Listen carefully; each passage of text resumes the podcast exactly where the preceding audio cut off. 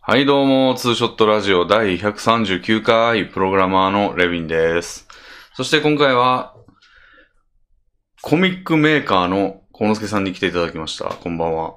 どうも、こんば んは。コミックライターだと思いますよ。あ、そうなんだ。 いや、今ね、よし、英語で言ったろって今、この瞬間に思って、はい。あれ何って思って。でもまあ、ライター、僕もこれは定かではないです。もしかしたらメーカーが正しいのかも。うん。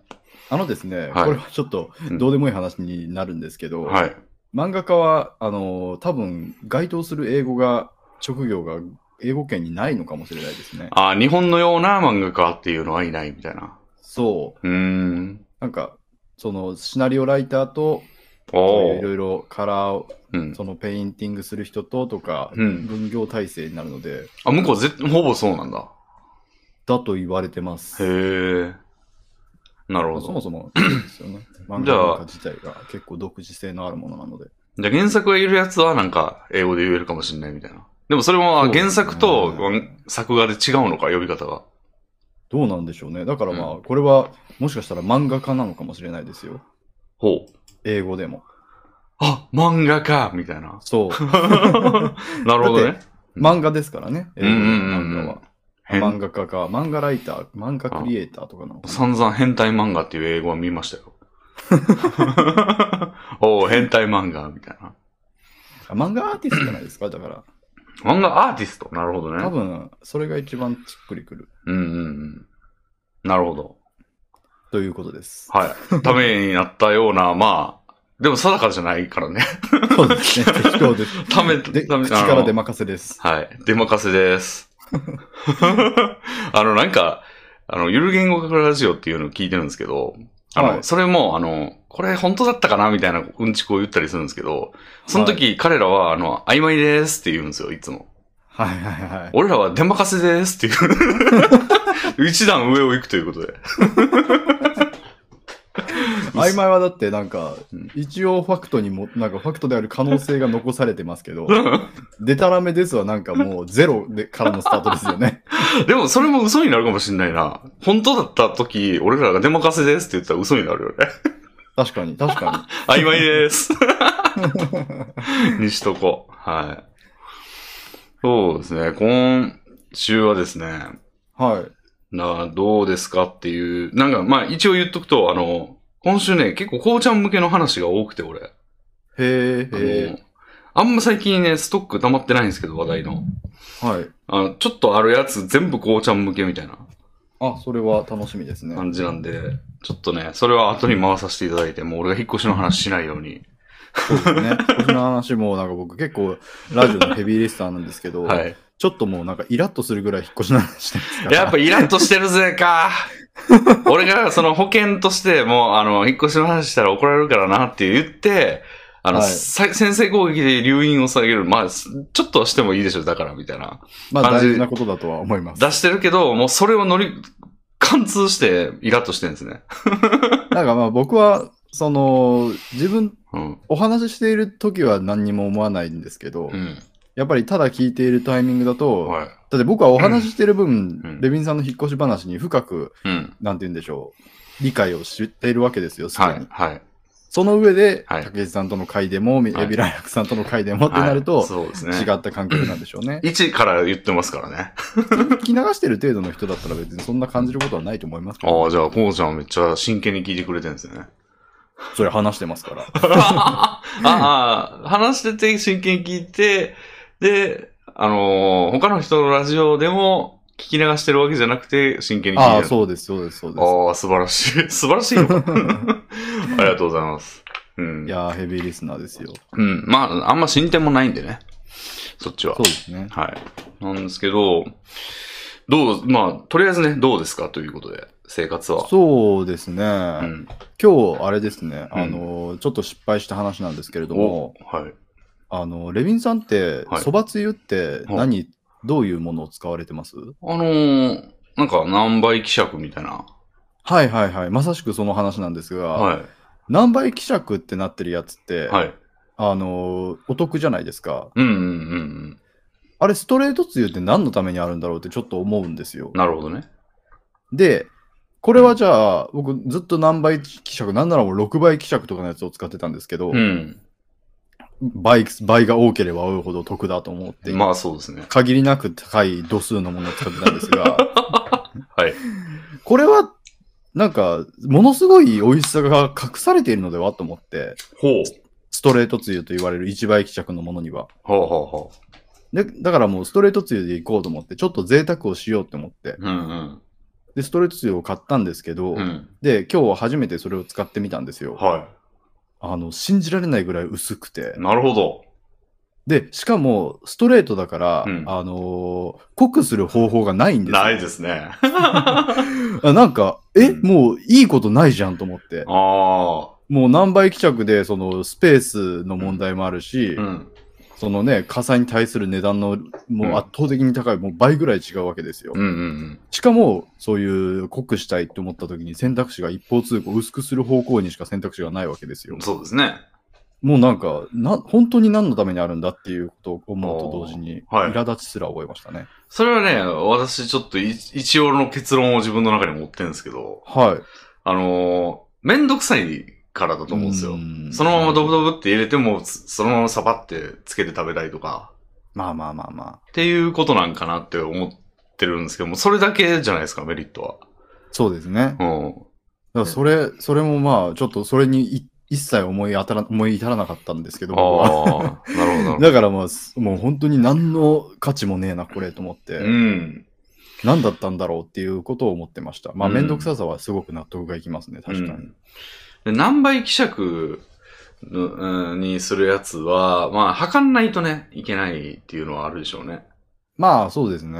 あのーで、あと、倍が高すぎると、精密な水の量が求められるんじゃないですか。 確かに確かあの、俺もカルピス現役で買うことはよくあるんですよ。に。はい。あれがちょうどいい甘さになったこと一回もないですね。確かに確かに、今日ちょっと濃くできちゃったな、まあ、いっか、みたいな風に、そう。なこと、事故が起きないっていうのあはーいいことなのかもしれない。あのーそこで、今日濃くできちゃったな、ごくごくで済ませるのがやっぱちょっと俺との差ですね。あの、体格の。 俺は、継ぎ足し、継ぎ足し、継ぎ足し、継ぎ足しで、その、濃くして、あ、濃くなりすぎた、水入れて、あ、薄くなりすぎた、濃くなりすぎたで、無限にカルピスを飲むんですよ、俺なんか、偶話みたいですね。 で、それがおデブに繋がってるということなんですけど、うん、私を構成する重要な要素の一つですね。それはね、あの、カレーでもありましたね、昔。カレーも、ご飯とカレーを、ミニカレー作るじゃないですか、スプーンで。まあ、はい。で、食べてたらご飯が余るんで、ちょっとカレー足して、カレーが多く余って、ご飯ちょっと入れて、みたいなことして、めっちゃ食ったりしてましたよ、昔。アホなんですよわあ、なんか、すごい落語の世界の話ですよね。 アホなんですけど、まあだから3倍ぐらいが、でもあれって難しくないですかちょっと、うんってなりませんあの、3倍希釈って、はい。 3倍にするってことは水は2倍なんでしたっけあれ。そうですよね。はうん。だから 100ml、まあそんな入れんか。まあでも入れたとして、つゆを。い。はい。 3倍希釈だったら200なんですよね。そうですね。うんうんうん。それで合ってるよね。うん。合ってるはずです。全然違ったら曖昧です。 お、早速対応していく。 でもそうとしか考えられないですけどうんね。さすがに。だ俺っそてれ一倍希釈という概念がうん。必要になってきますからね。そうじゃなかったら。うん。そうだよね。だから俺、それであのー、一回テスト間違えたことありますね。食塩水作る問題で。あああ。の、100、んの、なんか20%の食塩水を作りたいみたいなやつで、はいはいはい。なんか、あのー、100g に 20g 入れて、うんうんうんうん。それは100分の20じゃなくて120になるんだよ、みたいな。そうですね。だから16%にしかなってないんだよ、みたいなはいはいはい。やつで、罰つけられて、あーってなった覚えがありまう、んありますね。確かにでもあの問題を思い出さなければちょっと行き当たらないかもしれないですねう。んうん何倍希釈って言われても。うん。うん。まあ僕は適当にやっちゃうんですけどね、結局。うん。そんで多分適当にやった結果僕は常に濃く作ってたんでしょうね。あ、なるほど。それに慣れちゃったんだ。そう、だから1倍を薄っって思ったんでしょううね。ん。メーカーからしても、その、なんか6倍とかの方が、あの、スペース取らないから、いいと思うんですよね。うん。そうですよねう。ん。まあだからそれぐらいストレートはストレートでその面倒くさくないっていう部分に魅力を感じる人がいっぱいいるんでしょうね。うん。だから割高でも、その方がいい。だから、それぐらい割高にしないと、ちょっと、その、スペースの問題とかでも、割が、割に合わないんだろうね。たうん高めにしないと。まあだからちょっとうん。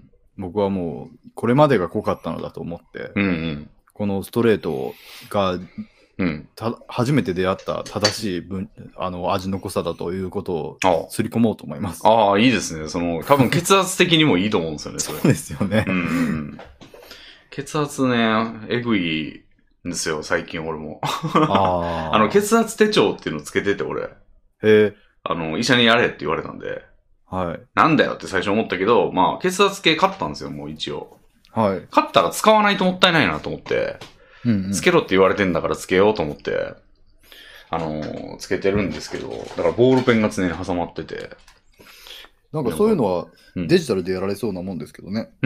確かにね。 まあででもも。ボールペンなんでもうそれでしか使わないんじゃないですか。 うん。そうですね。これ専用になってますけど。なんかまあ、ちょっと高止まりしてんですよね。150ぐらいで。へえ。 130以上が高血圧ですから、うん、ちょよくないち。ょっと高いね、みたいな感じで。170いってる日もあったりしてるんで、まあ薬飲んでんすけど、あんまり効いてないかな、みたいな。あのーそうですね。んやっぱり、これちょっとう、んダメって、ダメだったらダメって言ってほしいんですけど、はあの、僕、レビンさんに運動しようって言っていこうかなと思って。い。えっと、ダメではないです。あははは運動しましょう、レビンあさん。らいや、レビンさんはちょっと、うん運動しないことを、うん。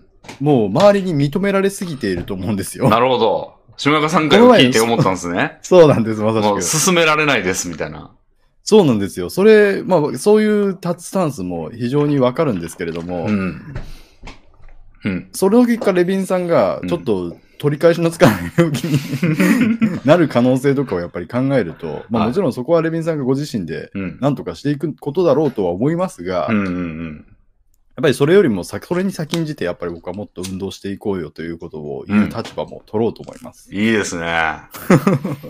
いや、それはね、聞いてくるんですよね、徐々に徐々に。あ、そうなんですね。ええ二俺も医週者間、に1回ですけど、ねえ。運動していこうということを僕はレビンさんに推奨しますので俺も医者にご覚悟を医者に、 ありがとうござい ます。医者に酒やめなさい、酒やめなさいって1年ぐらい言われて、やめた感じがあるんですよね、あれ。なるほど。なんで、割とた多分、徐々に聞いてくるんです よね。うん。みんなも言ってるし、みたいな。そうですよね。うん。でもまあ一応散歩、散歩じゃないな。あの、自転車使わないだけがもう今俺の継続してることですね。あそれは本当に偉いと思いますけど、うん。まあ、そそもそもそんなにお出かけ、まあ、僕とかよりはすると思いますが、うん。する機会もね、うん。自分自由自在なわけですからう、ん。出勤とかがあると全然違うんでしょうね。ああ、だいぶ歩きますからね、東京は。そうなんですよね。うんなんかそのアメリカと日本とのうん大きなそういう体の動かし方の違いで出勤時間が全く違うそうですよ。うんうん出勤に携わる、まつわるその足を動かすうん。うん。歩行の習慣が。うんうんうん。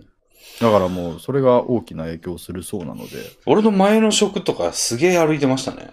あの、本当ですか電車なんだけど、えっと、2回乗り継がないといけないのかなああ。があって、なんかまあ、ちあの、東京メトロなんですけど、千代田線、日比谷線、半蔵門線とか乗らないといけなくて、で、その、校内で結構歩く感じですか。そうですね、あの、大手町ってとこで乗り換えるんですけど、大手町ってもういろんなところと繋がってて、そもううで、すよね。下手したら隣駅ぐらいの距離があるような乗り換えもあるんですよ。電車の乗り継ぎってなんかあんまり意識しないですけうど、ん結構歩かされますよね、あれね。そうですよね。まあ、それはだってね、違う路線が乗り入れてるんだから、なんか、バラバラにしないと、衝突しちゃいますからね。そうです。大きいですよね、ああいうのがあるだけでも。もう向き、向きが全然違うから、その、交差してるとはいえ。うんだから、そそんな同じホームとかにはできないですよね。うですよねだ。から半蔵門線乗るときは俺、あの、その乗り換えたら、ホームに降りたとき、す端っこに出てくるんですよ。16号車みたいなところに。ろでも、俺が、その、その半蔵門線に乗って降りる駅で、あの、出口が一番近いのは4号車とかなんですよ。に。うんうん。だからもう16から4まで、あの、電車走ってる間ずっと歩くんですよ、電車内を。うんうんじゃあ着くんですよ。 ちょうど着くんですよ。3駅ぐらい。うん。なんで、それでもうずっと歩いてて、なんか、あの、なんつうね、あれ。動く歩道みたいなそうですよね。状 態、状態です地よ。面も動いていて、自分もさらに動いていてってい。そううそうで、進行方向と一緒なんで、なんかほんまそんな感じ。 そんな感じでしたけど、あの時すごい歩いてて、その時に膝痛いなと思ったんですよね。ああ、なるほど。うん。まあやっぱりだから一回うん。歩くし習慣よりも先にうん。体重を何らかして減らさないといけないんでしょうね。うんうんうん。そうですね。なんで今も多少膝の痛みが感じるときあって、その歩いてるときに。あだからまあ、ある意味歩いてるということはしてるんだっていう実感もありつつ、傷んでくるぐらい太ってんなみたいなのもありつつ。あ、まあそうですよね。うんうん。何が、何をしたらいいんでしょう ね、そういう状態だと。あ、でも、このすけさん、ちょっと、これだけ言わして。あの、はい。引っ越しすれば全て解決する。 え、具体的に何を導入しようと考えてるんですか導入というか、もう気分が、もええう、新たになると俺は信じてるんですよ。 いやー、わかりますけど、ひっうん僕も引っ越し経験でそういったことは。今、あの、ちょっとね、まあ、あの、ごちゃごちゃしてて、あうんの、足の踏み場がちょっと、みたいな感じなんで、動きたくないみたいな意志がこう、固められてる感じがするんですよね。なるほど。うんまたいで家出るとかですから、玄関にあるものを。うんうんだ。からもうそんなんじゃなくて、こうもう、全然ルンバルームにすればもう、物がな何にもないから、ふわーって歩いて、ちょっとドアの、向こうのドアまで歩いてみるかねぐらいするんじゃないかな、みたいな。 どれ一つみたいな感じになるような、あの、この現代に類まれな、あの、明るさというかポジティブさを今俺は希望を持ってるんですよ。えー、なるほど、なるほど。けうでしょ、この世の中では。今の世のも中うで。閉塞感のある世の中において、うん。引っ越しに対してね、そんな希望を抱いてるなんて。うん。だから割と能天気だなって思う自分もいたりしてね、そう いう。なん か、なんか楽観的だな、みたいな、めっちゃ。まあ、いいことだと思うんですけど。まあ、それぐらいでいいとは思いますけどね。うん別に心配したってしょうがないので、うんうん社会に合わせてね。うん。うん、まうあ、ん。それとはそれ、それとは別にして、レビンさんはは自分の健康のことはもうちょっと不安視するべきだとも思いますそうでが、すね。いや、ワンチャンちょっと引っ越したらもう酒もう一回ちゃんとやめようかなっていう気もしてるんですよね、今。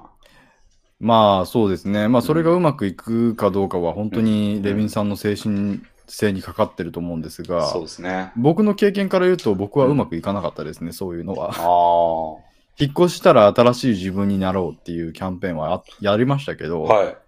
そううまくはいかなかったので、そうか。あんまり期待し、そこにうん。全てをかけるほどのことはしない方がいいとは思います。でもまあ、今思ってるのはいいんじゃないですか、その、 もうまあむしそろうなんですかね。どんどん思いなさいぐらいの。まあそれで結局引っ越しがずるずる先延ばしにならないんだったらいいと思います。うんうん。あ、それが嫌で引っ越すのをやめるみたいな。そうそうそうそう。それはないですね。もう俺もやりたさ、やりたくてしょうがないんで、今。 じゃあまあそうですね、第一関門の引っ越しを突破した時には、えー一日5回ぐらい数も見てますから ね。見ても変わんないのに。うん。なんでまあちょっとね、そこは楽観的に、まあどうなるかは皆さんお楽しみにということで。はい。はところでじゃあそのレビンさんの、い。うん。なんて言うんでしょう、デッキの方には何かあるんですかじゃあまずちょっとライトの方から。あのー前に、あのーツイッターの公式アプリ使ってると、あの、タイムラインぐちゃぐちゃでわかんないみたいなこと言ってたじゃないですか。はいはいはい。で、あれで、動画のコメントでいただいたんですけど、あはの、ラジオの。い。はい。あの、いいねを表示しない機能あるらしいんですよね。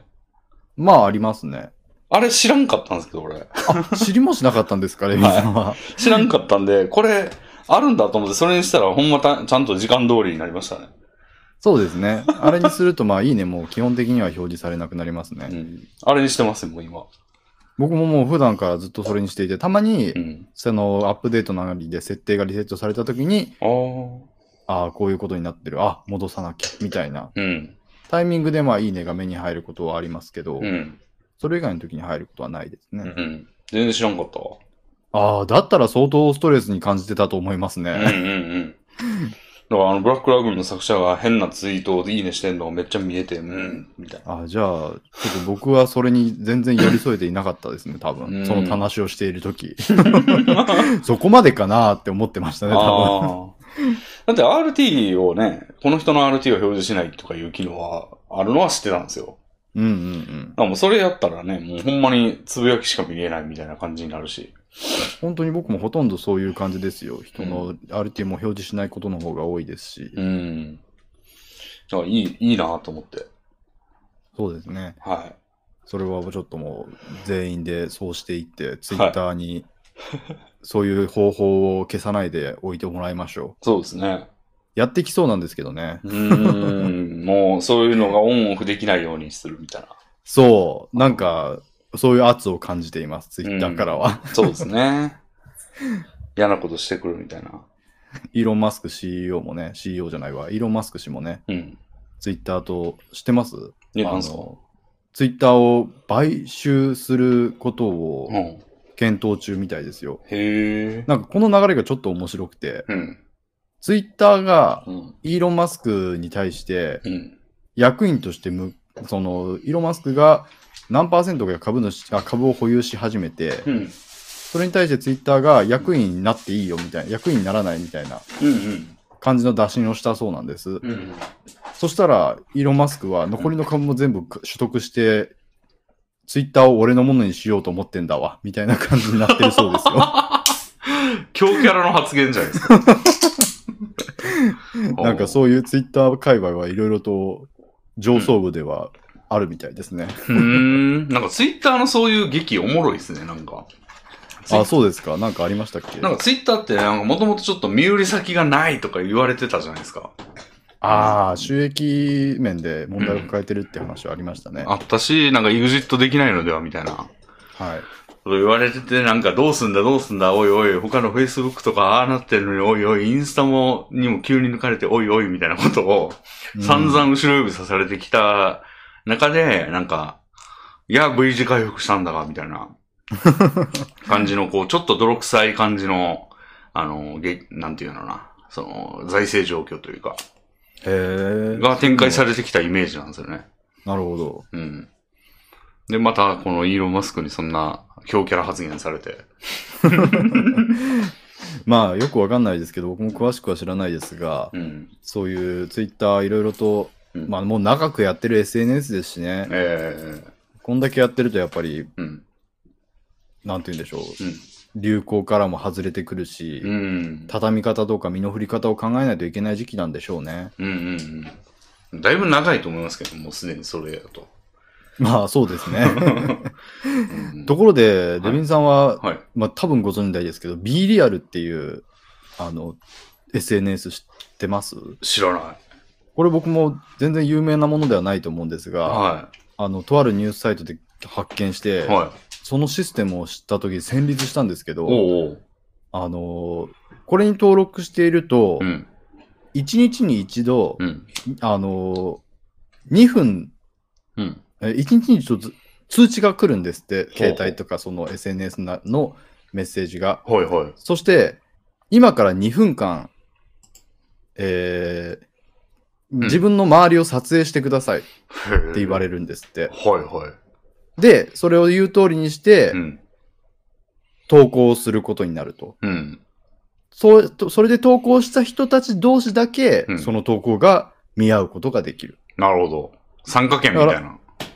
そうですね。だかうらん自分のプライバシーを公開することで他人のプライバシーも見見られる。へえ。そういうやつがあってう、ん。で、これの、その、これがインスタみたいな感じで若者で流行ってるらしいんですけど、うんうん。これ、その何の予告もなく1日に1回、うん。いあの、必ず来るんですよ。うんうん。今この瞬間周りを撮影せよっていう。なんか時間指定とかないんだ。ないです。急に。急に。へえ。だから、うん。まあ多分猶予、1時間ぐらいの猶予はあるのかもしれませんけど、うん。だから、常にう、ん。そういう、インスタとかは、その、おしゃれな場所に行きました、パシャってできるじゃないですうんうんか。うんでも、それを、それ、インスタのように使おうと思ったら、じゃあうんどうして、どうしていなきゃいけないかというと、常に、うん。うん。おしゃれな自分でいなきゃいけないわけですよね。おーなるほ ど。常時。ほうもう、しかもこれすごいことに、うん。あの、カメラで2分周りを撮影してくださいって時、うん。アウトカメラもインカメラも同時に撮影されるんですって。ええだから自分の顔と被写体を必ず入れさせられると。へえ。だからもうそれで共有し合うことを前提としてるから、うん。もうなんか、き、なんて言うんでしょう、おしゃれを気取ることは許されない。ああ、ちょっと真実の味の方が好きっていう人が、ちょっと好きそうな感じなんかな。そうですね。うんだ。から化けの皮をは、なんか、うん。剥いでやろう感がすごい作りになってんだなと思って、おー。戦慄しましたね。そうね。事前に知ってたらなんかなかなかやんないと思うけど、なんか始めちゃったら、ちょっとそれをも巡る生活になりかねないね。まあ、ハマる人はハマるかもしれないですよね。普通にまあ、あ、まあ、全部おしゃれにしようっていうんじゃなくて、普通に生活をさらけ出すことを楽しめる、楽しむという意味では、うん。なんか、いよりその、この前言ってたツイッターとインスタの違いみたいなのがありましたけど、うん。そのツイッターよりかインスタよりかで言ったらもうツイッターよりの極地みたいなうん。堕落性をひひけらかすことになりそうじゃないですうか。んうんうん。俺なんかそういうことよりも、あの、サスペンス的なこと考えちゃうんですけどね、そういうの。なんか普ほうほうほ段、ちょっとこう、おしゃれな感じで、あの、過ごしてた人が、ある日の投稿はなんか地下室みたいなとこで、ピチャン、ピチャン、ギャーみたいなのが聞こえ聞こえて終わるみたいな。 そういうのをちょっと今想像しちゃいましたね。なんだなんだみたいな。で、探偵が出動するみたいな。 インフルエンサーなんとかさんの、あの、ある日の投稿がおかしいということで調査をするぞ、みたいな。でももう、そうへいーうのを、うん。リアルの様子をね、うん。共有し合うっていうのが結構いイン SNS で求められてるうんうんうんこ。となのかもしれないですね。新しいあー SNS では。今あれかもしれないですね。あの、SNS 疲れってあるじゃないですか。ああれ、が、今、あれ今解放されてる時期なんじゃないかなっていう感じがあって。あんまりその、ミクシーって疲れさせられたと思うんですよ。そうですねほうほうほう足跡ってのがあって、あなんあ。か見てるか見てないかとか。で、はい LINE も既読がつくつかないとかで疲れさせられるみたいな。うん。でその今谷の部分、なんか大丈夫だよ、好きな時につぶやけばいいんだよ、みたいな時期もあると思うんですよ。はいあはいの、はい。はや、流行りとして。で、その、がこう、山谷山谷みたいになってて、今疲れさせるやつがちょっと来てる時期なんですよね。 SNS 疲れたい人がいるかもしれない。そういう人がやるのかもしれないですね。うん。程よいのないですからね。まあでも、うん。 SNS 疲れしたい人の気持ちは結構わかりますね。うんうんやっぱりそれぐらい繋がっていたいっていう、ちょっと依存していたいってなったら、うん。うんうん。そのぐらいのことしてほしい、機能が欲しいって思いがちですもんね、多分。うんうん。なんか割と集団で、その、リンクしてんじゃないかな、みたいな、その気分が。うんで、それが流行りのうねりとなって出てきててもおかしくないな、とちょっと思いましたね。いやー、これ流行ったらうん面白そうだな、うんうん。まあでもなんか、その記事にはまあ問題点として地味な投稿ばかりになりがちなの で流行らないだろうみたいな締めくくりでしたね。まあカメラの穴塞いでやって、みたい なやつも現れそうですよね。それはつまんないですよね。うん。ほうちゃんはずっと家になるんですかね。いや、本当にずっと家で。 まあでも作業画面とかを映すんじゃないですか。なるほどね。はあ、はあ。いや、そうですね。でそれがひと、まあちょっと軽いやつで。はい。なんか、まあちょっとこれも話しといた方がいいかな、いいいかなっていうか、ちょっと、こう、話すとしたらこうちゃんかなっていうのは、はい、あの、まあ、島川さんともちょっと言ったんですけど、あの、藤本達樹先生の、あの、本達先生の。あのあー読み読み切りをね、読みました。 はいはいははい。さよならエリで会ってましたっけい。あれ、どう思われますかねっていう。ああ、僕も読みましたけど、はい。俺も珍しく読んだんで、ちょっと、その話できるなと思って。よかった、さよならエリで会ってますね。はいうん。そうですね。うん僕最初読んだ時は、うん。まあ、ルックバックと似たような感じだなっていう感想を持ったんですけど、うん。うん。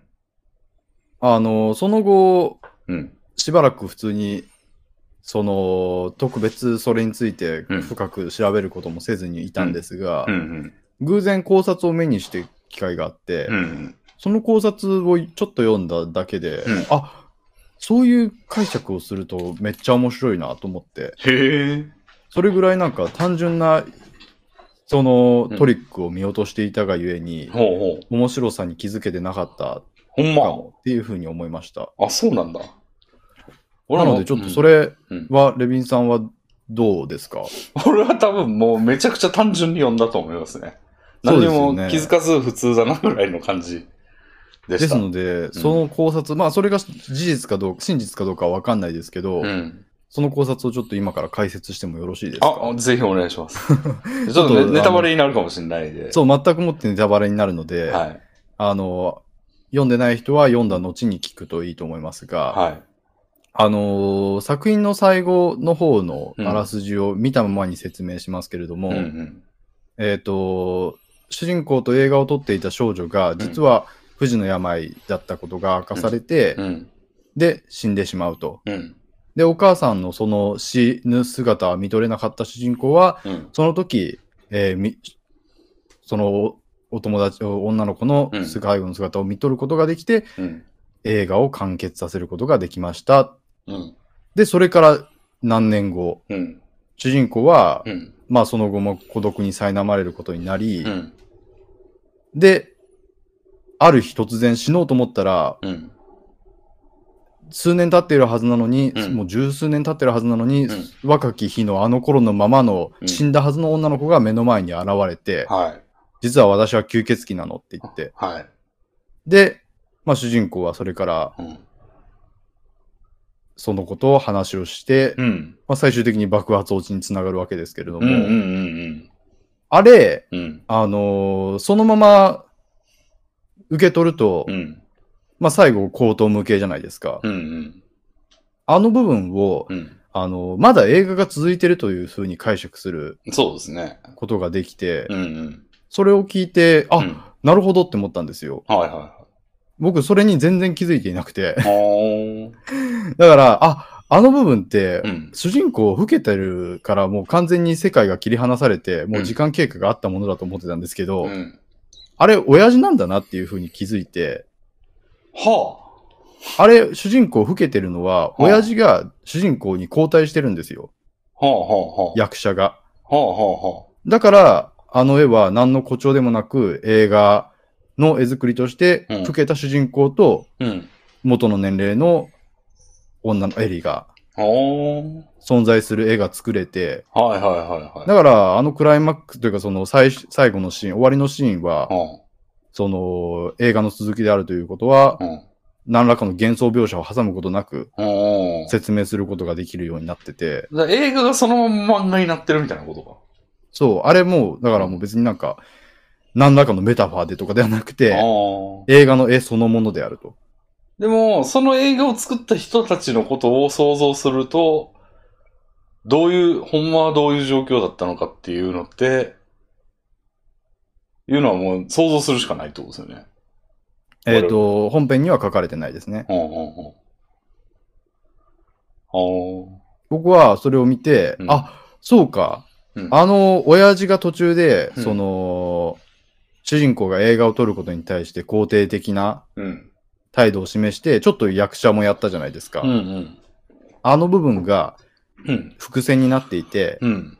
あ、父親は役者ができるっていうことをここで説明してたんだっていう。ああ。だから後半、うん父親がその老いた主人公を演じることも可能だったわけじゃないですか。ああ。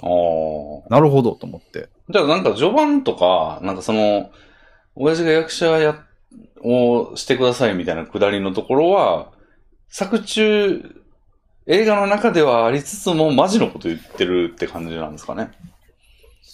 そうですね。うんうん。その、だから、主人公は映画作ることが、まあちょっとデトックスになるんじゃないかうんみたいなことも、それはまあ、映画でも、の中での話ではあるけども、ま、マジの話でもあるんだろうな、みたいな。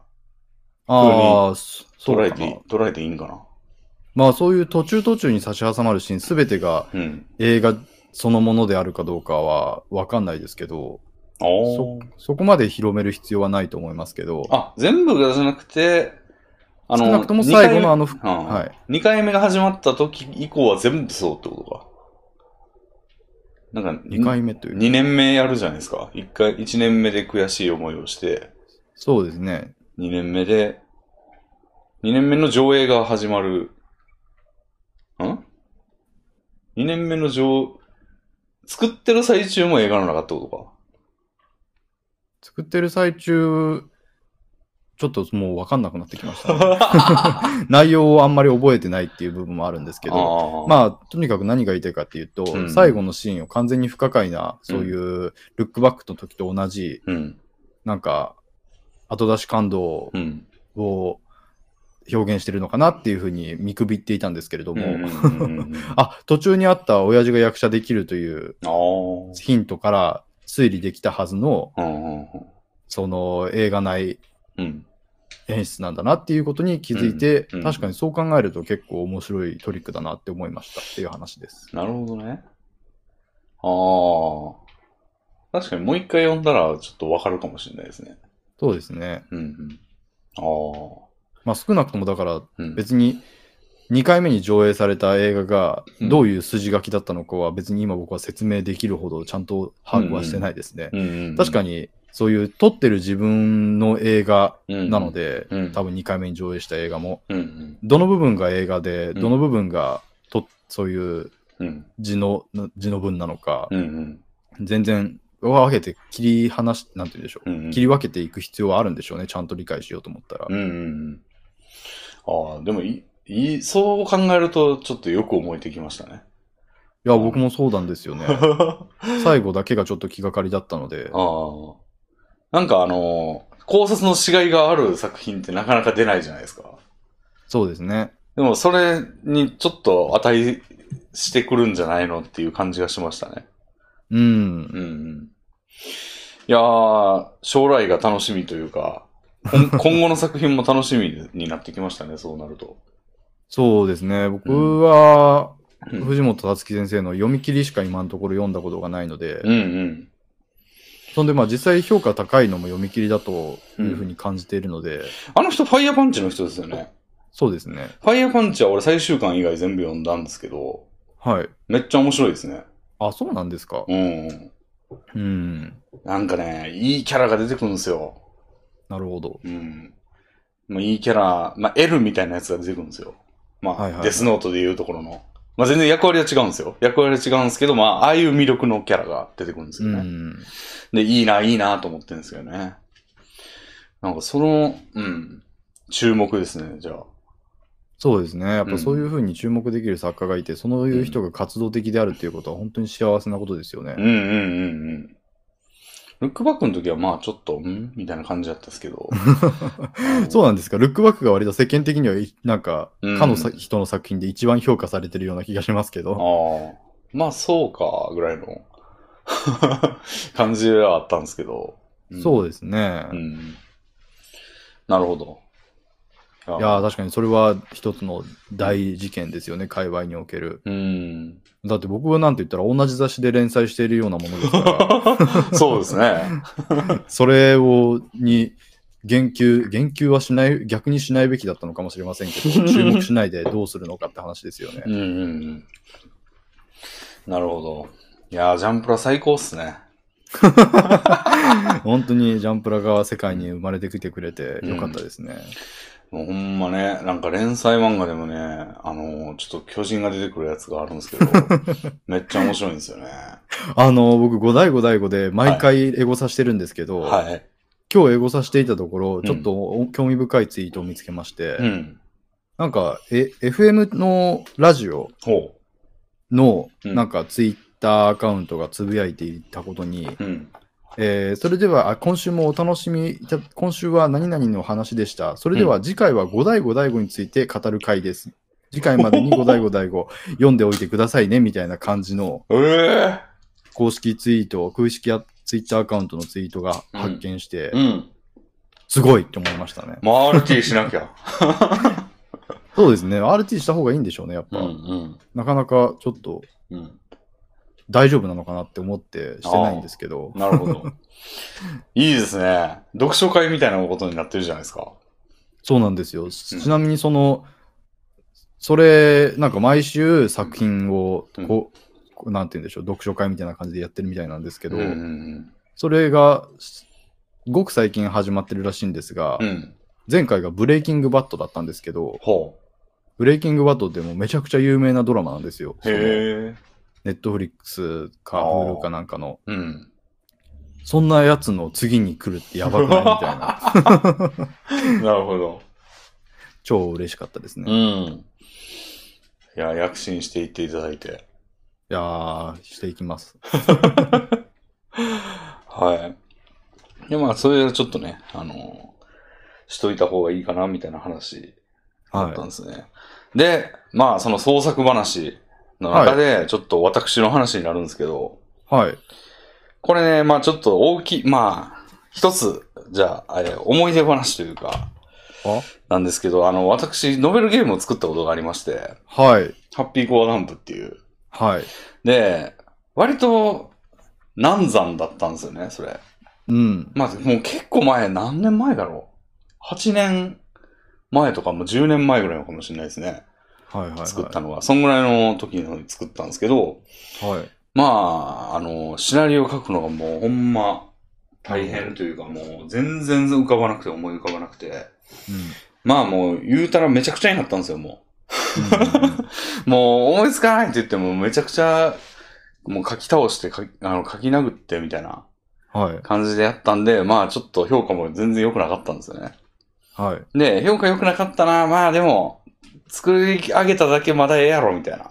はい。はい。ぐらいの気でいて、でも、言うて時間をかけたんで、なんか、まあ、個人的には好きではあるんですよ。へえ。あのーまあ、その、なんつうんだろう。もう、プロットはめちゃくちゃだけど、文章は好きみたいな。あまー、あ、好きな作家の、好きな作家の真似してるから、そりゃそうなんですけど。うん。うんなんで、たまに読み返すんですよ、自分で。へえ。ああ、それはすごいですね。ははい。で、最近酒飲んでるじゃないですか。い。で酒飲んだら、あの、前回の下川さんとも話しましたけど、昔の曲聴くみたいな流れになるんですよね。はい。ね、懐かしい曲を聴いて、もうなんか、あー、気持ちええ、みたいな。はい。で、その時にまあなんか、島川さんとよくエロゲの話をしたんで、前回。はい。あの、エロゲの夏、懐かしいソングとかを聞いてたんですよ、いろいろ。はい。でなんか、ふわーって気が高まってきて、はい。あの、自分のやつを読み返したんですよ。 はい。はい。はい。俺のやつどんなやったかなみたいな。はい。で、検索するじゃないですか。その、ねブラウザ上でできるようにしたんですよ。なるほど。あの、だいぶ前に。はい。ノベルスフィアっていう、まあ昔一緒に仕事してた人たちに、なんか俺のノベルゲームもちょっと載せてくれませんかみたいなこと言ったら、うんうんあ、の、OK みたいな感じでで、もうブラウザ上でできるんですよ、今。へえ。で、その検索したらそれが出てくるんだけど、まあ、一番上に出てきたのがフリームっていうフリーゲームあのあ、はい。はい。はい。あのサイトなんですよね。で、はい俺確かそこに登録して、ああ、のそうなんですねで、。登録って言ってもゲーム本体はもうな、あの、じゃなくてブラウザのリンクが貼ってあるだけなんですよね。まあ、ブラウザでできるゲームでしたら、そういうこともできますよね。うんうん。で、なんか、あ、なんかリンク切れてんなとか思って、ちょっと修正したりとかしてたんですよ。はい。はい。そしたら、レビューが1件ついてんのに気づいたんですよね。 ほう。で、そのレビューを見たら、はい。あの、まあ、5段階評価なんですけど、1点で、で、あの、細かくいろんなジャンルの、なんていうの、分野独創性とか、はい。音楽とか、はい。はい。いろいろあのできるんですけど、ストーリーとかも全部1点で、あで、音楽だけ3なんですよ。あ。へえ。 で、UI が2点やったかな。ああ。 だからもう、俺がやった部分全部1点なんですよ。で、その内容が、もう、あの、なんつうんですかね。なんか、お風呂で鼻歌歌ったやつが、そ鼻歌歌って、なんか適当にやったやつを、の文章版みたいなほう、こと言ってて、で、あの、普段レビューとかはほとんど書かないんだが、これはあまりにもひどいので書きましたみたいなことが出て、おーみたいな。 俺初めて見たんですよ。酒に酔っ払っていい気分の時に。 ああ。で、あらららってなったんやけど、まあ、ショックを受けながらも、まあ、そう、そう、俺も同じ意見なんだよな、実は、みたいな。 それはそうなんだけど、なんか複雑な気持ちになりましたね。へえ。ちゃんとこの人はでも、言うて、最後までやってくれてるんですよ。その最後の部分で言及してるんで。おー最後までやってくれてて、それぐらいの熱量がいあるというか、やってくれて、しかも俺が思ってることも言ってくれて、だが、バッド評価であること自体そのものもあってっていう複雑な気持ちになって、よい一瞬で冷めましたね。ローソンに行くことになりましたね、その後酒を追加で買いに。うん、いや、その、そのあって、その5年前の感想だったんですけど、全然見てなかったんですよね。うん。まあ感想をあんまりうん目にする機会は少ないんですかね、そもそも。そうですね。ああ、そういう状態でちょっとあんまり良くない感想が届くとうん。きますよね、多分。で、今までは結構、まあ、そこそこみたいな評価をしてくれてたんですよ、みんな。なるほど。うん。たまにレビューサイトとかあったり、ブログの記事とかあったり、えーまあ、知り合いからちょっと言ってもらったりとかした時も、はいはいまあまあまあ、いいところもあったみたいなうん。感じだったんで、まあ まあまあ、そう、もう俺も分かってんだよ、あれは。もうめちゃくちゃにしちゃったから、その、超展開がいいと思ってたから、当時は、みたいな。なるほど。だからもう、超展開がいいと言いつつ、その、なんか展開をちゃんと整合性取らないことの言い訳にもちょっとなってたしな、みたいなああ。部分もあって、まあ、そこ、ほんま反省点ですわ、っていう決着の仕方してたんだけど、ストレートに殴られ て、あの、うーんみたいな。のをちょっとなんか不意に味わいましたね、今週。ちょっとダウン取られたんですね。ドンボンボンボンばったり倒れましたね。 うんそれで何か心境に変化はありましたか、いや、なんか、あのー次作るんだったら、もうちゃんとプロットは、あのー妥当なものにしようとおー思いますね。もう、それは当時 から、当時からというか、その、ちょっと経ってからすぐ思ってたんですけど、なるほど。こんなあの、超展開にかまけてても、それは、あの、俺の好きな作家は技量があるからできることであそっうて、でですね。しかもなんかミステリーなんですよね、俺が読んでた作家、あの、舞城大太郎とか、まあ、は、あの、ミステリーの、をちゃんと抑えた上で破壊してるんで、そうですね。俺はなんか、やったこともないのに破壊を最初に楽しんでやってただけなんで、それはめちゃくちゃなるんですよね。そうです ね。うん。なんで、いやー、もう、まあでも、そんな若さがほとばしった過去があって、それはそれでよかったんでは、みたいなうん、ことまあもそう思いうことは誰しもにありますよね。 ありつつ、まあでもそれ読まされたやつはたまったもんじゃないよな、みたいな部分も分かりつつ、みたいな感じなんだけども、次はもうほんまにちゃんとしたやつにしようと思ってますね。もう、あまあ次やるかどうかわかんないですけど、なるほどや。るとしたらもう絶対ちゃんとしようと思って、思うに至りましたけど、まあそれ、うん。 まあちょっと、あれはほんま複雑な感情ですね。えー、僕はなんかフリームと聞いて、うん。うん。僕もちょっと最近フリームに触れる機会があったんですけど、はいはいはい。あのーなんか、まず最初に、僕はあの、うん創作物というか、うん。で、うん。好きな要素がいくつかある中で、これ絶対外し、これがあったらちょっと興奮しちゃうなっていうのの一つに、うん。あのー最終話のサブタイが作品タイトルになってるやつ。わかるわー。わかるわーあれ、が、ほん、あれもう法律で定めた方がいいですよね。 どういうこと もうあれがあるだけで、もうんう作品がぐっと引き締まるので、うん。もうそれをもうなんか掲げてほしいですね、 なんか。義務化すんので、それ何で思い出したかっていうと、うん。あの、ミンゴドンゴドナっていう作品があるんですよ。ほう。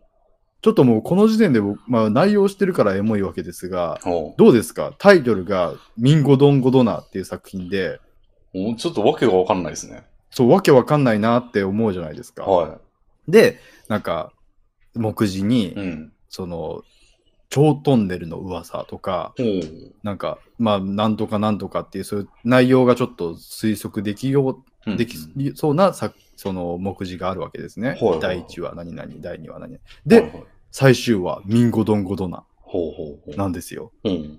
もうこ、まあ、これ実際その作品自体もすごい面白いんですけほど、う。その目次の並びだけでゾクッとさせるのがすごいなと思って。え、それ、初見の時点でゾクッとするんですかいや、僕はゾクッとしますよ。 おーそれぐらい作品タイトルが最終話になってるやつが好きなああ、なるほどね。うん。んです。もうなんかちょっと想像しちゃうわけですようね。ん。うもう、だって、ミンゴドンゴドナってわけわかんないじゃないですん、うか。ん。でも最終話がミンゴドンゴドナになってるってことは、うん。最終話でミンゴドンゴドナの全てが明らかになるんだっていう、なるほど。もうそれだけでちょっともう興奮しちゃうんですよね。ああ、なるほどね。わけわからなければわけわからないほどいいんですよ、そういうのは。ああ、なるほど。そのわけわからなさ加減がミンゴドンゴドナは最高なんですようね。んうんうん うん。なるほどな。いやー、わかりますね。まあちょっと違うけど、前回言ってたのは、あの、曲名がね、ああ。曲名がタイトルあの、ゲームのきゅあのエンディング曲とかがタイトル曲みたいうんうんな、うんうん君が望む縁とか、さやの歌とかそうなんですけど、いやー、最高ですね、それは。もあるし、あとまあ、ちょっと言い、前回言いそびれたなと思ってたのは、あの、アーティスト名のアルバムあの、ああバンプオブチキンのバンプオブチキンみたいな。まあ、それも熱いですねう。ん。これ、そのバンド名にして、それを出すってことはもう、これがお前たちなんだな、みたいな。うん。全力かけたんだなっていう感じがいいですよね。いいですね。 マリリン・マンソンのマリリン・マンソンとか、あ、それは本人か。 人の名前か、あれ は。確かに。なんかね、他にもなんかやってる、ラッドインプスは違ったかな。ラッドインプスのラッドインプスってあったような気がするんだけど、違うかな。なんかそういう、でもアーティスト名と一致してるっていうのはもう、背負うぞ、みたいあなかっこいいですよ背負わせるぞ、この、このアルバムに、みたいなそうですね。いや、感じがいいですよね。うん。だからそういうのがうん。すごい好きなので、うんうん。レビンさん、だからハッピーコアダンプのうん 最終話のタイトルはハッピーコアダンプにし てくしといたらよかっそれあれね、一応章立てになってて、4章ぐらいまであって、全部人の名前なんですよね。人の名前っていうのはあー登場人物の名前なんですよね。だからちょっと違いました。すいま せん。でも最終章を主人公の名前にしたはずなんですよ、確か。た。あ、それはいいですね。そうそうそいや、そういうことですよね、だからう。う。んうんうん。あれそうやったっけなそうであってくれ。今ちょっと美しくしたかもしれ ない。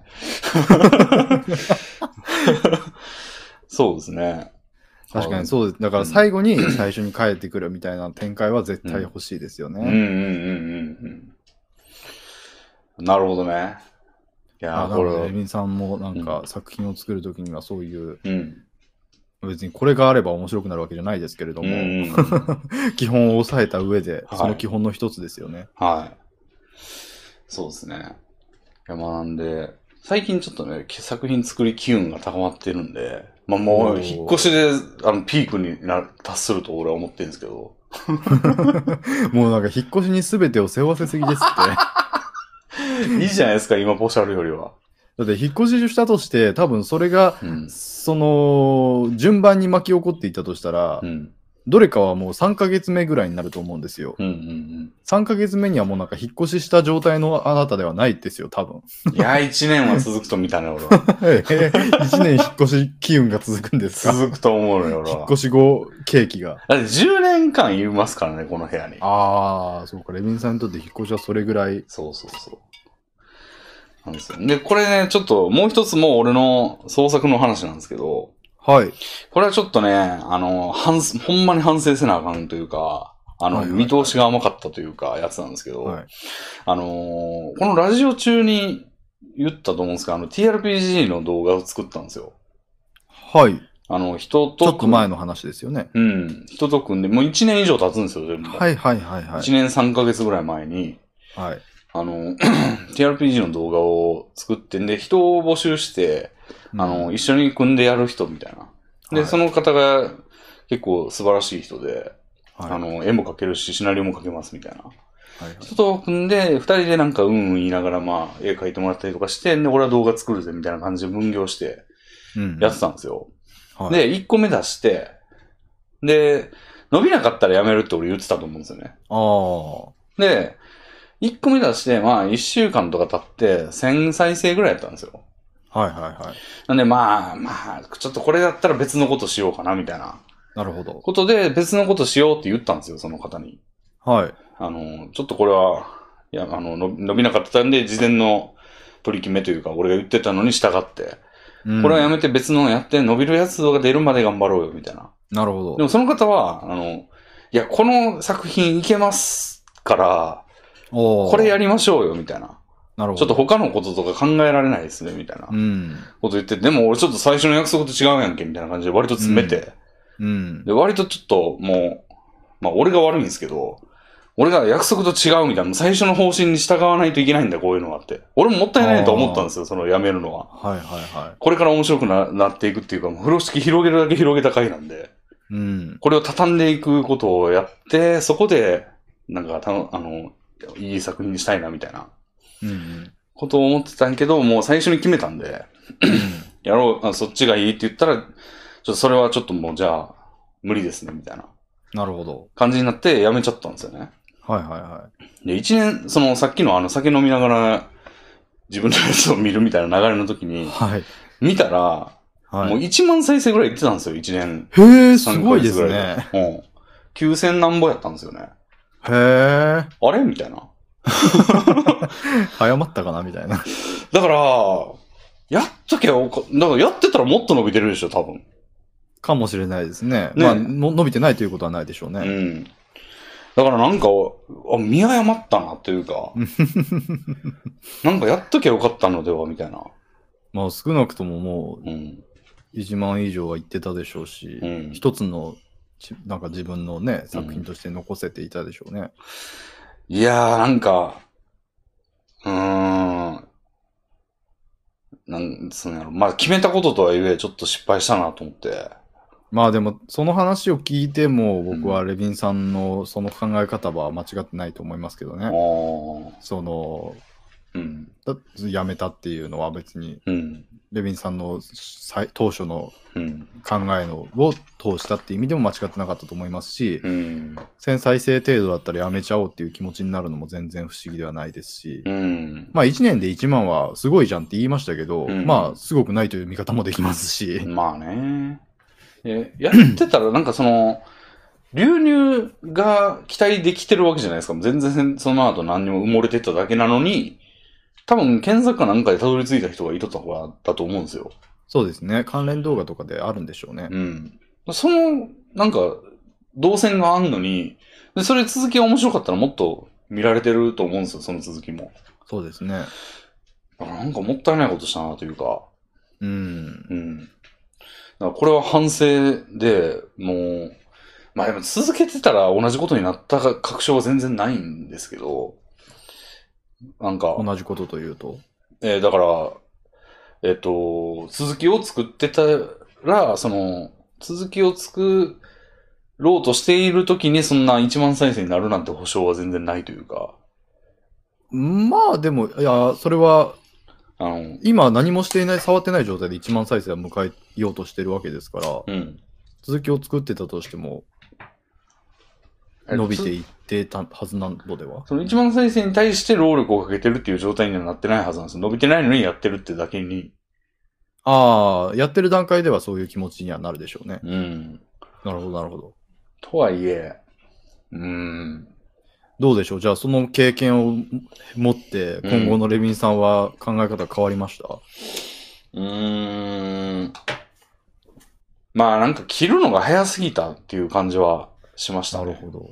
うん。まあ、それは本当に、まあ、二つの考え方がありますよね。うん別に当時のレビンさんの考え方も間違ってはないと思いますけど、うん。まあでも TRPG 動画っていううん。畑が、そういううん自分では終わらせたつもりであっても、うん。後から後から少しずつでも伸びるような土壌だったということはうん。分からなかったわけですよね。そうですね。うん。なんで、うん。。まあ、そこに期待して作ってなかったという時点ではもうどうしようもなかったことですよねまあ確か RPG という畑はそういう性質があるのだって思ってたんだったらに。うん。頑張れたはずだし。うん。だからこれを教訓にね、今後同じようなことするときには、もうちょい長い目で見たり、その、何ヶ月か後にやろうよ、みたいな、はいはいあはい。の、こともありにした方が良かったなっていう。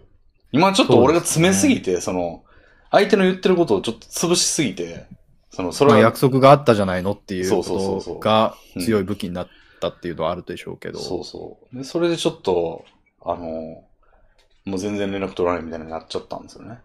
うーん。いやーまあ今からでも連絡復活したらいいんじゃないですかうーん。まあ ちょっと気む気まずい感じも あるんだいやけでど。もそこはうん向こうはなんかうん逆に嬉しいと思いますけどね。おーレビンさんが当時のうんそのレビンさんの見立ての違い、うん過ちをうん今思って認めてくれたというだけでもう、ん向こうにとってはなんか、気持ちがうんいいことだと思いますしうん、その上で、うんまあ、一緒にやれなかったとしても、うんそういう気持ちにはなると思いますし、やれたらそれはもっと嬉しいことだと思いますし。なるほど。じゃあちょっと、頭、頭下げるじゃないですけど、そ の、あの、ちょっと、まあ連絡だけは取ってみようかな。まあ、わかんないですけどね、向こう的にはまあ1年ぐらい経ったら1万再生いってるのは当たり前のことじゃないかみたいな、何をこ今更うん。 1万という数字が見えたことでうん。目を輝かせているんだ、こいつはって思われるかもしれませんけうど、ん。なめんなよっていう感じが一番怖いですけ どね。だいぶ俺もな、その、もう一辺倒でその言ってることが俺の最初の大きい取り決めじゃないかみたいなことばっか言って、ちょっとだいぶ突っ張ねちゃったんで、 なめんなよっていう感じは、そこまで単価切ったんだったらみたいな感じで言われてもおかしくないなっていう感じの、ああま言い方やあったそんだの様子は僕はわからないので、はレビンさんがい。うん。ね、これ、この決断をうん。どれぐらいハードル高く感じるかどうかはわかんないですけど、うんへえ、そういうのがあったんですね。そうですね。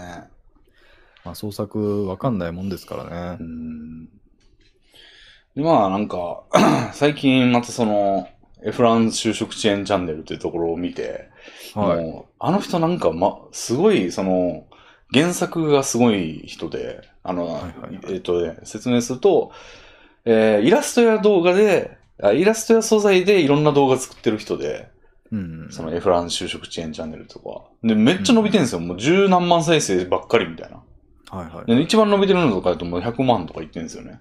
えーあの単。発の10分ぐらいのあのイラストや動画で。はいはいはい。で内容も面白いんですよ、確かに。うんうんうんあの、開示みたいなのがあったり、うん。なんかちょっとほ、あの、えーホラー話みたいなのがあったりとか。と。はいはいはい。で、まあ、大体世の中の就職とか、その、はい親の死とか、 その孤独死とか、なんかそういうのを扱ってるんですけど、うんあと、やたらなんか、企業リサーチとかに詳しくて、うん。あの、なんか、原価中を、その、なんか、財務し諸表帳みたいなの見て、あの、論破するみたいな動画となるか、ほど。なんかそういうのがすごくて、はいあの、めっちゃおもためになってるし面白いんですけど、やっぱそれ見るたびにちょっと、あの、例のドラえもん動画を作りたくなるんですよね。いやーなんか作品を見てうん。作りたいなって思う気持ちはうん。本当に原動力としてすごく正しくてうん。 それがそれこそが大事だと思いますようん。うんうんそういう勢いで物事は作られるべきだなって思いますねうん。うん。あよく間違った動機としてはい。何でもいいから何か作りたくて作りたいものを探し出すみたいな、うん。それは本当に間違ってると思っていて、うん。そうじゃなくてうん。なんか別に作りたいとかいう感情はうん。先になくて、うん。普通になんか消費者としていたら、うん突然、うんあこんなものを作りたいって思ってる僕みたいな、うんうんうんうん。そういうのがいいなって思うんですよね、うん、なるほど。作れると思ってる僕みたいな、うん。あの、最近あの、Google の、あの、アプリというかツールというかドライブの一機能なんですけど、あの、Google はい Keep ってあるんですよね。知らないですね Google Keep ってのはもうあの、エヴァノートってあったじゃないですか、昔。何ですかそれあ、わかんないか。あの、メモツールなんですけど、はいはいはいまあ、俺 iPhone のメなんかメモみたいなのあんま使ったことないんですけど、はい、まあ、クラウドに保存できて、ね、トピックと文章が書けるだけみたいなシンプルなうんアプリなんですね、Google Keep は。はいで、そこ、これがね、すごい編集しやすくて、へーもうプラスをしてタイトルになんか適当にパラパラってなんか書いて、で、下にもうとにかく文章を書いていけるんで、はいなんかこれになんか思いついたネタとかをいっぱいメモしてますね、今。うーんいいことですね、うん。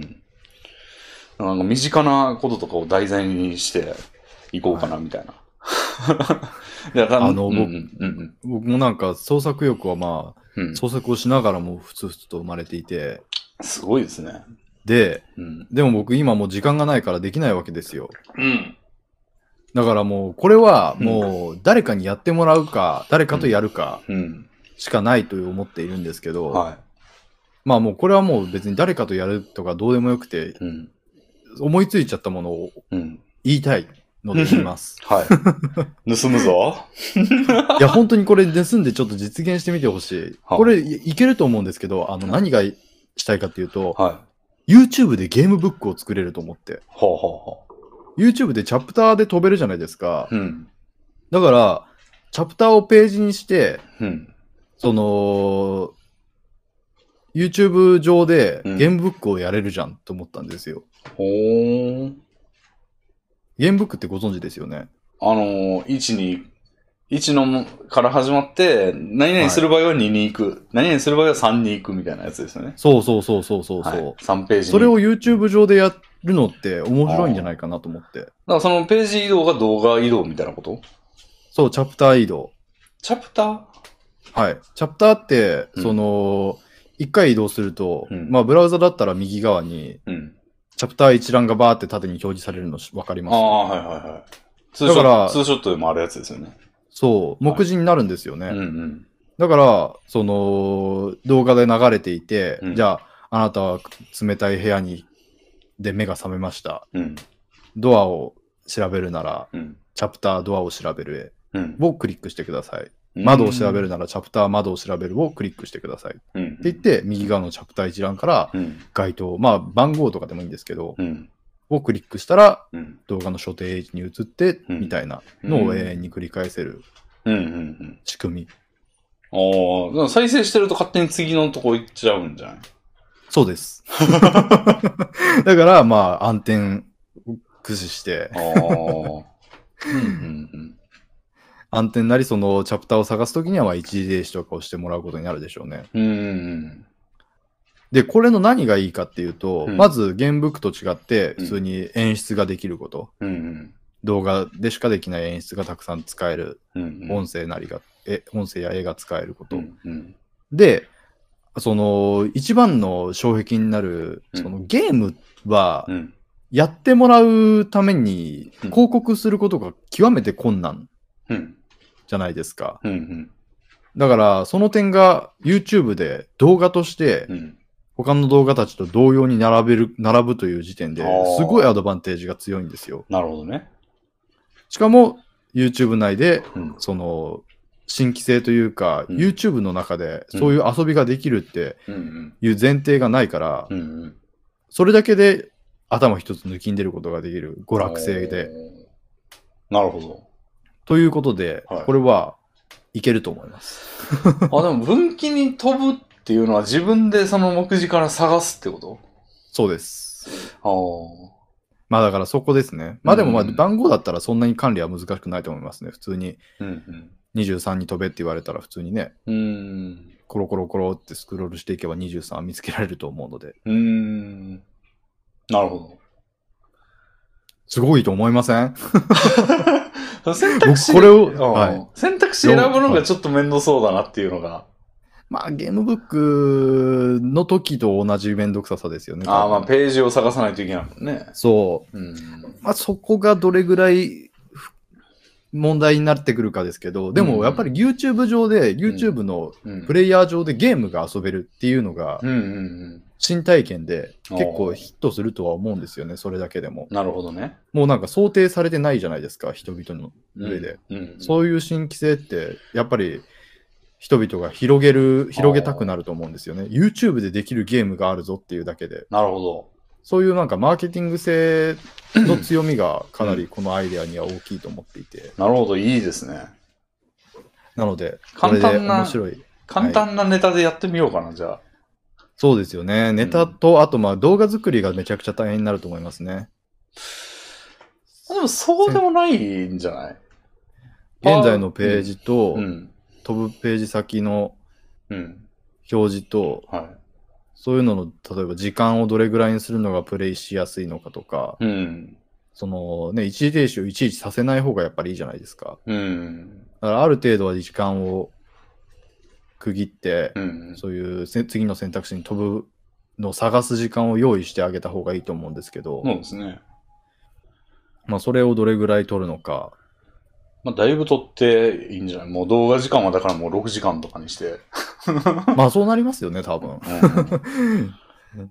ね、もう、各章の間は10分ぐらいあるみたいな。長 っまあでも極端な話、それでもいいのか。うん確かにそうですね。うん。それはまあ割と、ゲームブックが実際成立しているので、うん。普通になんか変にそういうゲームシステムってうん。実現できないことはうん。ないと思うんですよね。そうですね。うん、うん。ゲームブックでできることは全部できると思いますね。そういう意味ではちょっとループもさせれるしな、別に。 確かに。うん、なるほど。それちょっといいっすね。僕やりたいなって思ってるんですけどね、なかなかそれをしてるだけの時間がないので、うん。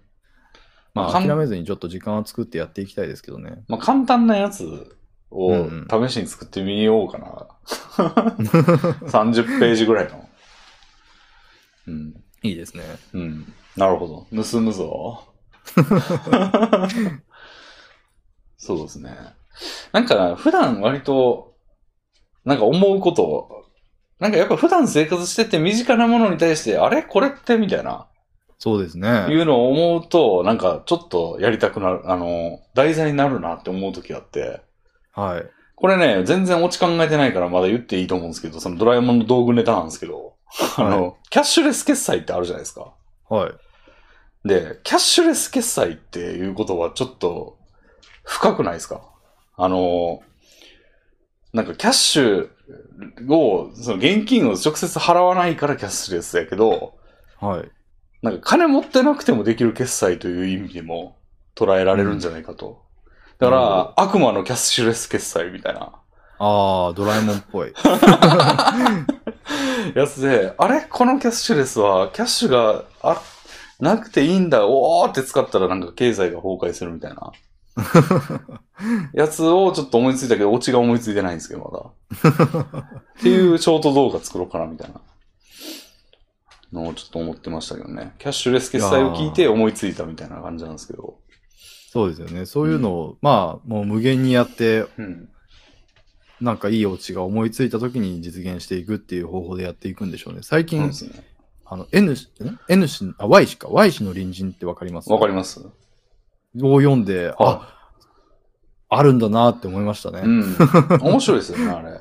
そう、ちゃんと、これはあの、もう簡端的に説明すると、星新一の漫画版なんですけうんど、うんうんす星新一みたいな漫画ってあっうん。ていいのにって、まあ割と長らく思っていて、まああるんだろうなと思いながら目にしてはいなかったんですけど、うんうんうん。とうとう目にする機会が訪れましたね。うんうんうん。そうね。なんかそういう感じのショート動画をレビンさんも作っていただいて。うん。なんかエフラン就職支援チャンネルさんの手法の一部を見てるとなんか、言葉の意味を一部めちゃくちゃ誇張するみたいなほうほうほことは割とあって。うほうとか、なんか、現実ではちょろっと起きてることをめちゃくちゃ誇張するみたいな。うん。だから本音をちょっと言っちゃう、言いがちなやついるじゃないですか、なんかズバズバと。うんうんうんこう、なんか、ちょっとそれで嫌われるみたいなやつとか。はい、それが極まった、なんか、証券会社にいながら客を騙すんじゃなくて全部本当のこと言っちゃうみたいなキャラが、あの、活躍する本音くんっていうシリーズがあるんですけど、なるほど。それめっちゃ面白いんですよね、エフランさん の。なんか顧客に全部言っちゃうみたいな。うちの儲けが何パーなんで、それを払って、払ってるだけです、あなたは、みたいな。ことい言ってやーでもそれはもう、うん、動画制作者の、うん、なんて言うんでしょう、うん、思考とマッチしてる感じがありますね。うん、うん、うん。もうまさしくエフラン就職チャンネルがそうじゃないですか。うんうん本音を全部言う言っていきますよっていうチャンネルじゃないですかう。ん。あそういうことなんでしょうね。うん。うん。皮肉が効いてて面白いんですよね。うん。うん。いやー、創作に関してはね、うん、いろいろとインプットを して、アウトプット欲が湧いて。あ、あの、一個めっちゃ面白かったのが、ADHD シールドってあったじゃないですか。知るあ知りまっしてたますあの、ツイッチっていう配信サイトがあって、で、そこで、あの、差別的発言をしている実況生主はいはいはがい。いると、あの、その、差別的だって言ってバンされるみたいな流れがあったらしいんですよ。はいはい。で、その ADHD タグっていうのができて、そはのあはあはその配信者は、この配信者は ADHD なので、変なこと言っちゃうかもしれませんみたいなこなるとほをど示せるタグがあって、それ全員つけてるみたいなあ。なるほど なるほど。シールドがあって、なんかそれをネタにした動画があって、えなんかあのー、もうそれ自体が面白いですから ね。でブラック企業でなんか社員がそれを見に、あの、朝知恵をつけるんですよ。その、社長にめっちゃ怒られるんだけど、はいはい ADHD シールドってのがあるらしいぞって言って。ADHD シールドな、あ ADHD なんでちょっとミスとかするかもしれないですけど、それを指摘するのは差別ですよ、みたいな。なるほこれどで。言って社長をやり込めようとするんですけど、社長が一枚上手で、はい。あ、俺も ADHD だったわ、みたいな。で、だからお前らにめちゃくちゃボロクソ言っちゃうかもしれないけど、これはあ本音じゃないあの、言っちゃうだけだから、みたいな。言わないでって言ったら、お前ら差別主義者かっていう、そうそうそうそう。つい言っちゃうっていうことと、で、社長 ADHD じゃなないじゃないですかって言ったら、え、お前らもだって診断書出してないだろ、みたいな。すごいですね。現代落語で すね。で、最終的にみんなやめようよ、みたいな。こんな、こんなのやめようよって言って元に戻るだけみたいな。うん。だから ADHD シールをつけた時の社長がめっちゃ面白いんですよね。おいでぶでぶでぶでぶでぶでぶでぶみたいな。言ってて。だからなんかね、そういう、オチがついたらつけれたのね。なんかネタにでき、動画にできるな、みたいな。そうですね。うんちょうど最近、その、レヴィンさんと僕との会を、うん。その、古い方から聞いて、あ、おうこんな話したな、みたいなことをしてたんですけど、はまさしくその、ちょ うど、レヴィンさんがそういう動画を精神的に作っている時で、い。うんうん。そういう話をしてましたね。オチを考えるのが大変だとか。うんうんうん。でもそれ、あの、一つ、なんか、前と、前は思ってなかった方法があると思ってて、はい。あの、いっぱいネタ思いつけば、一個ぐらい思いつくやろ、みたいなオチあるやつ。あ。まあ、はい。だから、いっぱい考えるだけでいいんだ、みたいな。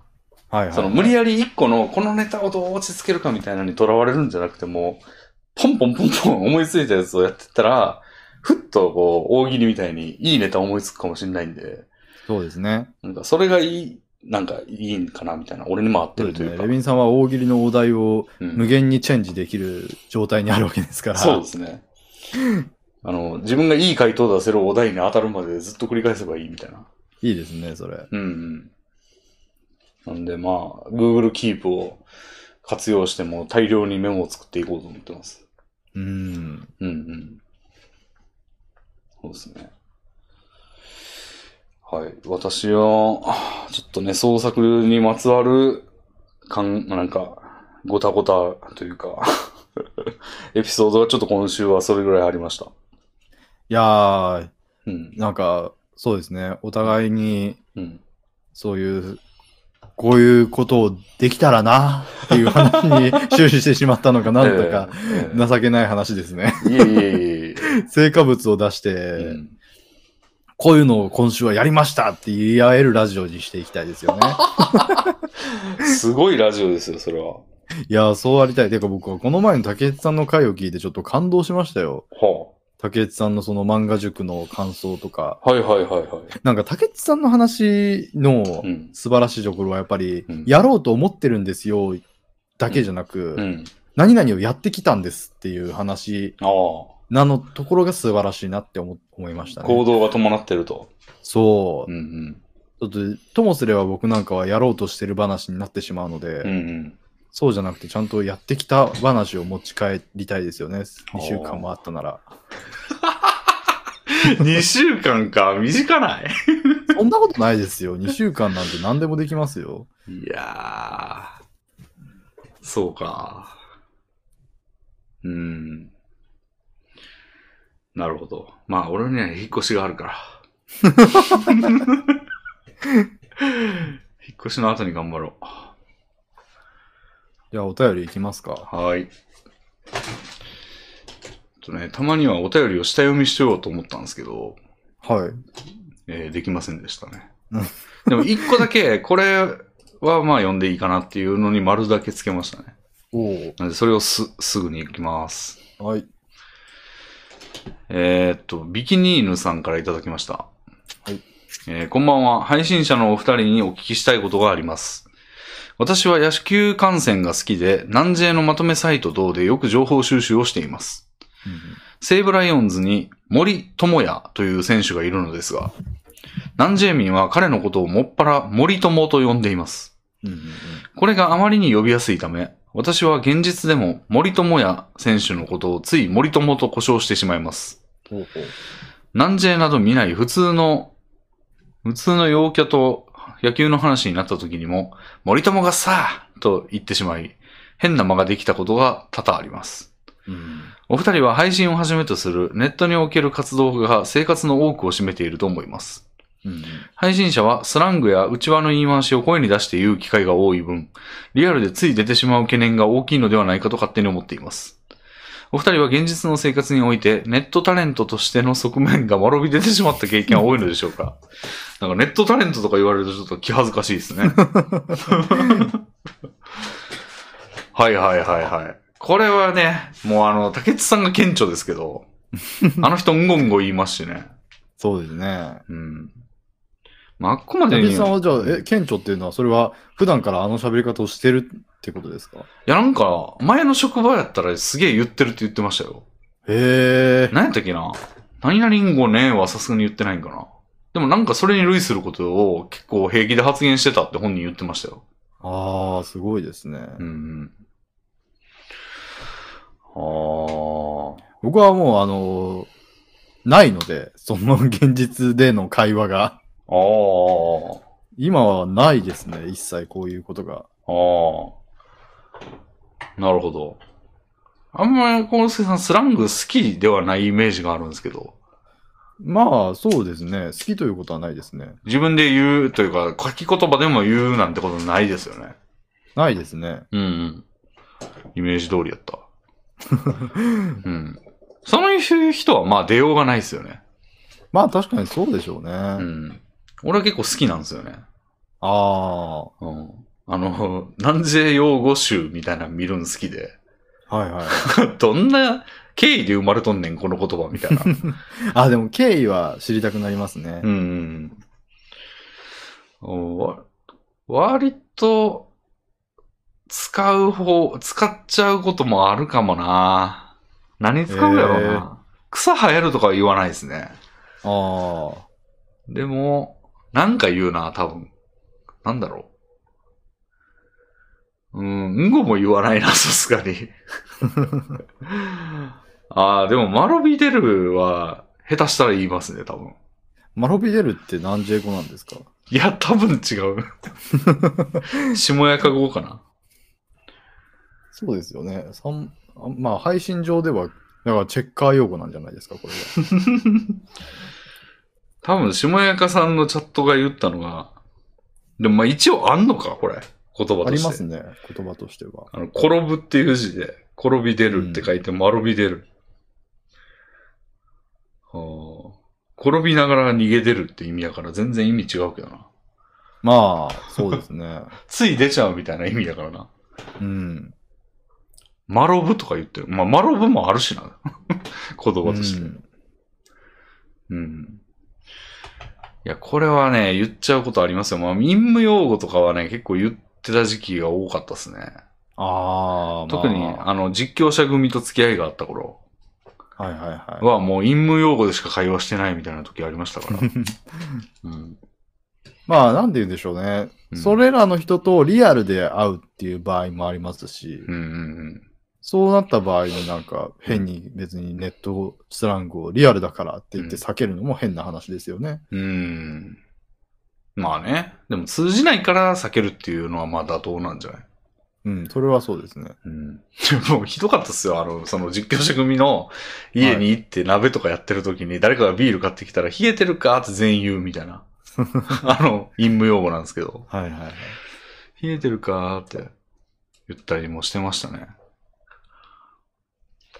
まあでも、普通の人にも、うん、まあ、使わんようにはしてるけど、たまに出てんだろうな。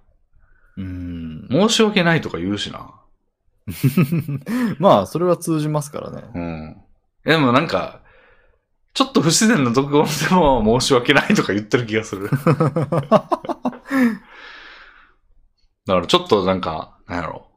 時間、ちょっと1分ぐらい遅れただけで、いやー申し訳ない。まあ、それを言うから。うん。まあでも申し訳ないっていう間柄じゃない人だったりもするでしょうしね。うん。結構かしこまった言い方ですからね。うん。どうもですとかめっちゃ使いやすいんだよな、佐々木さん用語。佐々木さん用語。詐欺師さん用語は移りますね。うん。いやー、これはありますね。言ってると思うわ。ええいや、僕も、うん。だから今はレビンさんとの会話がうん。人生における会話の99%を占めているので、あら はあはだから全然そういうことがないんですけど、逆に言えばもう僕は、ここであ。うん。。の話し方以外の話し方はできない。まあ、それでも問題ない話し方してますけどしてますよ。 あ、でもあれ言うな。多分、小室圭さんのことを小ム圭って言ったりはしてると思 あ、なるほど。う。まさしくこの森友状態ですね。うん。うん。まあ俺なんか4文字にするの好きなんですよね。もうそれは割と誰でも好きですけどね。ああ。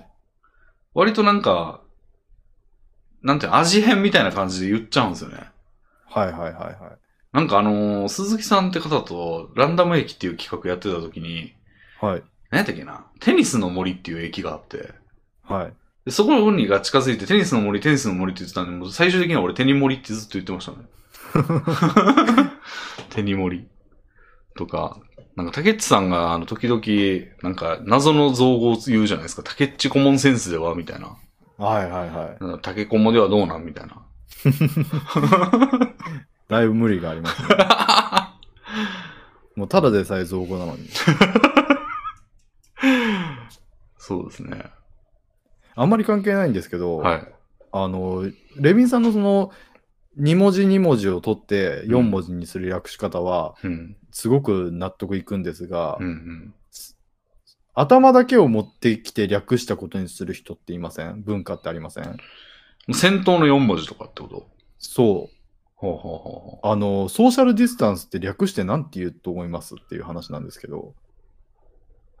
ソーシャルソーシャルって言われるんですよ。うんうんうんうん。意味わかんなくないですか確かに、社会。 ソシャディスでいいじゃない。ソシャディスにするべきですよね。ああ、まあ言いにくいんやろな。そうなんですけけどうん、でもソーシャルって言ったらソーシャルじゃないですか。うんうんで、SNS のことはまあ SNS って言われてますけど、うん。うん。あれをソーシャルって言ってた時期も確か存在したんですよ。あった気がするね。だからもうよ、なおのこと意味わかんないし、うんうんうん。そういうのとこそこあるんです よね。あれどうすかじゃあ、コンプライアンスをコンプラっていうのは。それはまあまあ。限定されるかまあらいい。そう、だってコンプライアンスは別に一単語じゃないですか。なるほど、なるほど。ということは、略したら、それって、複合語なのに、 その、一個部分だけを取ってきたら意味ないじゃん、みたいな。そうなんですよ。それはわかるわ。めっちゃあるんですよ。うんこれがどういう時にありがちかっていうと、うん。ソーシャルディスタンスの時のように、うんその原義をたどらない層がうん。うん。カタカナ語を使う時、ああ、もう大きい一個やと思ってる人、みたいな。そうなんですよね。うん。あちょっとでも英語がうん。に親和性がある人だったらソーシャルディスタンスをソーシャルとは略しようがないんですけど、しかも、ソーシャルネットワーキングサービスで、ソーシャルって言葉も知ってるやろし、普通に社会とかにも出てきた、てか、社会って意味やしな。 社会でそうね出てきたはずなのに、それをもう忘れてんかな。そう、そういう層が使っている言葉だとそういうことが起きやすいんですよね。うんうんうん。あうん、そあれ気になりますじゃあ、あの、う。はい。あの、携帯の容量制限のことをギガっていうの。そうなんですよね。気になるだからそもそもなんなら携帯もおかしいと思ってます。確かになるほど。あれはだからもう携帯という語彙が存在しない層も使うようになったせいで、 ほんまや。携帯電話を携帯って呼ぶように、だどっちかっていうと電話じゃないですか、あれうっんうんて。うん。確かに。はいはいはいはい。パーマもそうなんでしょうね。パーマは、パーマ、パーマネントカール。か、あ あ、なるほど。なるほど。永久のカール、パーマネントカールなのあを、あ、ああ、ああ。パーマね。ネントの部分だけをパーマにしてるんですよ、ね。おお宿毛矯正のことを宿毛って言いますしね、奴らは。なるほど。もう宿毛じゃ ん。あれ、宿毛やってるって言うんですよ。ああ、あストレートヘアを見て。もうバカバカじゃないのって思うんですけどあ。。逆の意味になるよね。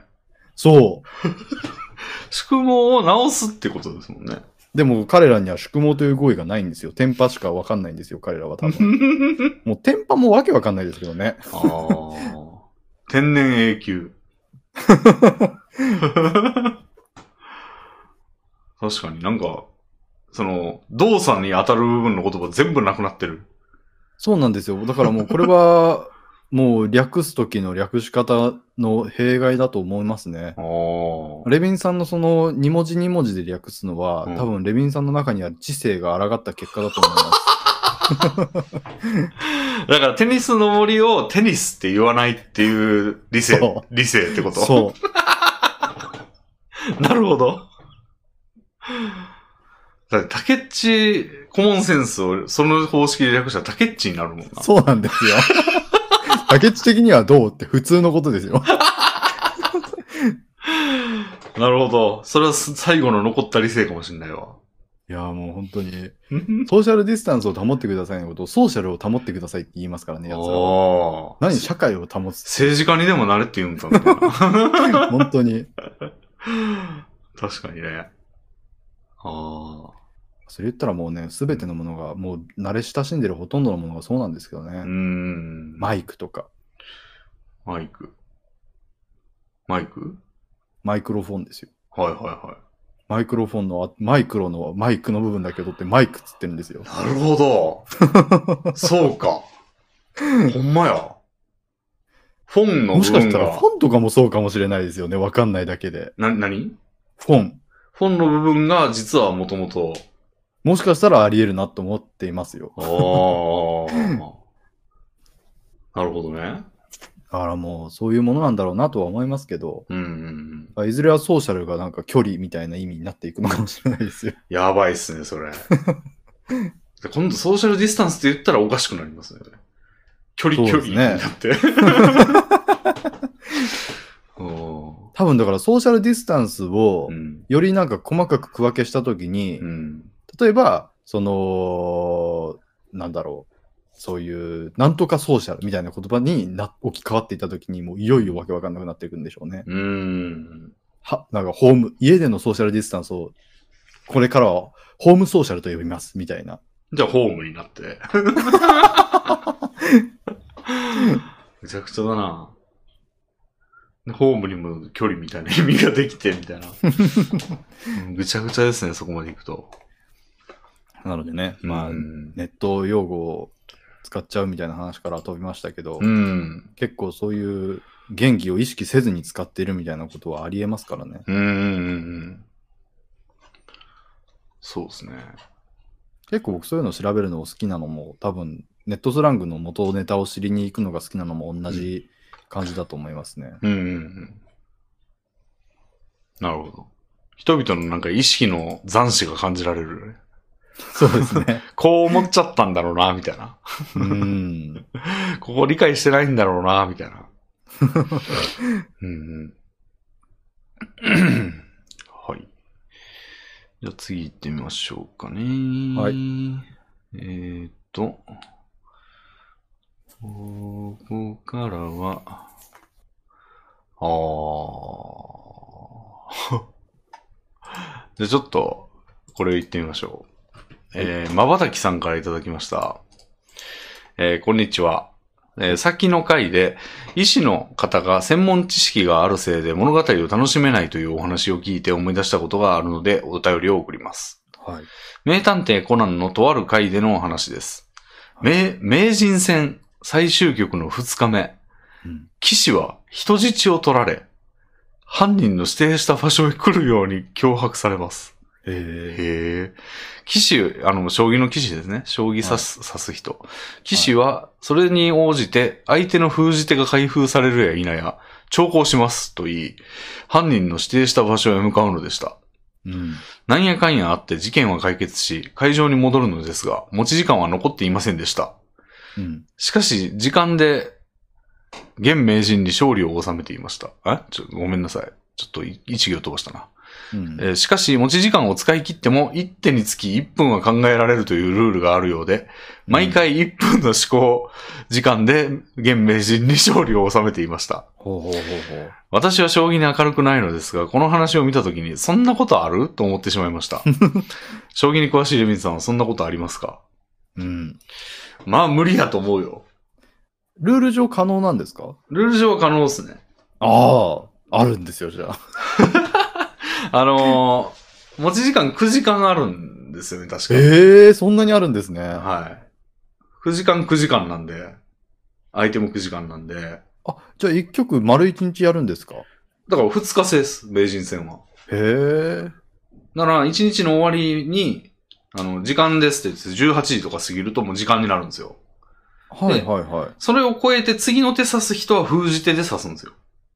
何ですか、封じ手って。えっと、紙に次何指すかって書いて、ああ、なるほど。もう考えとかなきゃだ。もう一晩考えることは許されないってこと許です、ね。されない。書いなるて、ほどで、それを折りたたんで封筒に入れて立ち会い人っていう、必ずこのタイトル戦にはいる、その、うん。中立です、私はっていううん人に渡して、その人がもう責任を持って預かると。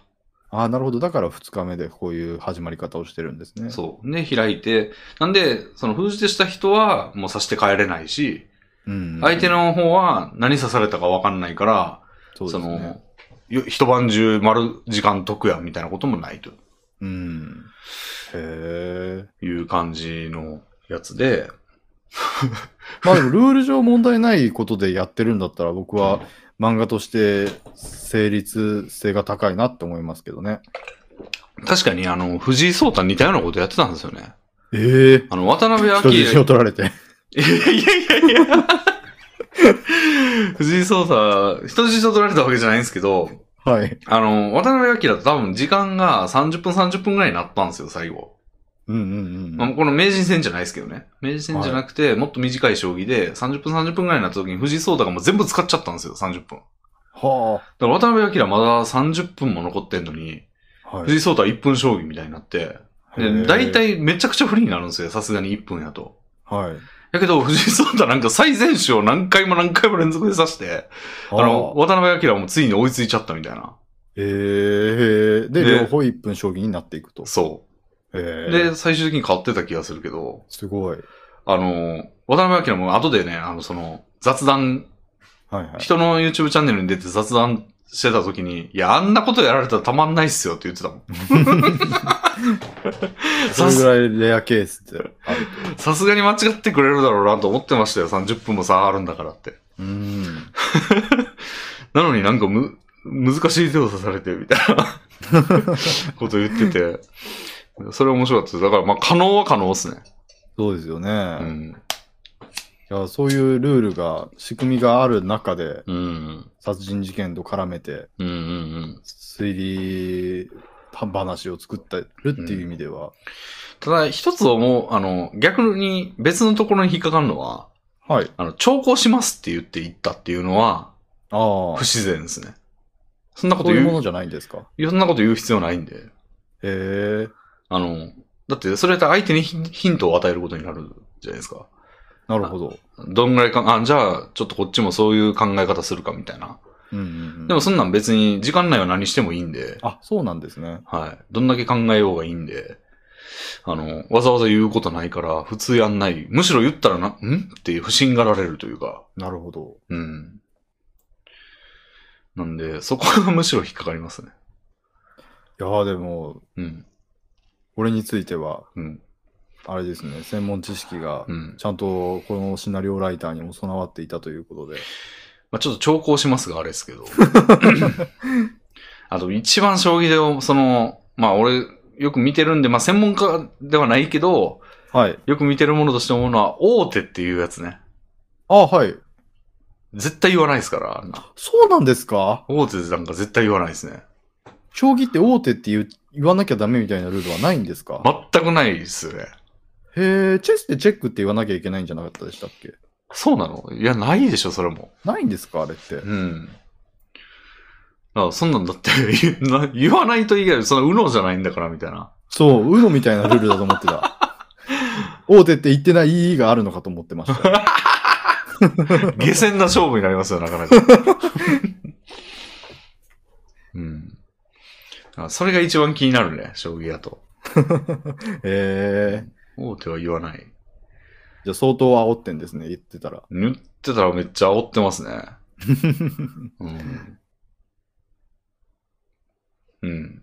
お、将棋って、はい。そういう、その、えっ、と、礼儀作法みたいなのはないんですかああ。礼儀作法にがルールに侵食してる部分はないんですかルールにはさすがに侵食してないのかなであじゃあも、大手って言ってもいいんですね。いいとは思いますが、うん、いいとは思いますね。へえ。ただそれが大手じゃなかった時どうなるのかとかいろい ろね、ありますもんね。大手じゃないのに大手って言ったらもうそれは単に騙し、なんか、小手先で騙そうとしているあそうですよね。浅いやつみたいなことでもう失墜するんじゃないですか。でもそれもルール上は可能なんですね。うん。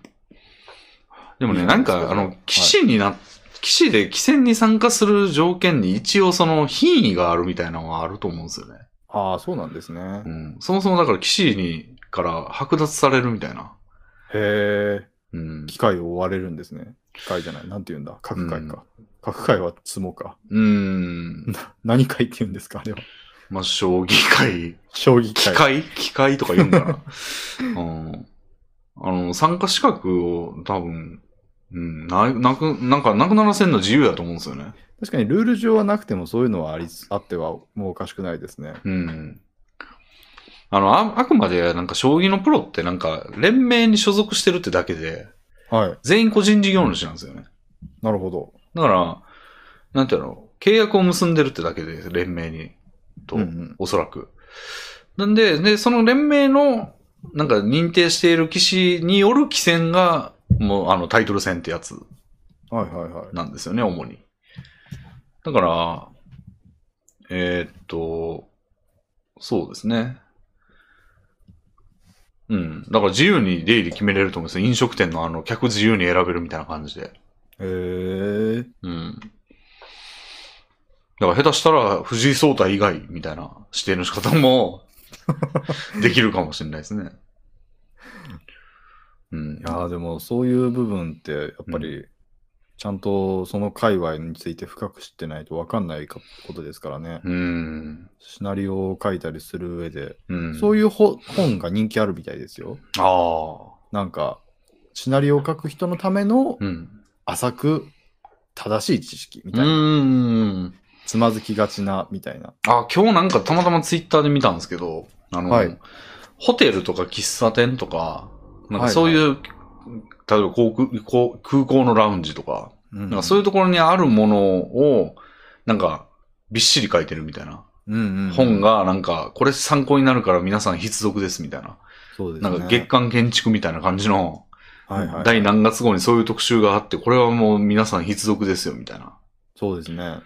やつあって、確かに役立つんだろうなって思いましたね、そういう。そううなんですよね。ん。だから知らないで書いてて、うん。赤っ端じゃないですけど、全然変な風になるみたいなことはうん。ありがちなことなので、うんうんうん。そうですね。リアリティを、まあなんか無難にリアリティというか、なんか変なことしたくない時とかに一番いいですよね。あでもこういう時一番怖いのは知ってるつもりでいることが一番怖いですね。なるほど。知らないだったら調べに行きますけど、うんうんうん。間違って覚えてるだと、そのままもう突っ走ってしまいがちなので、あ、じゃあ知ってるやつ、知ってると思ってるやつでも一応調べた方がいいんですかね。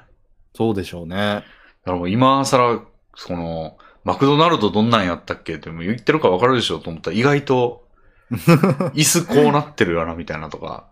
そう、実はローカルだったりして、うんうんうん。 あるかもしれないですよね。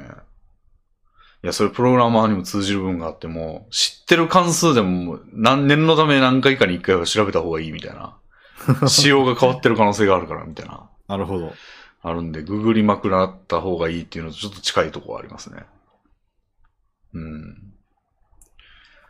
なるほど。うん。いやー、専門知識がある人からのお便りも募集しています。そうですね。うん。 ここが変だよ、みたいな。まあまあ、でもこれは結構下世話な部分も大きいのでえ、、でもためになるじゃないですか、割と。確かに、うん我々もそう思ってるレベルのものだったらためになることありますね。うんうんあれそうだったんだっていう、例えばだから、うん。うん。あの、まあ、これはもう本当によくある話ですけど、うん。えっ、と、生産狩りとかうん。で人を殺すのは現実的にはほぼ不可能みたいなへね。ー。そうなん毒だを盛るっていう、秘密裏に毒を盛るっていう使い方をしようとすると、うん。現実的にはできない。お匂いが絶対わかるレベルで発生するんですって。ー。へー。それはわからんな。うん。あと、クロロホルムで失神させるやつとか。ああ、あれはわかんのあれも、あの意識を失わせるレベルのクロロホルムうんをあんなハンカチに染み込ませるとか、そういうレベルでは無理なんですへって。え。なるほど。そういえば最近ね、あの、おもころチャンネル、んはいおもころって記事のサイトあるじゃないですか。はい。あっこで面白い記事があって、あの、はい中世ヨーロッパっはい。て、本当にあんなんなのみたいな。ああ、はいはいはいはい。その記事がね、かなり面白くて、あそれの、読んだかもうな。ん。なんか中世ってそもそも1000年間ぐらいあるから、どれのことみたいな。うー ん。で、今、その、ファンタジーで描かれてるのは、ほぼ近代です、みたいな。そうなんですよね。うんうんうん。なんか、ギルドがあったり、貨幣が流通してたり、あの、はいあの、伝染病とかに悩まされてない時期なんて、全部が一緒になった時期なんかないみたいへーな。で、ギルドとかも、その、要はあの、依頼を受けて、冒険に出て、あはの、なんか、達成したら報酬がもらえるみたいな、もう一部の国の一部の時期でやってただけみたいな。い。なるほど、なるほど。うん。あとなんか、一番衝撃的だったのは、なんか、ほぼその時代の人たちはもう半径3メートル以内から一生出ないみたいな。 3キロね。 3, 3キロん ?3 キロ3メートあ、3キロ ?3 キロです。ル3キロではない。300とか3だったかもしれませんけど、3メートルってことはないです。うん。3キロやったと思いますね。でも僕もその記事聞いて、なるほどって思いましたね。うん。確かに、そういう農民とかうん。で生まれ入れて、うん。村社会で暮らしていて、うん。現代じゃなければそうなるのか、みたいなうん。ことは思いましたね。な、なぜそうかというと、なんか出ると死ぬらしいんですよね。そうですね。なんか、獰猛な動物とかもいるし、なんか、変な植物とかがあったり、変な毒を持った植物とかがあったりして死んだりするから、 その記事、僕が記憶してる範囲では、なんかう、ん信用問題というか、はい。そういう、社会的にうんな信頼がうん。全くゼロになる状態になるから生きていられないっていう説明があった気がしますね。ほー。なんか、うんあー読んだ記事がじゃあ違うのかな。うんその、もう、共同体の一員としてしか人間が生きていけるようなうん。社会制度じゃないから、うんうんそういう半径3キロ以内のうん。うん。外に出たら、まうあ、ん共同体から外れてしまい、うん。そういう自分を証明するものが何もなくなるから、ああ。そういう意味で生きていけない。そうですね。まあ、両方言われてた気がする、記事で。そうですね。うんうんあだから結果、うんそういう自給自足みたいなことになり、そうなると、獰猛な動物や植物にうん。ってう。いうことなんでしょうね。うん。なんで、まあ。それはもう本当に目から鱗でしたね。そうですね。でまあなんか、でも創作は自由にしていいと思いますみたいな結論でしたけどね。まあ、それはそうでしょうね。うん、 それを思って、なんかガンガン言うのはほんま良くないみたいな。そうですね。おかしいおかしいみたいなの言うのは。まあでもそれは別にうん心意気の問題ですからね、うんガンガン言う人がいても全然いいと思います し、まあ。それはその社会学者なりの人が、うん。歴史学者なりの人が、うん。創作に対して寛容な心を持っているからそう言っているだけで、うん。別にそういうものに対して強量な人がガンガン言うのは別にいいとは思いますけどね。うん。で、まあ、そういうのって聞くと面白いですよね、どれも。そうですね。確かに確かに。そう考えると、ぜひ募集したいですね。ええで、そういう来てますよ。あ、ほん、本当ですか。はい。あ、でも、どうやろこの人、ちょっとじゃあ行ってみようかな。はい。えーザップさんからいただきました。はい。えーレミさん、幸之助さん、お疲れ様です。第135回で、職業、職業柄気になる作中表現の話を収集募集されていましたが、職業柄というわけではありませんが、僕も気になることがあります。はい。はい。ナロー小説なのでたまに見られる展開で、ガリガリに痩せた奴隷の女の子を助けて食わせたり、飢餓状態の村を救って大量の飯を振る舞ったりするのですが、そんなことをしたら、リフィーディング症候群で死ぬだろうと思ってしまいます。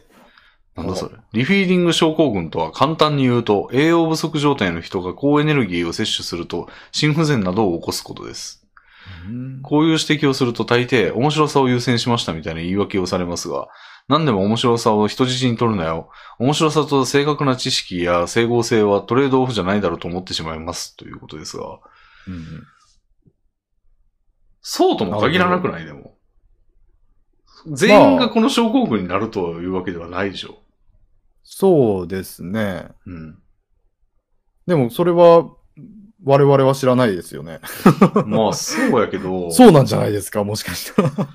そうやけど、急に食ったら、だからゆっくり食えみたいなのを見る、フィクションでも見ますけど、それともちょっと違うイメージですけどね、この文書き方からすると。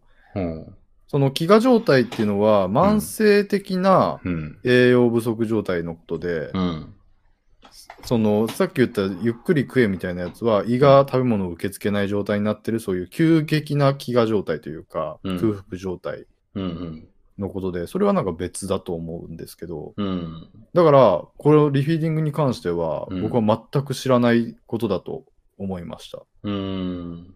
そういう慢性的な飢餓状態に対しても、そんな罠があるのかっていう、ほー。そういうことなんじゃないですかこの人の言うことを信じるなら。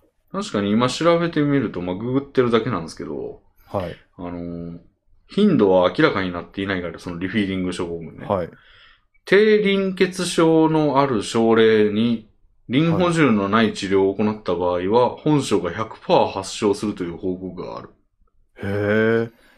つまり、あらゆるうん。しょ、そういう栄養が欠乏している中で、うん。そういうリンうん。なりするものが、リうンんリンなるものが不足していたら、うん。そういう人の場合は100%の確率で。えー発症する。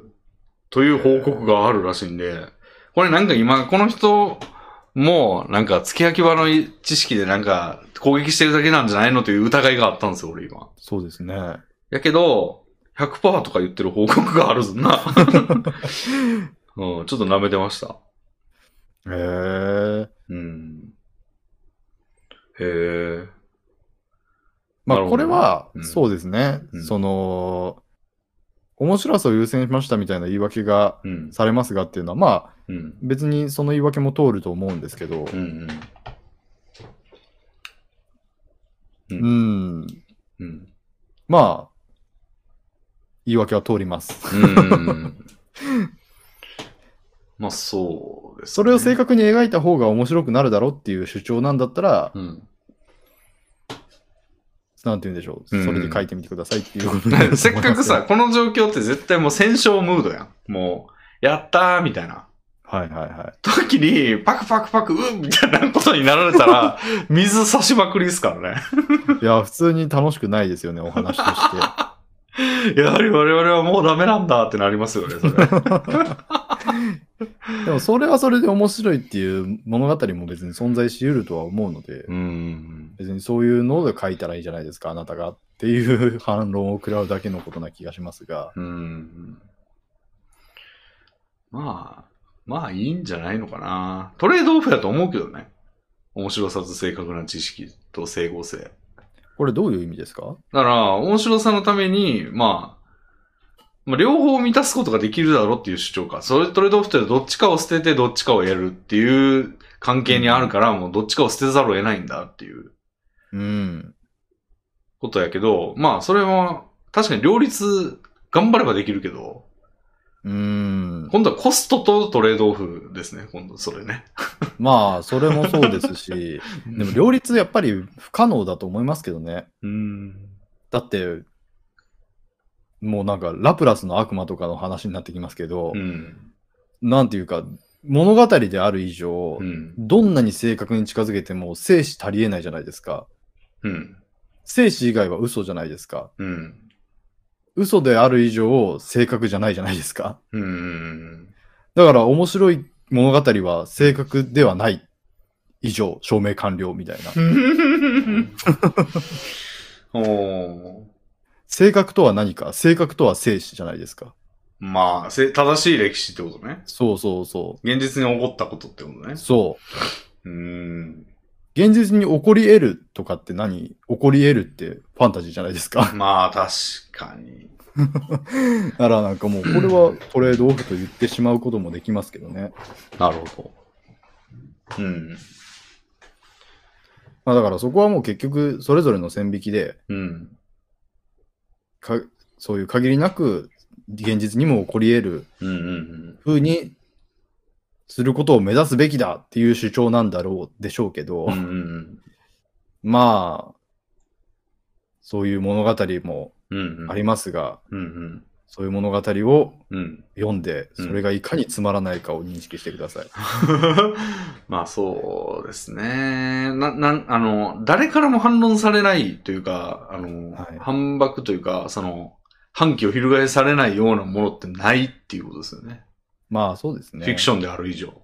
そうそう、フィクションである以上 は、絶対どこかでうん。誰かに、いうん。や、こんなの整合性がないようんうんって言われてしまう部分は含んでいるので、うん。うんうんうん。それがあなたにとってあったかなかったかっうんうんうん。ていうだけだと思いますね。うんうんうん。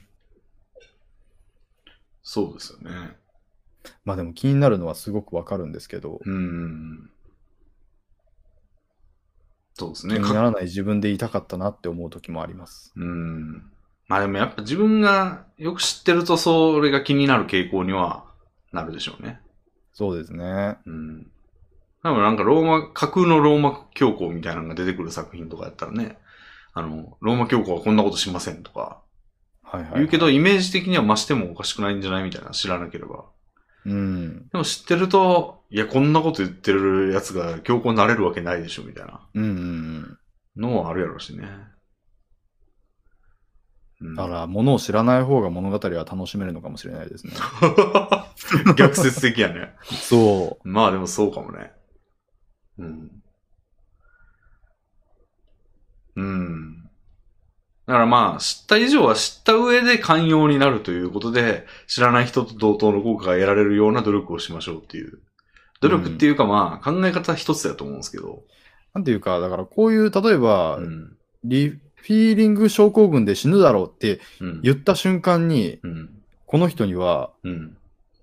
もう100本の矢が向かってくると思うんですよね。そんなにいや、それは何かっていうとうん、リフィーリング症候群をこの世界に持ち込もう、持ち込まれていると仮定しているんだったら、はい。もっと早い段階でうん。あ何々現象がとか、あ。そういうものに言及できてない時点で、あーあなたはリフィーリング症候群という知識をひけらかしかっただけに過ぎず、ああ。他のことは全部気づかなかったんですかっていう矢が飛んできてますよ。なるほどね。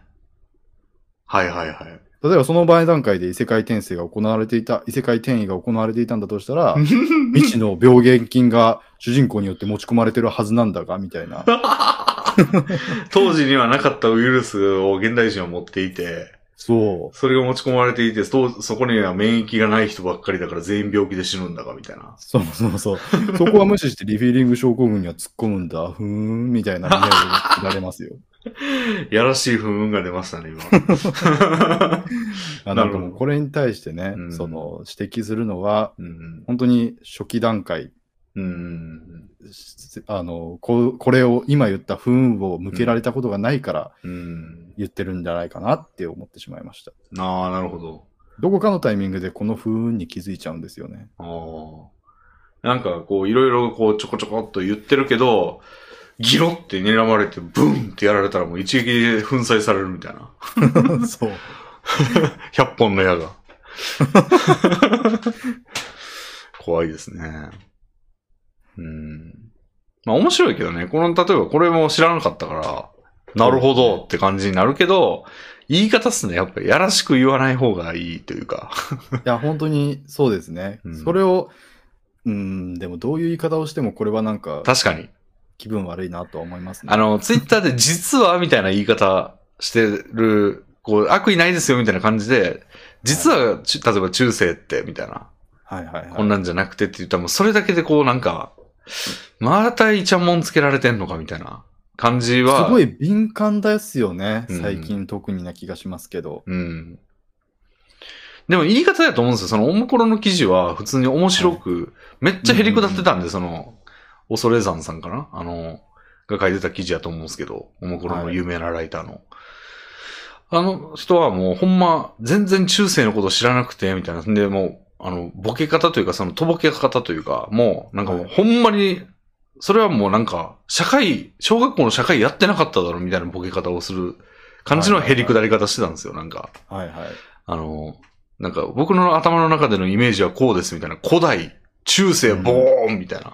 うんうんうん、で、現代みたいなこと書いてて、さすがにその理解はないだろうみたいなうんうんこと書いてもへりくだるんですよね、最初に。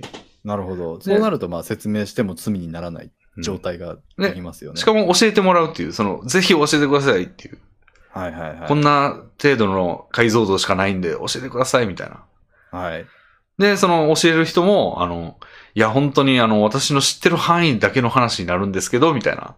うん。注釈付きでやってたんで気持ちよく読めたんですよね。そうそれでちゃんと最後に、うん。その創作の中ではこんなことは気にしないで作られていても全然問題ないと思いますっていううん。部分もちゃんと必要だと思いますし、で、最後になんか、あの、そその、だから、こういう困難がありますよ、困難がありますよ、みたいなこと言われてたことに対する対策を、一個一個装備として持ち込んで、じゃあ私はこの格好で中世に行こうと思いますっていう感じはいでは、いへっぽこな格好をしてて、なるほ面白く終終わるっていう。ど。うん。素晴らしい、もうその、ヘイトを、とり、一つ一つピンセットでコネを取るかのように。いやー、すごいですよね。 かなりデリケートな話題だとは思うので、うんうんそれをちゃんとやってるのはうん。うん。プロなんだろうなって思いますね。うん。もうこれすごいですよね。あの、アルファさんっていう人がはい有はい名ですけど、そうですね。あの、今日トレンド入りしてましたね。なんか知らんけど。ああ、あれなん、なんでっていうのは知らいないや、あの、トレンドにあるのを見ただけです。あ、僕もそうなん ですよ。謎が一つ生まれただけでしたね。人気者だなと思って。そうですね。うん。はい。では、他にも来てないかな、こういうの。そうですね。でもなんか今ちょっとバッサリ言ってしまったので、はい。言いづらいかもしれない。 言いづらいというか、はい別に僕もそういうツッコミが常に悪ということは思っていないので、うんうんうん。はい。うーん。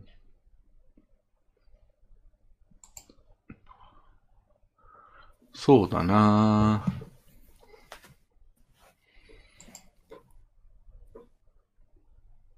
うんうん。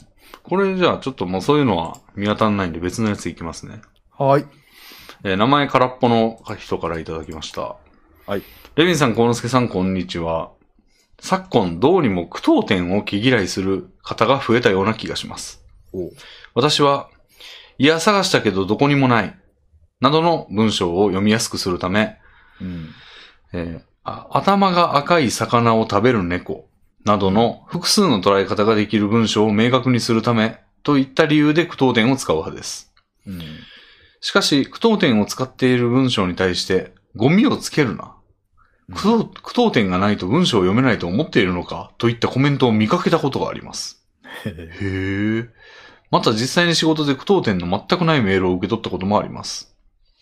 これは、ホリエモンさんや岡田敏夫さんが言うように、短い文章を括弧単語だけに反応して、長い文章を括弧本を読めない人が増えたせいなのかそれとも文章を書くのにペンや PC キーボードではなく、スマホのフリック入力、かっこ、句読点より空白や開業の方が早い、をしているせいなのかえー後者はそれぞれ、それはそれで PC 離れという問題がありますが、えーまさか今の時代に2バイトの容量を気にしているわけではないと思いますが、お二人は句読点についてどう思いますかうん、私には今後句読点が消えてしまうのではという不安があります。うん。なるほど。なるほど。割と気にする方ですね、句読点は。あの、気にするっていうのあーは、まあ適切につけた方がよく、付け方に、を、ちょっとこだわってるみたい な。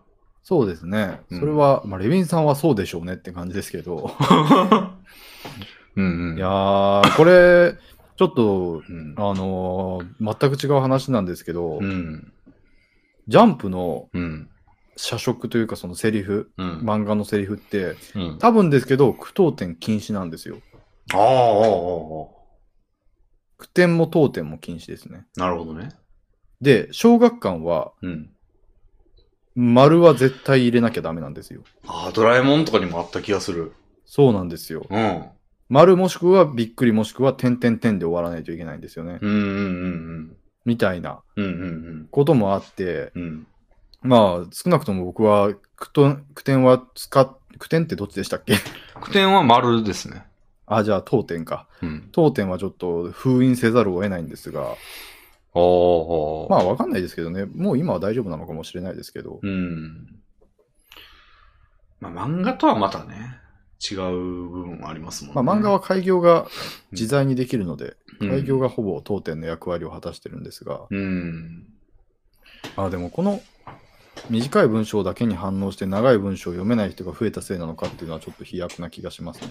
ああ。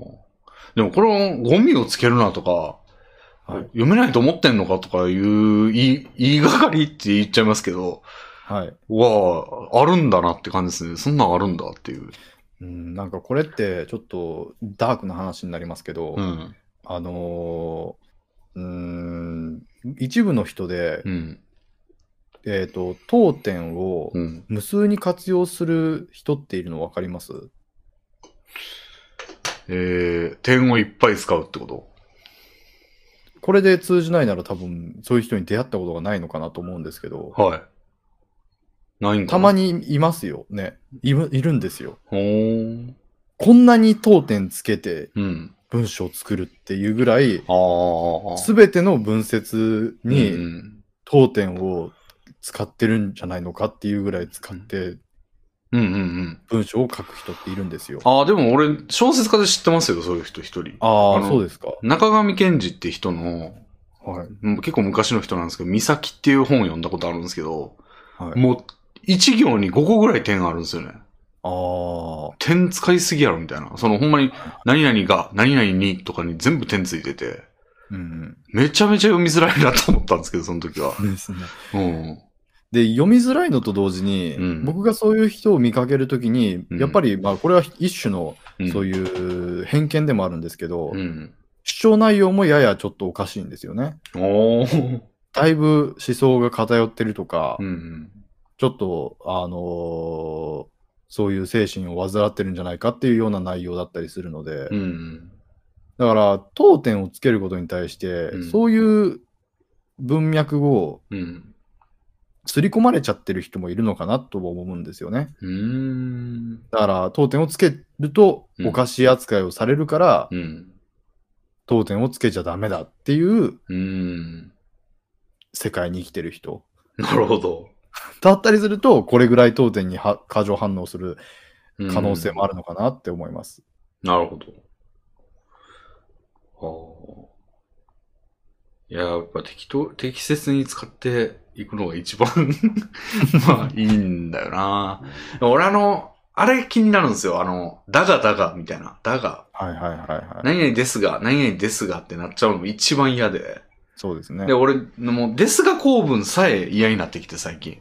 その、要は、A ですが B なのです、みたいな。うん、うん。やつはもう、あ、良くないと思って、俺最近は A です。しかし B ですって書くようにしてるんですよ。そうですね。うん。だからなんかよくね、あの、質問してる時とかに、あの、仕事上、仕事し、えー質問する時とかは、あの、大体こう、言いたいことが、こう、テンプレートとしてこうなってて、その、要は、えっと、こういう動作を期待してるんだけど、はいはい。動きません、みたいな。はい。っていう、その、思ってることと違うことが起きてるから聞いてますみたいな。はいはいはい。時ってもう自然とデスが構文になるんですね、当然。うん。でもこれももう、あの、文章が2個になるじゃないですか、デスがやったら。そうですね。 A ですが B って、A も1個の文章として理解しないといけないし、B も1個の文章として理解しないといけないから、人の、なんていうの難易度をやたら上げてる行為に思えて、うん。もう文章として一個で完結させて、です、しかしって後につけて、もう一個文ってやった方が多分理解度上がるなと思って、それ、それ以来です、割とそうしてるんですよね。どうなんでしょうね。うんなんかそこを、確かにうん。両方可能ですけどう、ん。それぞれに利点があるんですかね、やっぱり。うーん。今聞いた感じですと、うん後者の方がいいってレビンさんは判断したわけじゃないですか。そうですね。じゃあ前者の存在意義って何だったんだろうっていう。うーん。まあ、一文で済む。ああ。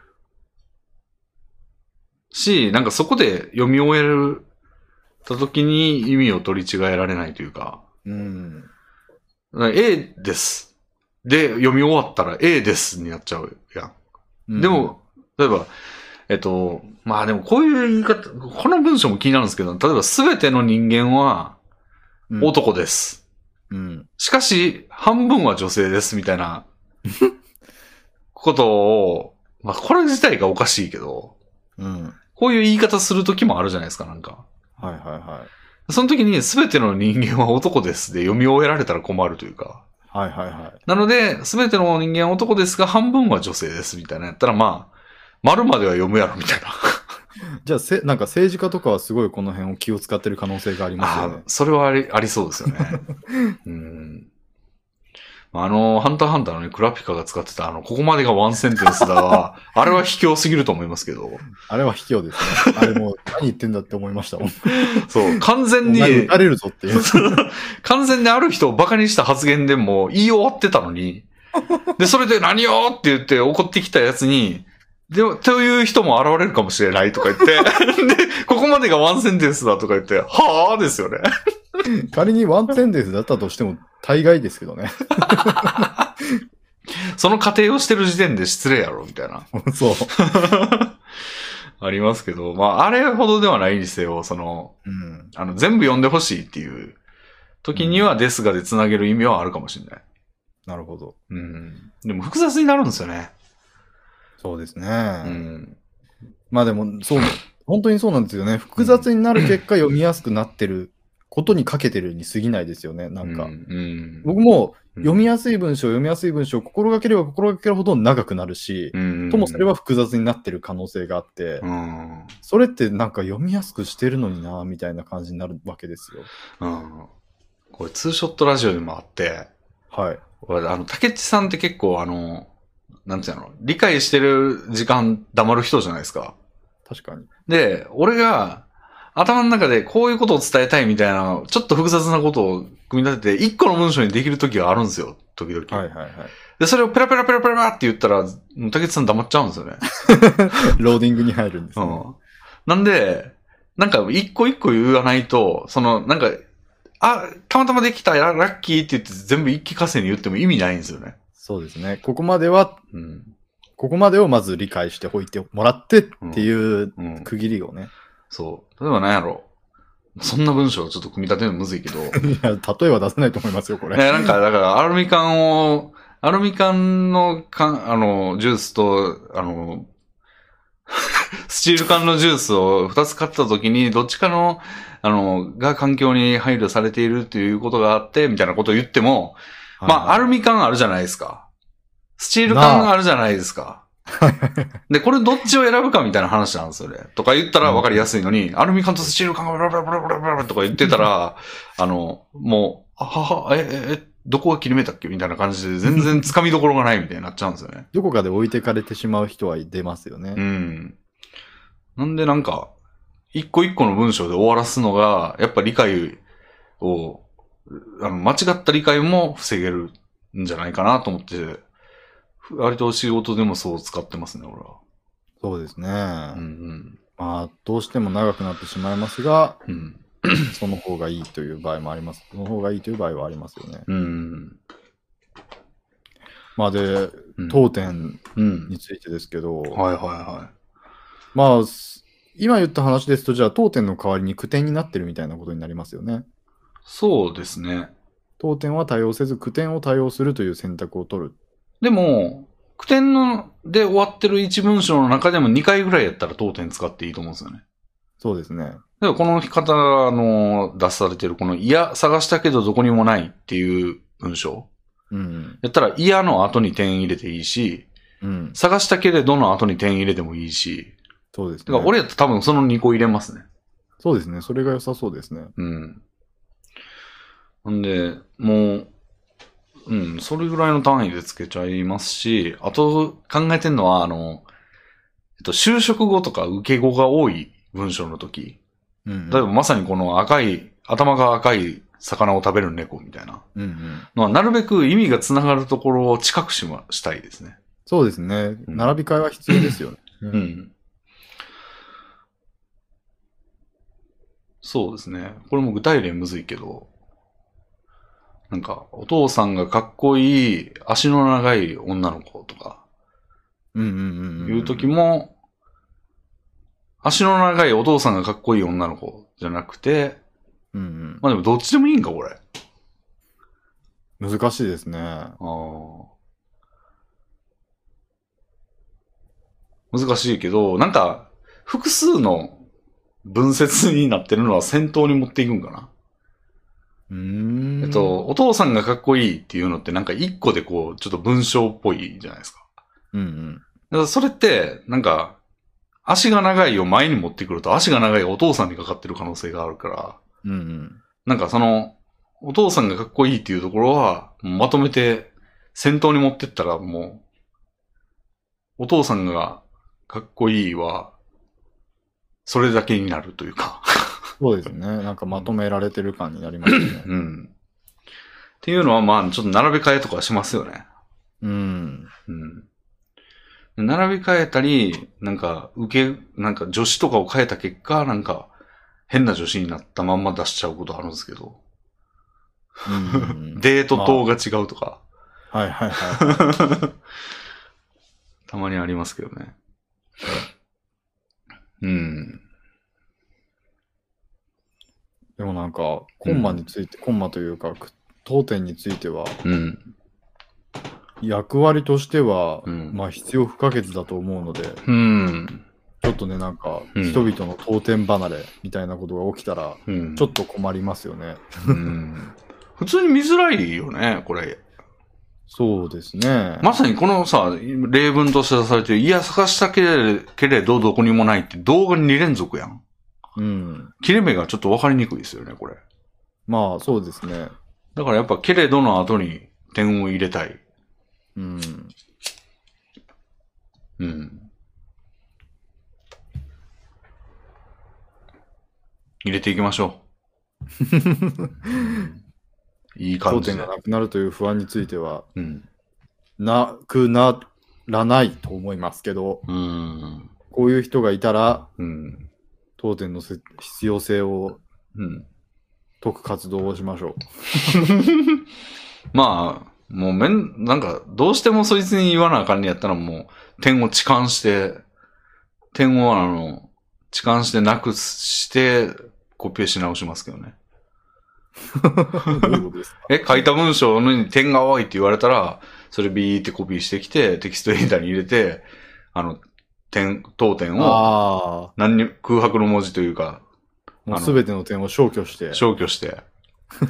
俺はゴミのない文章だ、これだっつって。うん。 そうですね。そういうアドオン入れたらええね。嫌 なやつ。読みたくない方が。うん。これはちょっとね、面白い。興味深い話題でした、私は。そうですね。あるとすれば興味深いですけど、ないと思いますけどね、こんな、こんな人。でも、いるらしい。見かけたことがあるって言ってるからね、この人は。嘘こうんの人の置い置かれてる環境がちょっと厳しいんですよ。きっ とあら あらお前の世界がおかしいんだって言いましたよ。異世界からのメールである可能性があります、ね。 なるほど。えー、っと、じゃあ次は、えー、うーん。これ、まあ、ちょっとじゃあ、知ってるかわかんないですけど、今日、ちょっと一回。 え、ジュウさんからいただきました。はい。レミンさん、ゴーノスケさん、こんばんは。ツーショット TRPG 企画を検討中と聞き、嬉しくて勢いでお便りしました。プレイヤー一人で同じシナリオを他の人にもと話されていましたが、経典同地クラブという方々の片白というシナリオがまさにレミンさんがやりたいシナリオに近いのではないかと思いました。かなりの人数がプレイしていて、同じシナリオでも飽きることなく、使える技能もかなり限られていました。目が覚めたら記憶喪失で病院で拘束されていたという話です。ラジオではなく TRPG 用に動画を作るのであれば、ツーショットラジオで感想会なども聞きたいです。密室で脱出ものが大好きなので、レヴィンさんのシナリオでもぜひ、病室、突然停止したエレベーター、え市電の中、かっこ一両のもの、車の中、外に狼や熊がいる状況下でのビニールハウスなどを扱ってほしい です。よろしくお願いします。めちゃくちゃ具体的なものを扱ってほし いな。はい。知ってアイまデすアをくださってるんですね。ああ、いいですね。知ってま片す白は名前しか聞いたことがないです、ね。ああ、でも聞いたことあるんだ。俺ないですね。うん。うーん。えーず近いというならぜひ見てみたいですね。そうですね。うん。引っ張られる可能性もありますけど。あの、まレビンさんがやろうとされている、うん。ね、TRPG に近いんだったら、んまさしくやってみたらいいんじゃないですか、なるほど。まああの作りたいって話でしたっけえっと、そうですね。そうなんですけど、あの、竹内さんも今、興味があるらしくて、それに。へえ。あの、 もう約束したんですよ。5月の7日に、あの、竹内さん GM で、あの、俺のひ、俺に対して一人シナリオをやってくれるということで。なるほど、なるほど。でも、ツーショットでやろうぜっていうことなんで、次回の竹内さん会はもうツーショット、あの、 ツ TR ーショットでやるんですか TRPG ですね。うん竹内さんはなんか、一人用シナリオは鉱脈なのではみたいな感じで、ああ、の、なんか、それの動画をいっぱい作りたいみたいな。うプーレんプレイ動画を。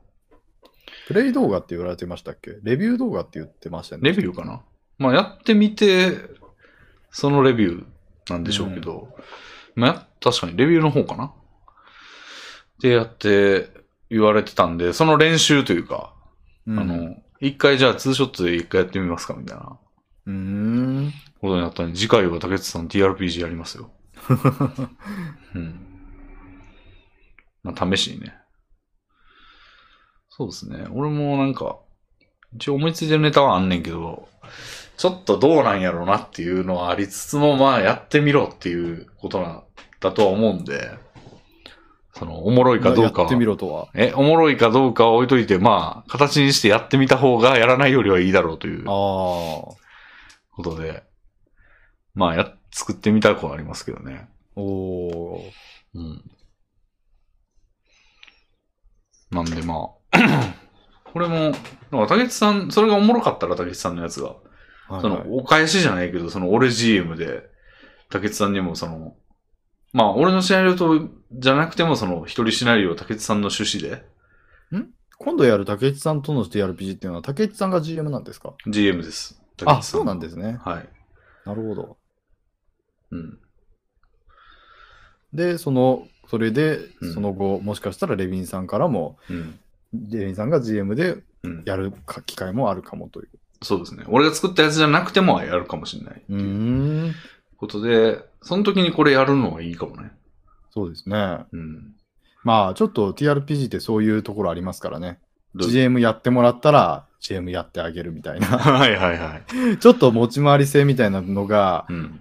ないと難しい部分はありますよね。うん。ちょっと GM の負担が重かったり、うん。やっぱり、ゲストとホストみたいな関係になりがちなのでう、んうんまれにね、うん GM しかやりたくない人 と、プレイヤーしかやりたくない人がマッチングして奇跡が起きることはありますけどうん。、ええそうですね。なんで、まあ、あの、将棋の先手後手みたいな感じで、一回ずそうつ、です一、ね回ずつやっとくみたい な。うんちなみに僕は、プレイヤーはやりたくない人ですね。 あ、そうなんや。僕 GM しかやりたくない人ですね。へえ。なるほど。それも変わってんじゃないその方が。そんなことないんか。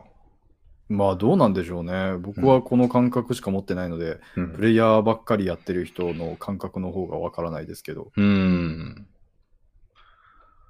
ああ、でもなんかそういう、なんかへ、変にって言うとあれですけど、なんか、なぜかそうなってる人いますよね。そどういうの、ことですか小野助さんは GM しかなぜかやりたくなく。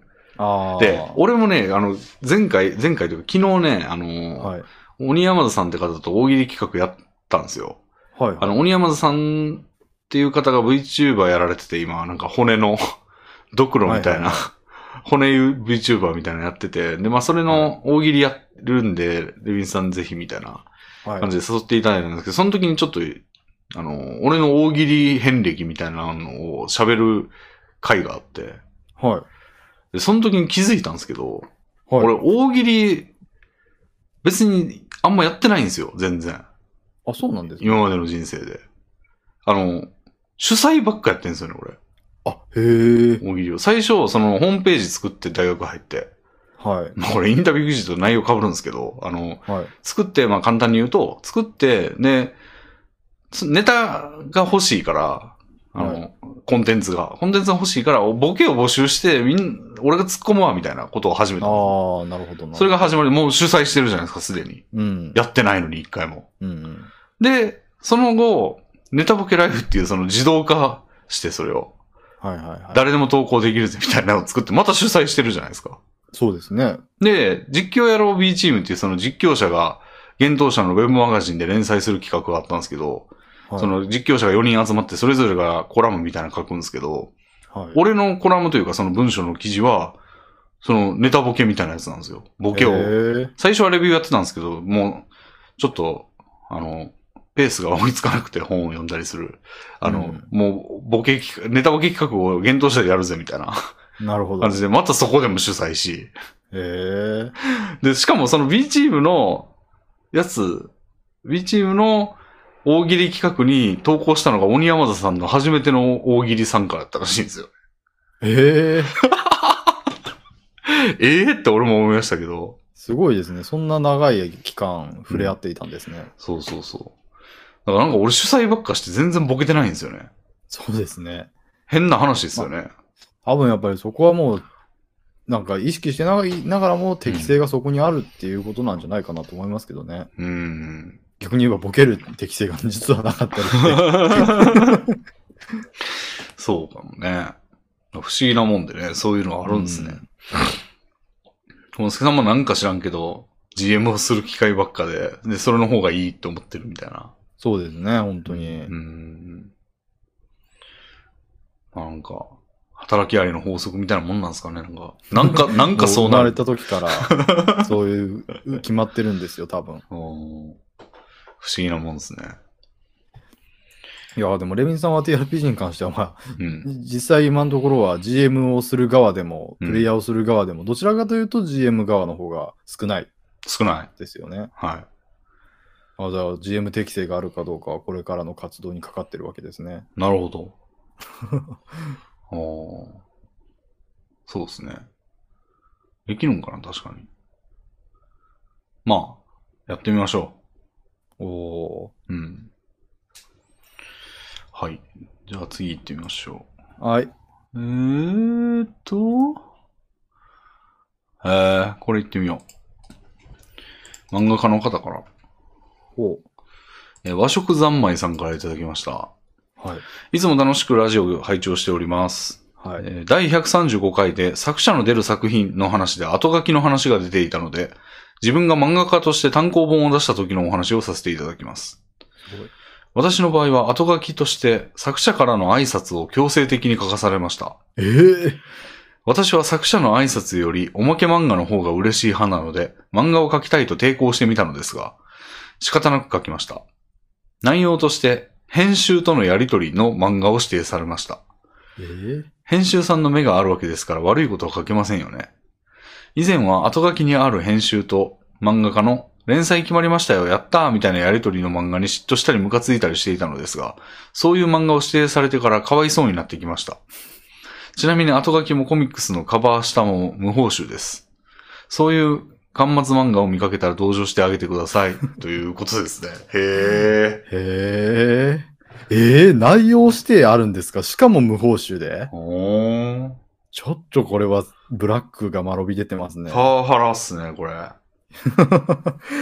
無報酬で内容指定ってちょっと信じられないですね。ほんまやね。はあ、怖い。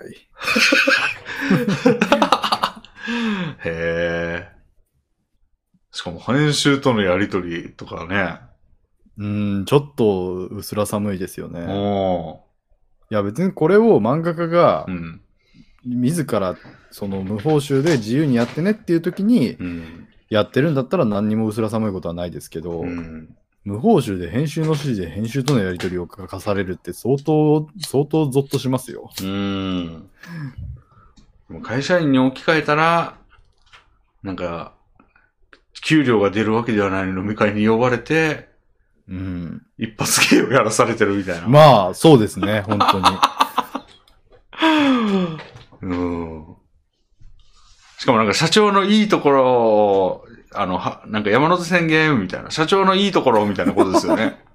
まあそうですよね。いや、いいところじゃないんですよ、多分あ。社長といえばでいいところを言わされ続けるんですようわー より醜悪だった。いや、もうでもそういうことですよ、これはまさしく。それは大相撲ですね。でもまあ、ちゃ、まあこん、これほどではないですけど、うん。僕もその読み切りが載った時の、うん。その、おまけうん。ページというか、読み切りを書い、この読み切りを書いてる作家はこんな作家だ、みたいなうん。ページが必要らしくて、おうそこの内容を書かされた時に、うん。担当編集禁営を書いてって言われて、おーまあ、著者禁営と担当編集禁営を横並びに出されるわけですけど、うん。著者禁営はまあ自分のイメージ画像を書きゃいいんですが、は担当編集禁営で絵描けって言われるんですよ。 い。会ったこともないし、 ああ。あ、なんへーか、しかも描けって言うんだみたいな。あれちょっと似たようなことになってるやん。いや、本当に、だからなんかそういう文脈はあるんでしょうね。これはだから、まあさっきのその社長のいいところみたいなのではなく、多分、売り上げとかにつながるファクトがあるんじゃないですか、うーん。ほんまかな。そう思いたいです。そう思うようにしましょうんう。そうじゃないとちょっと僕はうん。もう商業やっていけないです。なるほど。そんななんか社長よいしょみたいなノリで編集よいしょをうん無報酬でやらされる環境が醸造されてるような場所だったらちょっと無理です。うーん。 なるほどね。いやー、そういうのやだな。まあ多分でもそういうのが好きな人もいると思うし、うん。そういうの好きな人のためうにん。やった方が単行本の売れ行きがいいんだよっていうファクトがあってう、ん。ちょっと無報酬になってしまうのことに対して説明はできないけど、うん。 なら、ならページあたりの単価は提示しろよとは思いますけどう、ん。まあそれは目を、それには目をつぶって考えれば、まあ、なくはないのかな。なるほど。うんうん。まあでも世の中結構、なんでこんなことやってたんだろうみたいなこといっぱいありますからね。なんか、そうですよ、そうですよ。繋がってないこと、可能性も十分であり得る。いやいやいや、だからその世の中のすべてのなんでこんなことっていう案件がすべてつながってるんですよ。どういうことだからすべてうん。なんでこんなことやってんだろうって思っているけど、実はうん。ファクトがあって、うん。だからこれにもあって、いでも実は意味なかったっていうこともいっぱいありますからね。や、それがないんです。実そうは意味がないことなんてないんです。なるほど。えーそういう考え方もあるかもしれません。それに気づけていないだけなんですよ。恐ろしい。はい。いうや僕はおまけ漫画描きたい方ですね。ーん。だからもし編集とのやりとりが、僕がもしいつか、うんあの単行本を出した時に、うん。その編集とのやりとりのおまけ漫画が書いてあったら、うん。 おって思ってください。 巻かれたな、長いものに巻かれたなって思ってください。えー思います。 なるほど。こういうのがあるんですね。いやー、まあ単行本出したいですね、まず。あ。ああ、なるほど。 出せるとなったら僕はもう何の文句も言わず書くと思います。うん。うん、うん、うん。なるほど。はあ。そうですね。他は。ああ、じゃあちょっと漫画家の人からまた来てるんで。てか、この人もすごいですよね。単行本を出されたことがある漫画家ということで、うん。そんな、レアですかやっぱ。はい何ですかレアなんですかそりゃあそうですよ。うーん。漫画家の中でうん。もう単行本が出てるってなったら、漫画家って、そその単行本出した漫画家ってどれぐらいいるんやろなんかフェルミ推定しろって言われてもできないな、 俺。どんぐらいいるんですかそう、いや、うんだからでもできるんじゃないですかそのジャンはプいはがい創刊から何号分ああるとして、はいはいはい。みたいなことで推定できるの。一回ジャンプの厚さ的に何ページ分あり、そのうちの何割が漫画でみたいでな。も雑誌が何冊ありとかわかんないんだよな。ああ、まあ確かに雑誌の数まではちょっと難しいですね。うんうんうん、単行本出した漫画家って、ざっくり1000人はいる1000人はいるんじゃないですいかる、いるよな。もうちょっとおるよな。もっといてもおかしくないです、 5000はいない。わかんないですね、そ、そんなの。 ごあー1万はいないよね、絶 対。そんなこともないかもしれないですよ。ああ、そうもう何もわからない。確かにな、あの、長いですもんね。そうですね。うん。 どうしましょう時間かけて推定してみますちょっとだけやってみますか。だからじゃあ、さすがに、うんもう、単行本という文化が生まれて以降とかにしてしまうとあれなので、はいここ10年にして、はいはいは少年漫画と区切りましょい。はい。う。で、少年漫画雑誌は今、うん。えっ、と、まあ、ジャンプサンデーマガジンがあって、知らないのがその倍あるとして、はい。 10冊あるとしましょう。少年漫画が。少年漫画雑誌が。雑誌が10冊。で、10冊に、じうゃんあそれぞれ10個ずつ連載があるとして、だからうん現、連載作品は100作、うんうんうん。現。在。うんうんそれが10年。うん。うん。で、えっ、と、1年あたり単行本は3冊出ましょう。出るとしましょはう。だから、300×10 年だから3000冊。あ。は単行本は10年間で3000冊あ。は出てます。で、それがじゃあイコール2としたら、いや、イコール2はおかしいのか。あ。連載の数で。 連載が1年で終わるとしましょう、じゃあ。うんうんそしたら、3000冊のうち、10年で、だから300人か。うん。うん。んって合ってます連今載が1年、あ一人の漫画家は1年しか漫画を描かないので、はい。 1年の間に出せる単行本数は3冊なので、1人3冊持っていくから、3000冊を1000人ですね。で分け合ってることになりますね。え、ちょっと待って、1年10、10個連載があって、はい。 1年にで終わるんだから、平均して、はい。 10個雑誌があったら1年間に100個出るんじゃない、うんその単行本に換算しなくても。10個連載があります。はい。 10冊漫画雑誌はあります。はい。で、寿命が1年だから1年あたり100個だよね。いや、それは連載本数です。うん。だから100人やん、でも。はいはいはいはい、はもうい。その、あい100人1か。人1連載やからもあ、そうかそうかそうか。う。で、10年やから1000人。はい、1000人だ。あーじゃあ、フェルミ推定により、現状、ここ10年で1000人漫画家はそ単行本を出していることにな りままあ、した。少年漫画限定やかそらうな。ですね。少年漫画限定。じゃあ、少年漫画の市場規模が、うん。漫画全体の市場規模におけうるん。 5割として、ああ。じゃあ2000人だ。あでも、なんか、売り上げ関係ないから、はい。なんか、種種類でいいんじゃないだから、少年、うん。少女、ああ、青若年若、アダルト。年、青年、児童書。児童。そうですね。で、4倍4000人そうなるかもしれない、単純に考え。えたら。まあ、少女漫画家と少年漫画家が同じ数いるとは思えないですけど。まあまあまあ。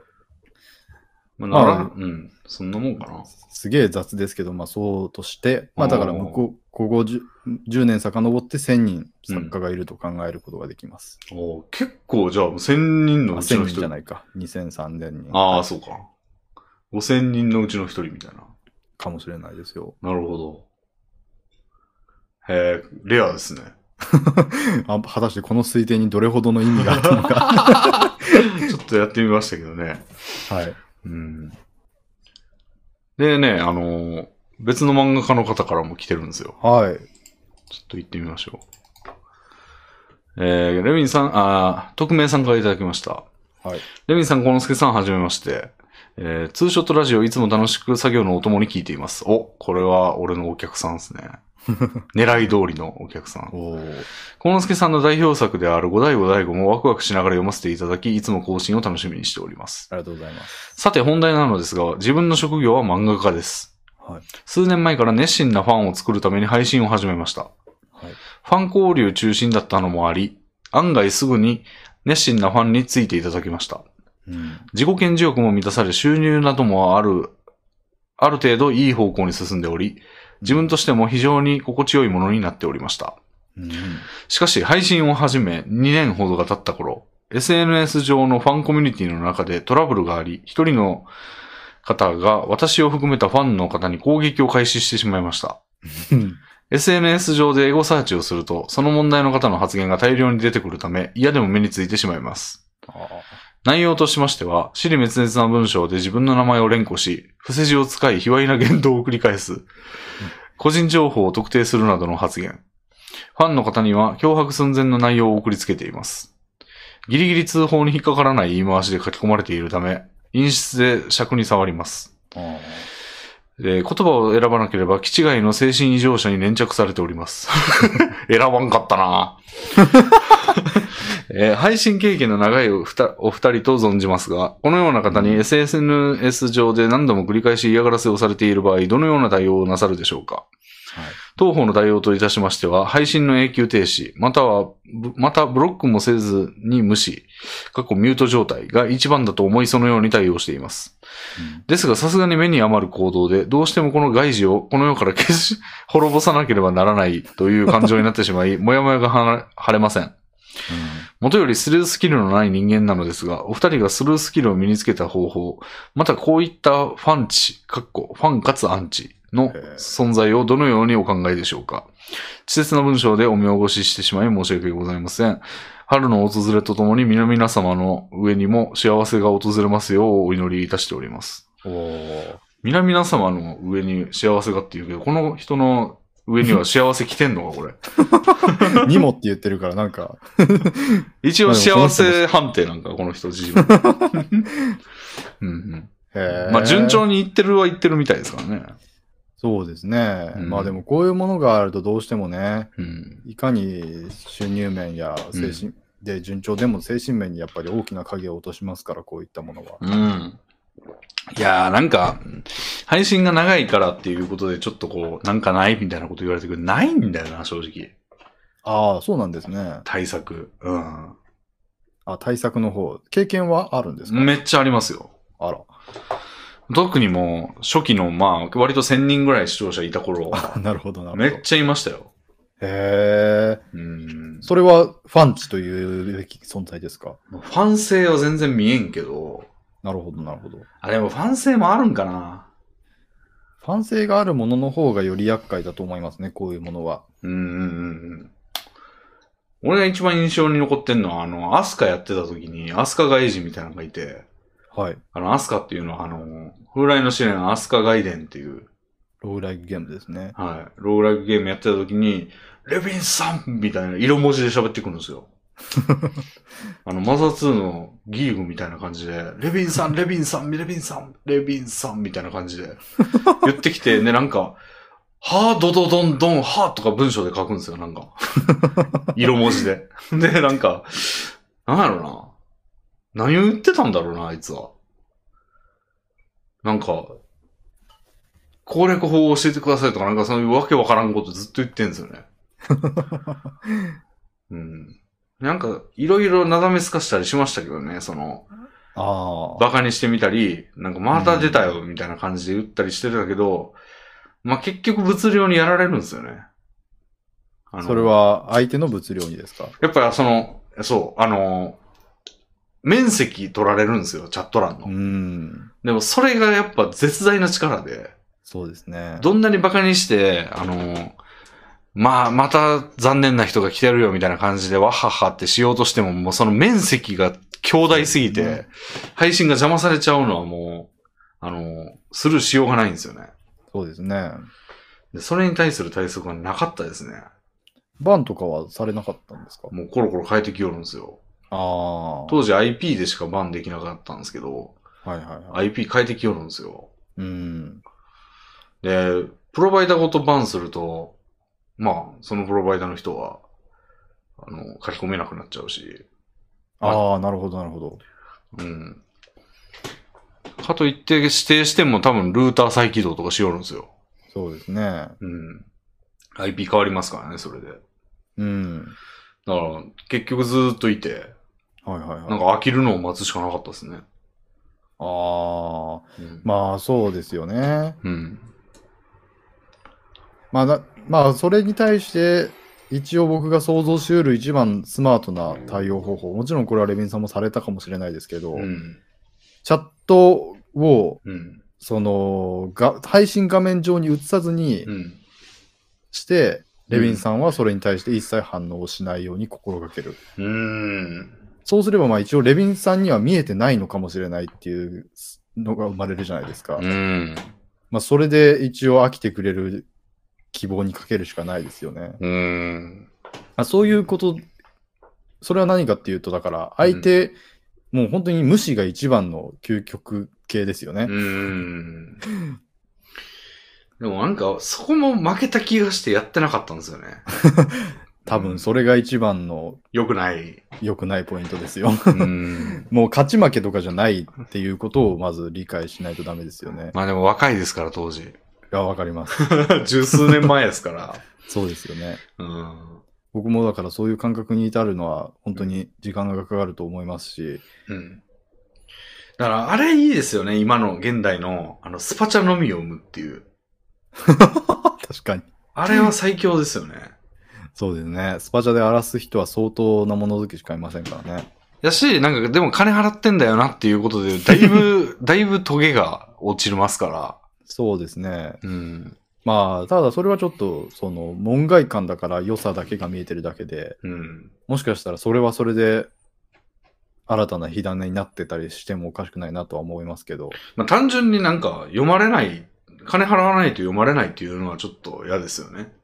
そう、それに金払ってるんだから、そういうファンチと呼ばれる、ファンかアンチか曖昧なラインの部分の人うん。に対しても、まあ、ある程度の、その、うん。愛想を持たないと失礼じゃないですか。うん。そういうラインが高まってくるのも、ちょっとそれはそれで問題なのかなって思いますね。確かに。やっぱコメントって大喜利みたいなとこありますから、はいはいあの面白いコメントをして拾われるみたいなうん。のが失われますよね、スパチャだとね。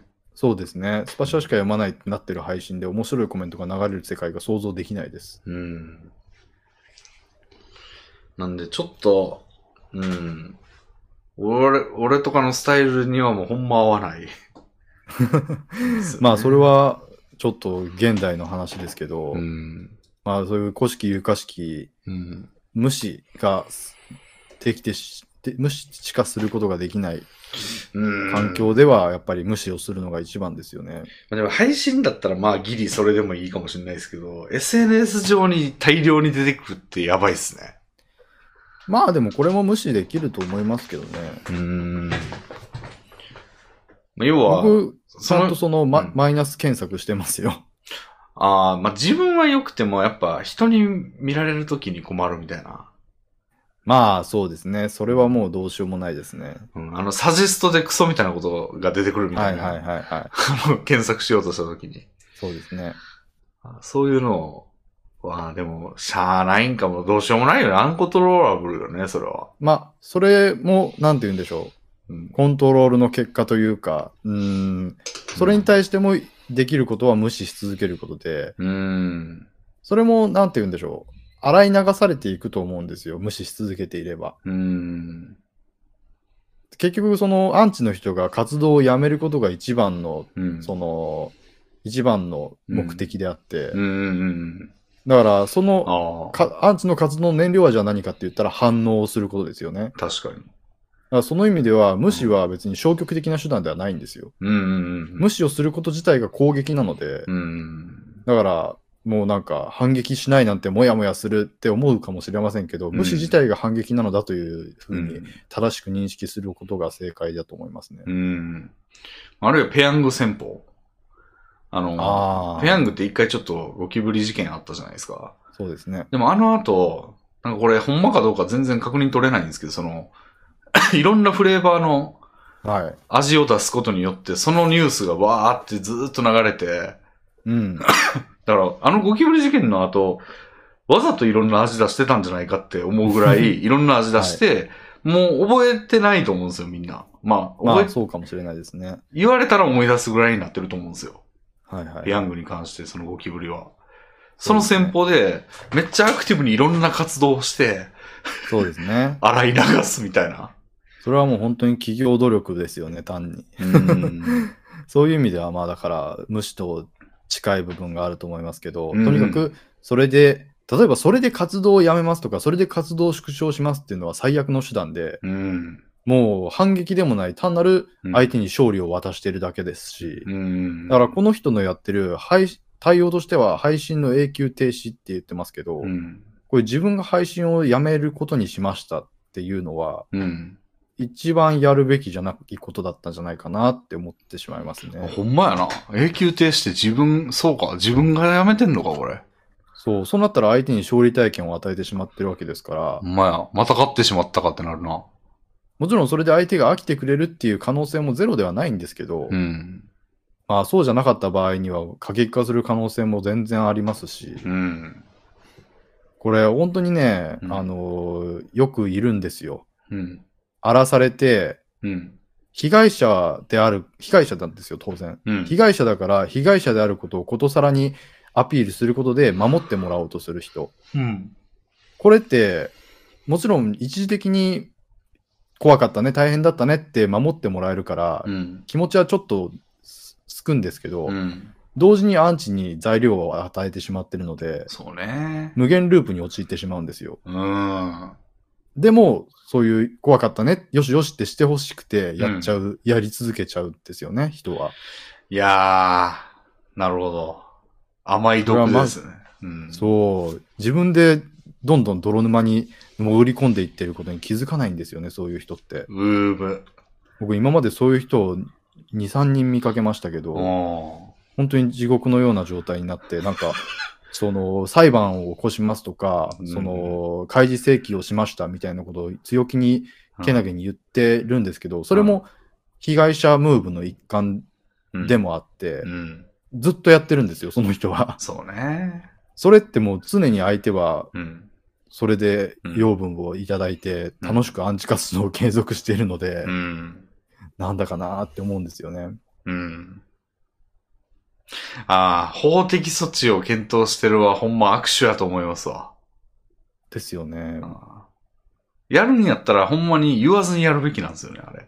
そうですよね。うん、目的から聞いてるわうんもう本当に聞いてるアピールに他ならないですから。そうなんですよね。あれはね、握手なんですよね。全然関係ないところからファファアンチが供給されてくる恐れすらありますからね。うんなんだなんだって言って、うんうん。うんうん。また漫画家が炎上してるのか、どれ知らない漫画で知らない漫画家だけど、覗きに行ってやろう、ちょっと火をくべてやろうみたいな人が現れたりすることも全然起こり得ますし、うん。そういう人が身近にいますし、うんうんだからもう、絶対そういうのに対しては無視。とにかくうん。自分はそれを認識していませんっていう体をうんうん。鉄頭鉄尾取り続ける。うんうん。大事ですね。いや、でも本当にこれはうん。よく見かけてうん悲しい気持ちになりますね。でうん無視が一番って本本人も言ってるところが怖いんで すよ。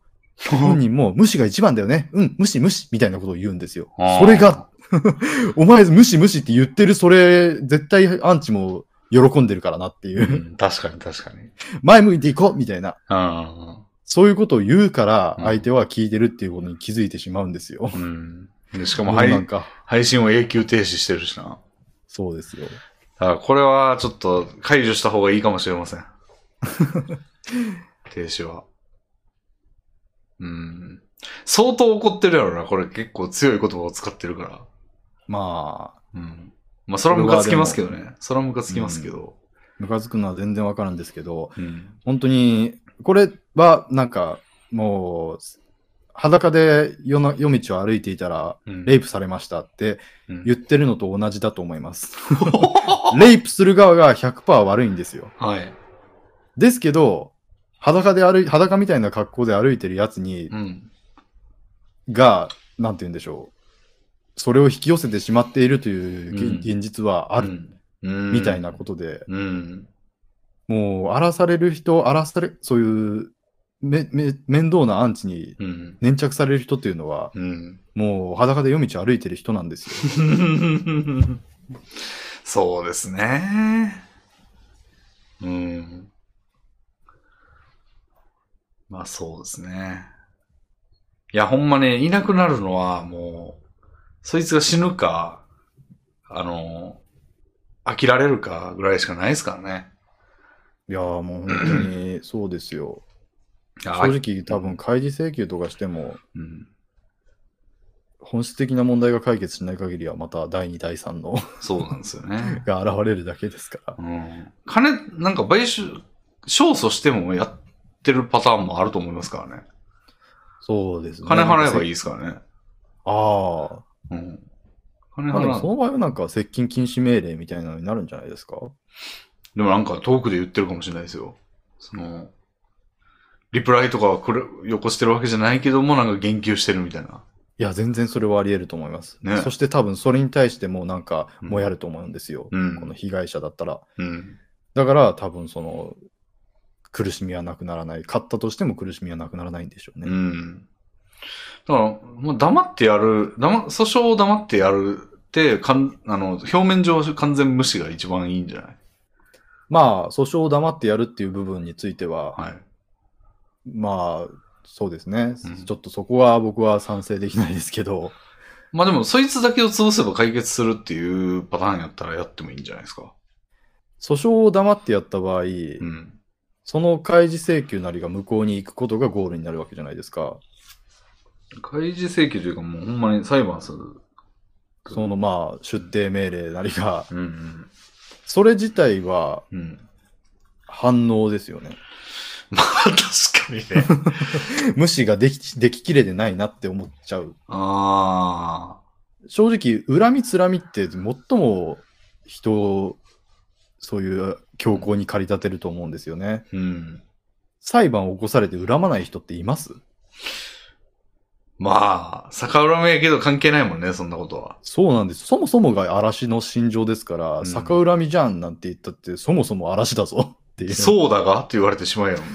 だからちょっとそういう意味でもう、ん魚でしない、もう、しムカつきますけど、うん。精神を魚でしないようにうん。無視し続けることが確かに僕は一番だと思います、ね。相い手が無敵の人やったら金も取れんしな。や、本当にそうなんですよねう。ん。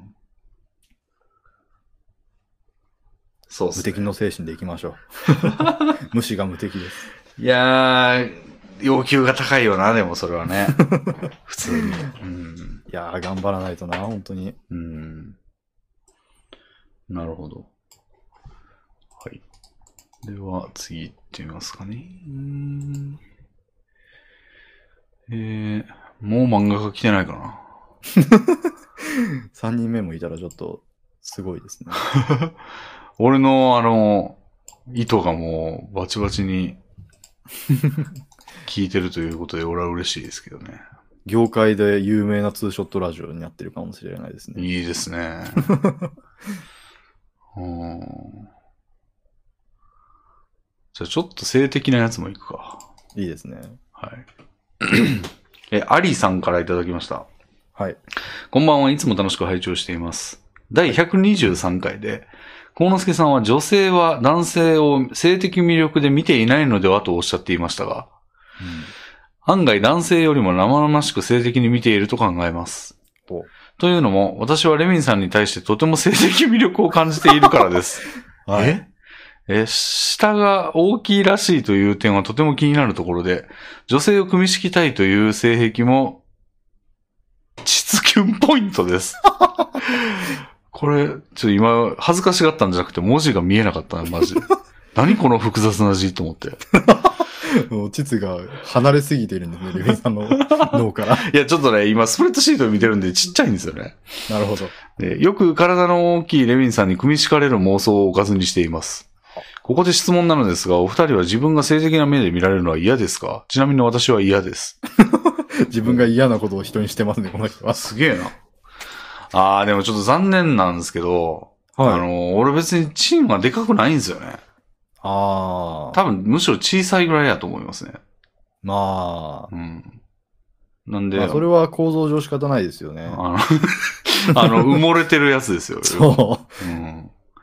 なんで残念ながらちょっと、ビッグマラ先輩とか言われて ますけど、全然そんなことないなと思いながら聞いてんすよ、あれは。あれ多分、あれ本当にそ性格が悪いと思いますよ。うん、 性格悪いっすよね。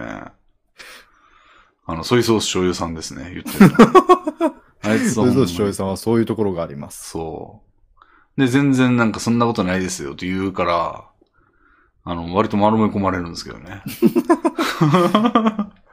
で まあ、ただ別に、はか体が大きいという点の方い。うん。については、うん。性的魅力を感じられてるそうですけど、それは間違ってないわけですからね。まあそうですね。組み敷きたいとも思いますけど、でも実際は俺なんか上の方がいいんですよね。上になってもらう方がいいんですよね。 ああ、それは、楽やシチかュエーらシ。ョンがいいってことですかいや、楽やから。あああ、なるほど。自分が動かなくていいから。そなるほど、なるほど。う。はい。うん。うーん。なんだけど、まあ、気分としては、もう、種付けおじさんが一番いいですね。 なるほど、なるほど。はい。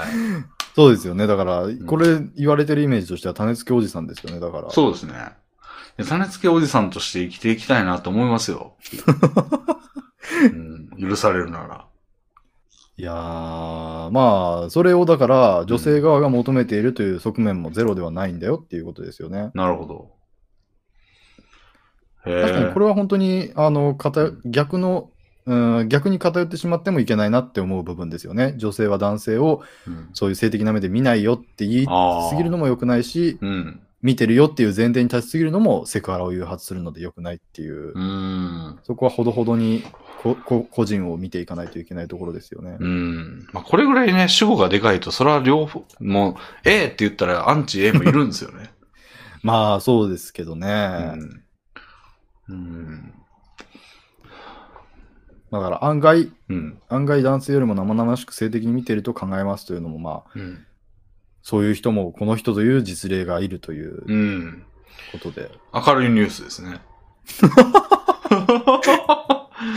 まあ女性が平成に放らすで悪いことなんか思いあた思い当たらないですかああ、まあまあまあ、そう、それはそうですよね。ら。うん。うん。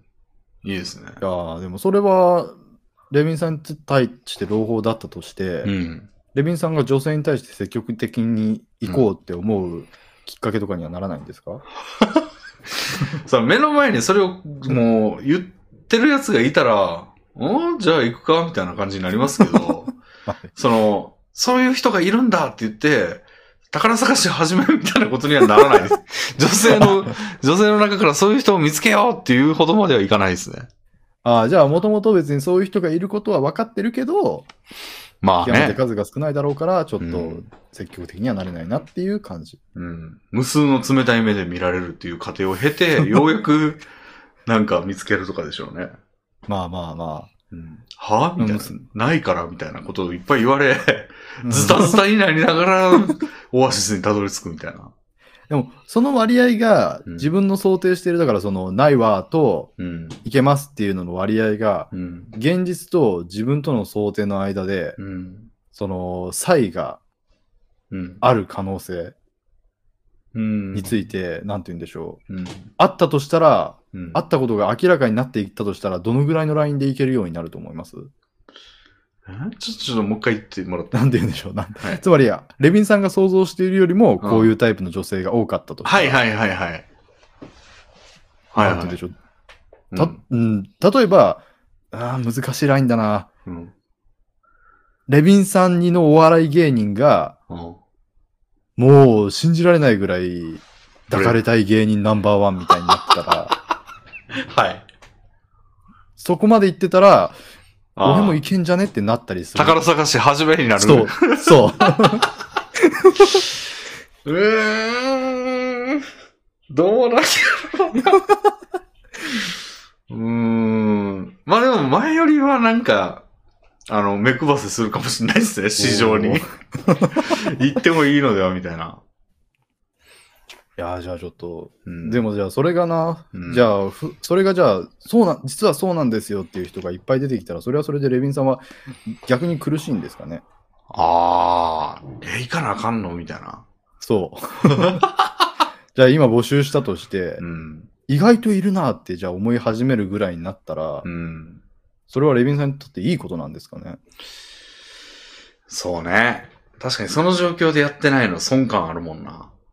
そう、なんかやってこなかったし、なんかやる理由みたいなの生まれたけど、うんでも、結局、うん、目の前にはおらんやん、みたいな風になってしまったりもするし、確かに。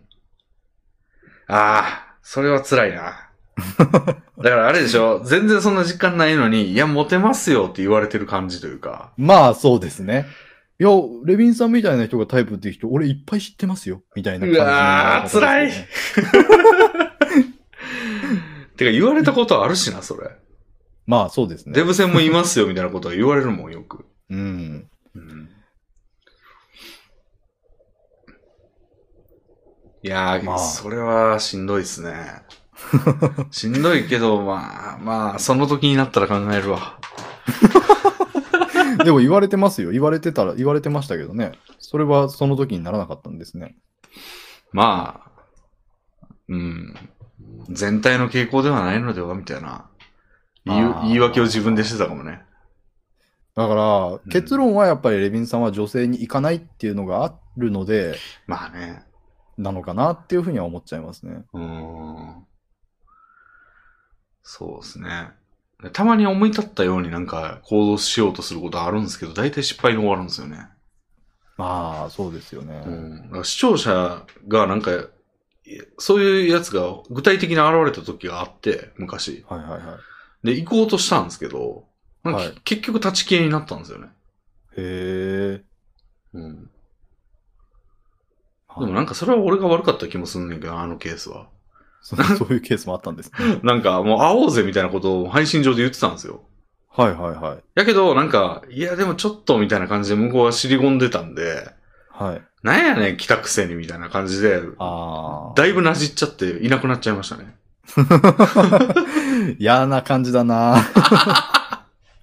いやいや、来る、来る、なんか行きたいって言ってんのになんか全然来へんやんけみたいなことで、でそれは向こうなりの恥じらいだと思う、今、まあ今にして思うというか、まあ。そういう可能性もあると思うんですけど、うんうんうん。なんかもう、割とすぐ値を上げちゃうというかこっちが。来へんやんけうんみたいな。まあやっぱそこのスピードの速さは、うん。やっぱり培われてきた何かだったり、うん。レヴィンさんのうん、本心みたいな部分があるんでしょうね。そうね。そう本当は、うん。そ実は別に女性に対してそんなに強い興味がないだったり。んなことないと思うんだ けどな。うん。なんか、どうせみたいなところもあるんでしょうね。まあ、そうですよね。うん。不信感の表れなんか。でもなんか、うん。そういう感じで、うん。レヴィンさんはじゃあ、性欲で詰め寄られるのと、うん。その、別のものうん。に魅力を感じてうん近づかれるのと、どっちがいいと思いますだかなるほど。らこれみたいに、もうなんか体が大きくて、私体大きいのが性的に大好きで、もう濡れてるんですよ、みたいな風に来られるの と、あプログラマーの人ってお金持ちなんでしょみたいな感じで来られるのと、あ。それね、なんか、なんつうんだろう。あな、なんか、なんていうの権力と金どっち欲しいみたいなことを聞かれてる感じで、その、どあ、ーどっちも全く持ったことがないから、なんか、 その、え、わかんないわかんないってな るやつですね、それ。なるほど。あ、でも性欲の方がいいんかな、でも。へえ。うん。なんかゴールにセックスがあるのか結婚があるのかに近い気がしますね。なるほど。まあ、インスタントにはセックスですよね。まあ、うん。だからインスタンあそト、やから、第1回目はなんどう、どうあったって。だうん。からまあ性欲の方がおいいんじゃないですかね。まあそうですね。とりあえず性欲で来られないと、うん。向こうの満足もうん。すインスタントに訪れることがないですし、うん。なるほどね。性的な目で見られるの僕は結構嫌ですね。あ、嫌なんだ。はい。なんか配信とかでも、うん。そのゲイを交渉しているので、うん。結構そういうゲイ目線でのセクそういうセクハラみたいなうん。コメントがあったりするんですけど、うん。自然と使用対応になりますね。やだー、みたいな。なんか無視って感じですね。おー。へえ。そこでまあ多分うん。見られるのが好きな人だと、うん。やっぱりそれを煽るような感じのコメントとかができたりするのかなとは思いますね。うーん。なるほどね。まあ、なんか、揶揄みたいなやつというか、その、からかいみたいな感じやったら嫌ですけど、当然。はい。ガチのやつはもうい、なんか今となってはもう、どうぞどうぞ、上がって上がってみたいな。いらっしゃいいらっしゃいみたいな感じかもしれないですね、もう今は。まあまあ確かにそうですね。うん。チャットでセクハラされるのは確かに揶揄がどうしても入ってくるから、そうそうそそれが嫌なのであって、確かに別にう。うんモテてるとしたら普通にいいですね。めっちゃいい、めっちゃいいよね。めっちゃいいですね、それは。うん。そうですね。だから、そういう目線の方、あの、連絡お待ちして ます。ぜひ来てください。いやー、そうですね。うん。僕はお待ちしてません。そうですね。今も特にね、恋愛の機会もないんで、まあ、レビンさんはお待ちした方がいいと勝手ながら思いますよ。うん。やっぱり、うんそういう結婚とかもゴールに入ってくるわけですから、レビンさんは異性愛者ですから、うん。そう考えたときにはやっぱりちゃんとうん、待ってる姿勢をアピールして、機会を少しでも持った方が、うん。確かに。ほんまやな、なんかもうそれ問題ちょっとだいぶ封印してたけど、1年以上。ほう。なんか結婚とかって、なんか言ってたよな、俺前。そうです ね。そんな感じになっちゃったんですか、レビンさん。忘れてたわ、 今。1年ぐらい。嘘。うんでも刻々と時間は過ぎ去ってってるっていう、今、あらって思ったわ、 今。割と、もうなんか、週末時計がうん0時に近づきつつあると思いますけどね。そうだね。いや、うーん、やっぱね、きっかけというか、直近のきっかけは母親の死なんですよね。ああ。で、そっから、なんかもうほんまになんも、もう弟おるけど、弟も結婚したし、もうなんか関わりもほぼない、事務的な連絡以外なくて、はいはいはい。なんか、このままずっといけんのかな、みたいなうん。のはあって、で、それは生活能力とかいう問題じゃなくて、なんか、精神的なもんというか、うんうんなんかずーっと紐切れたタコみたいな状態になるというか、もうん。うん。う、いや、いいんだっけ、それで、みたいな。で、俺はおそらくですけど、どっかでもう限界来ると思うんですよね。あ、そうですか。うん。なんか予感がしてる。俺そういうタイプ、意外とそういうタイプの人間だなっていう、その要は、なんか身内いないと、はいはいはい。ほんまに捨て鉢になりそうな気がするんですよね。ああ。うん。だから結構、こうんう思われるのであれば、うんうんうん。だけど、かといって、このなんか家庭を構えるとかするには、えー、代償を差し出す感がすごいというか、うん自分の中で。まうあ、んね、まあこれはあんまり考えなしの発言ですけど、レビンさんの場合は得るものの方が圧倒的に大きいと思いますけどね。うん。そうね。うん。割とその、なんていうの、生活、その、仕事の、職場の人とかはいはいはい。にも、割と言われたりしますね。結婚した方がいいんじゃないですかみたいな。その、母親的目線で結婚しなさいみたいな感じじゃなくはいはて、なんか、得なんじゃないですかその方がみたいな。いや、そう思います。うん。ってい多う。分誰の目から見てもレビンさんは結婚した 方が得。そうね。結婚した方が身軽でいられてそ得をする人、結婚しない方が身軽でいられて得をする人も、まあ世の中にはいるわけですけど、うん。レビンさんはそう、結構真面目な人だと思うので、結婚に、いい意味で結婚に向いてる人だとうん。も思われると思いますし、ねそれはだからなんか豆だから向いてるじゃなくて、むえ。しはい。ろはい。豆じゃないから向いてるというか、そうね。結婚することでなかったピースが埋まって、幸せがより近づくタイプの人っていう。うん。逆に豆豆で、うん。そういう独身でいても、丁寧な暮らし化していける人って逆に結婚に不向きだと思うんですよ。うん。そういう意味では、レビンさんは結婚した方がうん。っていうのはあると思いますね。いや、忘れてたな、あんま。忘れるって。いや、なんかね、経路がね、なんか、そもそも良くない感じがしてて、その、要は、俺のパターンってもう出会い系アプリか、 ああ。てかもうそれしかないと思うんですよね。しょあのうん職場でお男しかいないんで、はい。なんもな、なんか、で、出歩いても別に知り合いじゃない人としか会わないし、その店員とか。はいはいはい。だから、なんか、無理ですよね。そうですね。あ出会い系アプリってなんかもう、まず、マイナス補正がすごいと思ってて、勝手に。うん。 いや、なんか、ほんまそのさっきの、あの、ねっけ、宝探し の、その、当たり率が低すぎるのではっていう。ああ、うん。これは、まあ、差し出がましいかもしれないですけど、その、結婚してっていうのを公言するだけでもだいぶ違うと思いますよ。ほえー。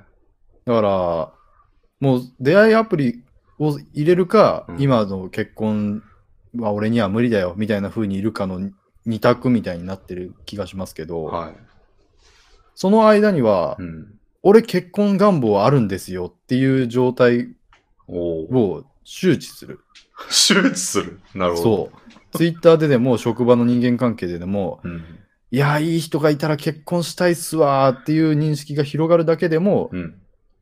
なんか知り合い紹介したいんですけどみたいなおお。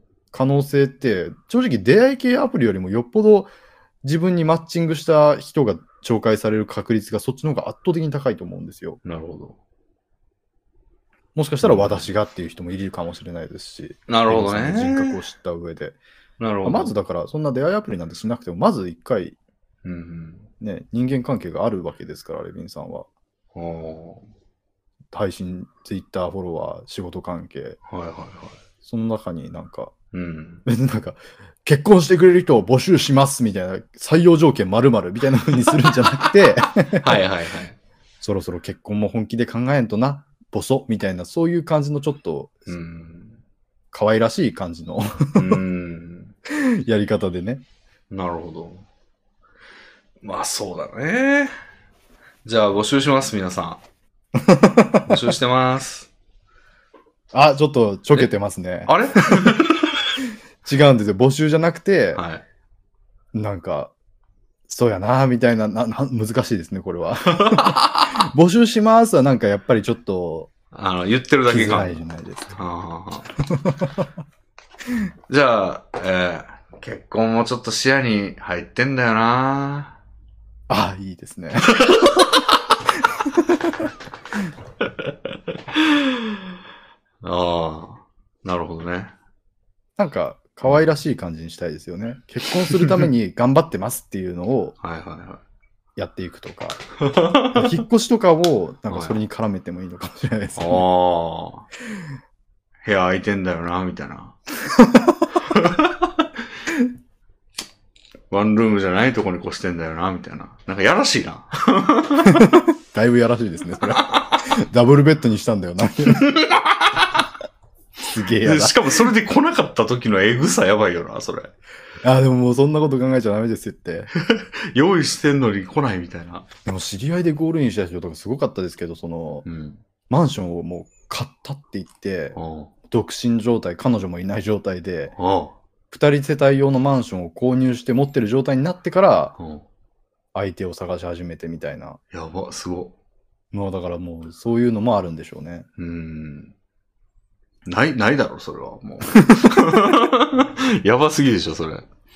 でもそれ、やっぱりアピールにはなるじゃないですか。買っちゃったけど、相手がいないんですよ、ガハーみたいな感じで言ったらちょっと可愛らしいじゃないですか。うーん まあ、可愛らしいと、えぐいの境目ぐらいですけどね。でもそこまでだったらちょっとなんか協力してあげたいみたいな風になる人も出てきそうじゃないですか。ん紹介してあげようかみたいな。ああ。なるほだどからね。そこでやっぱり、いや、俺、四畳半一間でもうぼ、ゴミ様式だけ出たけど、ん一人暮らしだからまあいいわ、みたいな感じでうん。言ってる人よりは、やっぱりちょっと協力してあげなきゃなってなるじゃないですか。なるほどね。いや、俺はね、もう引っ越しをして、もう、綺麗な家に住もうと思ってるんですよ、皆さん。 あ、素晴らしい。静かなところでね、仕事なんかしながら。 うん。ええでもなんかモテるためにダイエットしてる人とかってすごい可愛いですよね。まあ、し引っ越しをすればね、もう痩せていくと思うんで。すごい応援したくなる感じがありますね。あ、いいですね。あとまあ、性欲だけの人でもいいですよ。あの性欲目的も全然ありですよ。結婚は別として、どうします、なんか、ん不倫を持ちかけてくる女性とかいて出てきたら、不倫を不倫、だから夫じゃ満足できないんです、レビンさんって言って出てきたら。それは、シャッターガラガラっすね、さすがに。知らなかったことにしておいてほしいですよね、それはね。教えないでほしい、俺に。いやー、もうそれ巻き込まれますから気をつけてくださいね。うん。あもうさっき、今言ってる、今僕ベラベラ無責任に言ってますけど、うんそういうリスクはめちゃくちゃ増大するので、本当に気をつけてください。確かにな。ハニートラップは無限にありますからあ。あ。だからもう書類提出してもらうか。こ 戸籍謄本こ全部戸籍を、あの、取得していただいて。本当になんか、うん。いやー、本当になんか、財産を取られたりとかいう可能性もありますからね。うん。そういうのには本当に気をつけてもだらからう。むしろ、なんやろ。ああ、でも財産ね。財産っていろんな形あるからな。そのなんかもう金なんか使いまくっちゃえばいいや、みたいなもう感じのディフェンスを考えてるんですけど、今。な。どういうことですか えっと、なんかなければもう何にもなんないじゃないですか。別にと取られもしないじゃないですか。だかほう。らもう使っといた方がいいなっていう思想なんですよ、割と最近、金っすて。ごいですね。盗まれもせんし、使ってしまえば。使い道によりますけどね。うん。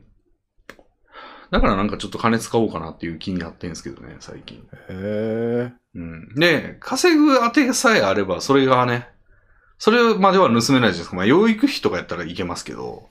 そうですね。あのアルビンさんのそのプログラミングスキルをスキルハンターする以外の方法では。うん。あなんか財産目当てって言ってもその、 流動的財産というかその、収入源としての財産ってなかなか奪いにくいんで。そうですね。うん。ままあ、それ以外はもう使っていくこととして。うん。そそれが、うしてしままあ、そういう前提があるから別にじゃあオンライン騙されてうん散財するのもまあ一興かもしれないですね。 バチ切れすると思うけどな、 さすがに。そんなんだったら。まあまあ。いや、でもね。あのーまあ、一人ぐらい、あのーいい家に住もうと思ってるんでね、皆さん。そうですね。レビンさんは変わろうとして います。その変わるお手伝いをうん身。近で、うんもう隣で 支えてあげられる女性が 必要とされています。ナコード かうんそうですね。うん。いや、うんこういう話をしてるときは僕がゲイでよかったなって思いますね。おうなんか、超無責任にいろいろ言えるから。どういうことなんなんか自分のことは棚にあげてみたいなことがないじゃないで すか。ああ、なるほどね。 そうか。確かにそう だね。うんうん。いや、ぜひ、あのーまあ、いろんな形で、あのそうでーすね精神的にでもいいですし、性欲的にでもいいんで、あのー募集中です。募集中ですって言ったらあかんのか。そうですね。はい。困ってます。困って ます。はい。いや、面白いお便りでした。はい。うん。じゃあ次あたりラストでいきますか。はい。どうしようかな。えー、へへへ。うん、うん、うん。うん、うん、うん。えー。ああ。何系にしよっかな。ああ、じゃあ、これいってみるか。漫画家の話を多くする回ということで。おうまあ、漫画家ではないけど、この人は。はい。えーピース二郎さんからいただきました。はい。えー僕は漫画家志望なのですが、はい。連載会議用のネームを作る際、担当編集者さんとの相性が悪いとすぐに打ち合わせのやり取りをやめてしまう時があります。精神的に打たれ弱く、1回目の打ち合わせで性格が合わないと思うとずっとモヤモヤしてしまいます。担当になる方はガチャですし、相手の人間性が合わないとはいえ、仕事のことなので割り切ろうと思って頑張ったこともあったのですが結局できませんでした。うん今は運よくた相性のいい担当さんが見つかり、その方にはとても感謝しています。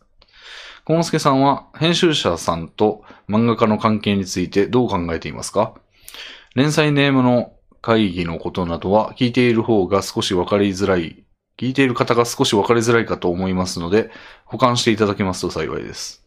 なるほど。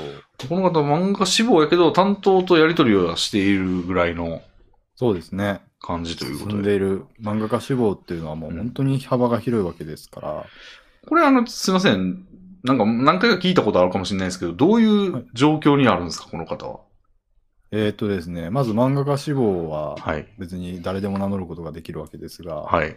その中で、えー新人賞にうん自分の漫画、完成した漫画を送るか、うん。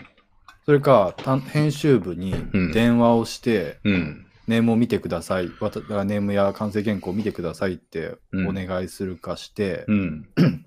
すると担当編集がつきます。はあ、はあはあはあ、この2択ですね、基本的には。うーん。全く別のルートとして、うん。ツイッターで個人的に発表していたら、うん。担当編集から声がかかって私が担当してますので、うん。私のもとに漫画を持っていただ持ってきていただければ、うん。弊社で連載に向けてうん。いろいろやっていくことができますよみたいな感じの連絡が来る場合もあります。うん。まうんあ、その委託プラスアルファうん。によって担当編集がつき、はいという今この段階だと思うんですね。うん。うん。それから打ち合わせを重ねていき、うん。えー読み切りを載せようかうん。とか、連載を載せようかとかいうのは、うん。に向けて話し合いをしていって、うん会議がその先で待ち構えています。えっと、それは漫画家志望の人が参加する会議いいえ、えー漫画家と担当編集者がうん。やり取りをした後に、はい。この原稿はいけるかもしれないっていうことで原稿を担当編集者が預かっていき、はい。担当編集者のみが出席するうん。編集者会議というのがうん。編集部で執り行われ、うん。その中でその担当編集者の方がプレゼンをして、うん。それが企画が通ればうん。連載になりましたよとか、掲載が決まりましたよということで、うん。まあ、漫画家のもとに吉報が舞い降りてあというようなあ。流れが想像できますね。なるほど。これはまあ、うん。うん。主に性格だと思いますう。ーん。まあ、ゴンスケ様の場合、あの、体験したことがあるっていう。はい。なるほど。それ、今がもう分かれ目みたいな感じですね。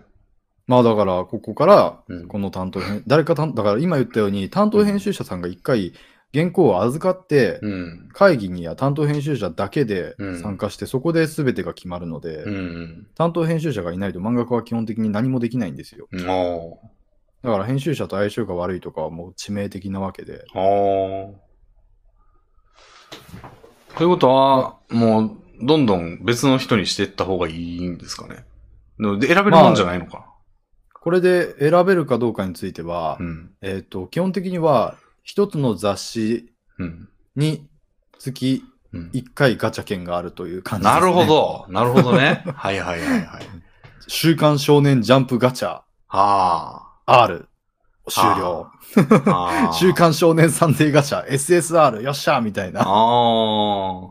まあ、等級は表示されないんですが。うんうんうん。まあ自分の中で、そう。この人はいいな、みたいな。そうですね。なるほど。ちなみに、だからその週刊少年ジャンプガチャをしてうん R でなって、じゃあ引き直しは無理です。なるほど、なるほど。君前も送ってきてたよねってなります。あなんで担当を通さずに送ったのって怒られます。あ、 なるほど。うーん。じゃあ今は、えーいい担当さんが見つかって感謝してると。そうですよね。うんまあ、まあ、担当との相性って何なのかなって思いますけどね。うん。まあなんか、性格上合わなくても、この人はやり手だなっていう人に当たったら、その方がいいかもしれないしね。そうなんですよね。うんだ。からこれは、まあ、相性がというのは、要するに自分が 精神的に追い詰められる機会が、うん。をもたらさなかった担当っていうことだと思うんですけれども、うん。うん。まあ、それが必ずしも、うん。軽眼の担当編集者かはあーわからないですけどね。その辺どういう比率で考えますた例えばその、能力と、その能力っていうのは会議通す能力として、はいと、なんか自分との、なんか好きなものとかの近さというか、その喋っててのストレスのなさというか、とかって、どまあ、っちをじゅどれぐらい重視するかとかありますそうですね。僕の場合 は、僕が面白いと思っているものを、うん。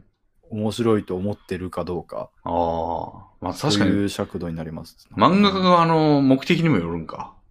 はいはい。なんか、おもし、自分が面白いと思ってるものでしか売れたくないっていう人だったり、うんうん。あ、そうですね。そうじゃない、別に何でもいい、みたいなうん。ので、割と違ってくるけど、もうめちゃめちゃ敏腕なんだけど、あはいの、喋ってる時に無知で打ってくるみたいな担当者ど う、どうですかそれは、まあでも困ります よね。悩むところ割と。いや、それでもう無知で売ってくるけど、まあそれ無知を比喩として捉えて、めっいちゃや、例えばま、マジの無知です。マジでマジの無知。それはちょっ。ともう意味がわからなすすぎてダメですね。 あ、そうか。その無知をだから言葉遣いの悪さとかに置き換えたら、うん。全然その上で僕とその意気投合するレベルのうん。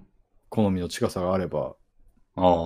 どんな人間性が悪かろうといいんじゃないですかね。あーあー。思考は似てるんだけど、めちゃくちゃボロクス言ってくるみたいな人でも、まあ、あとパワーがあればもうその人でいいかもって思うのは妥当ってことか。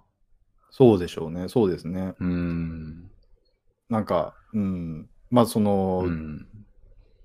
それは向こうも思ってることだと思うんですよ。はいはい。担当編集側からしても、うん。この人がやりたい面白と僕がやりたい面白は違うなってうん。思ったり、だって向こうからしてもガチなわけですから、ああ、なるほど。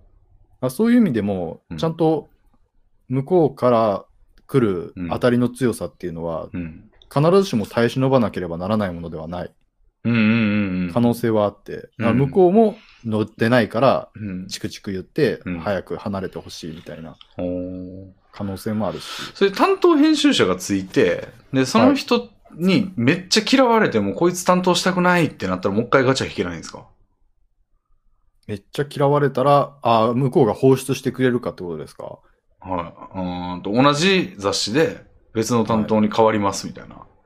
それは、その担当編集者のうん。権限によりますけあど、ー基本的には、お互いにそれはできないうん。じゃないかなと思います。移動とかがあれば、担当編集者がコロッと変わることは全然ありますけど、なるほど。ああ。じゃあ、いなくなるのを待つみたいな。まあ、そうですね。まあ、待って内情がわかるとは思えないけど。うん。うん。まあ、ただ、合わない時が、うん。合わなかったとしてう、ん。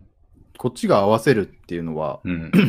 あんまりお勧めしないですね、やっぱり。おーでもなんかどうしてもこの雑誌が良かったのにって言って、その一回のガチャで運命決まるの嫌です ね。まあ、本当にそうですよね。そうですよね、本当に。実感がこもってますね。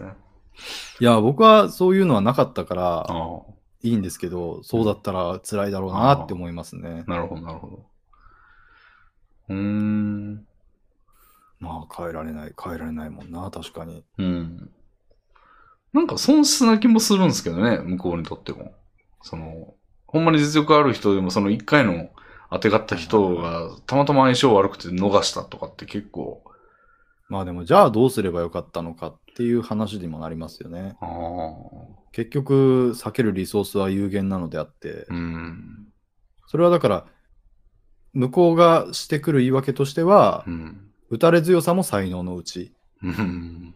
だから、もう、打たれ弱いけど、才能がもう爆発的にあって、うん。あなたが無知で打ってきたせいで私は漫画家になることを諦めたが、才能はもう鳥山明の才能を持っていたのだみたいなことを言われてもう、ん。もう打たれ弱いということがっていうことを言いますよね、世界は。は。世界は。うんうんうん。はあ。そうか。まあもちろんそれはでも担当編集にすごく裁量が割り当てられている部分なので、うん。人によっては打たれ弱くて、んその取りこぼされてしまった才能をすくい上げるうん。担当編集でありたいってうんうん思うような人がいて、そういう人がものすごく優しく見守ってくれるっていう人もいるから、うん。うんい。ても全然おかしくないので、なるほど。うん。そうね。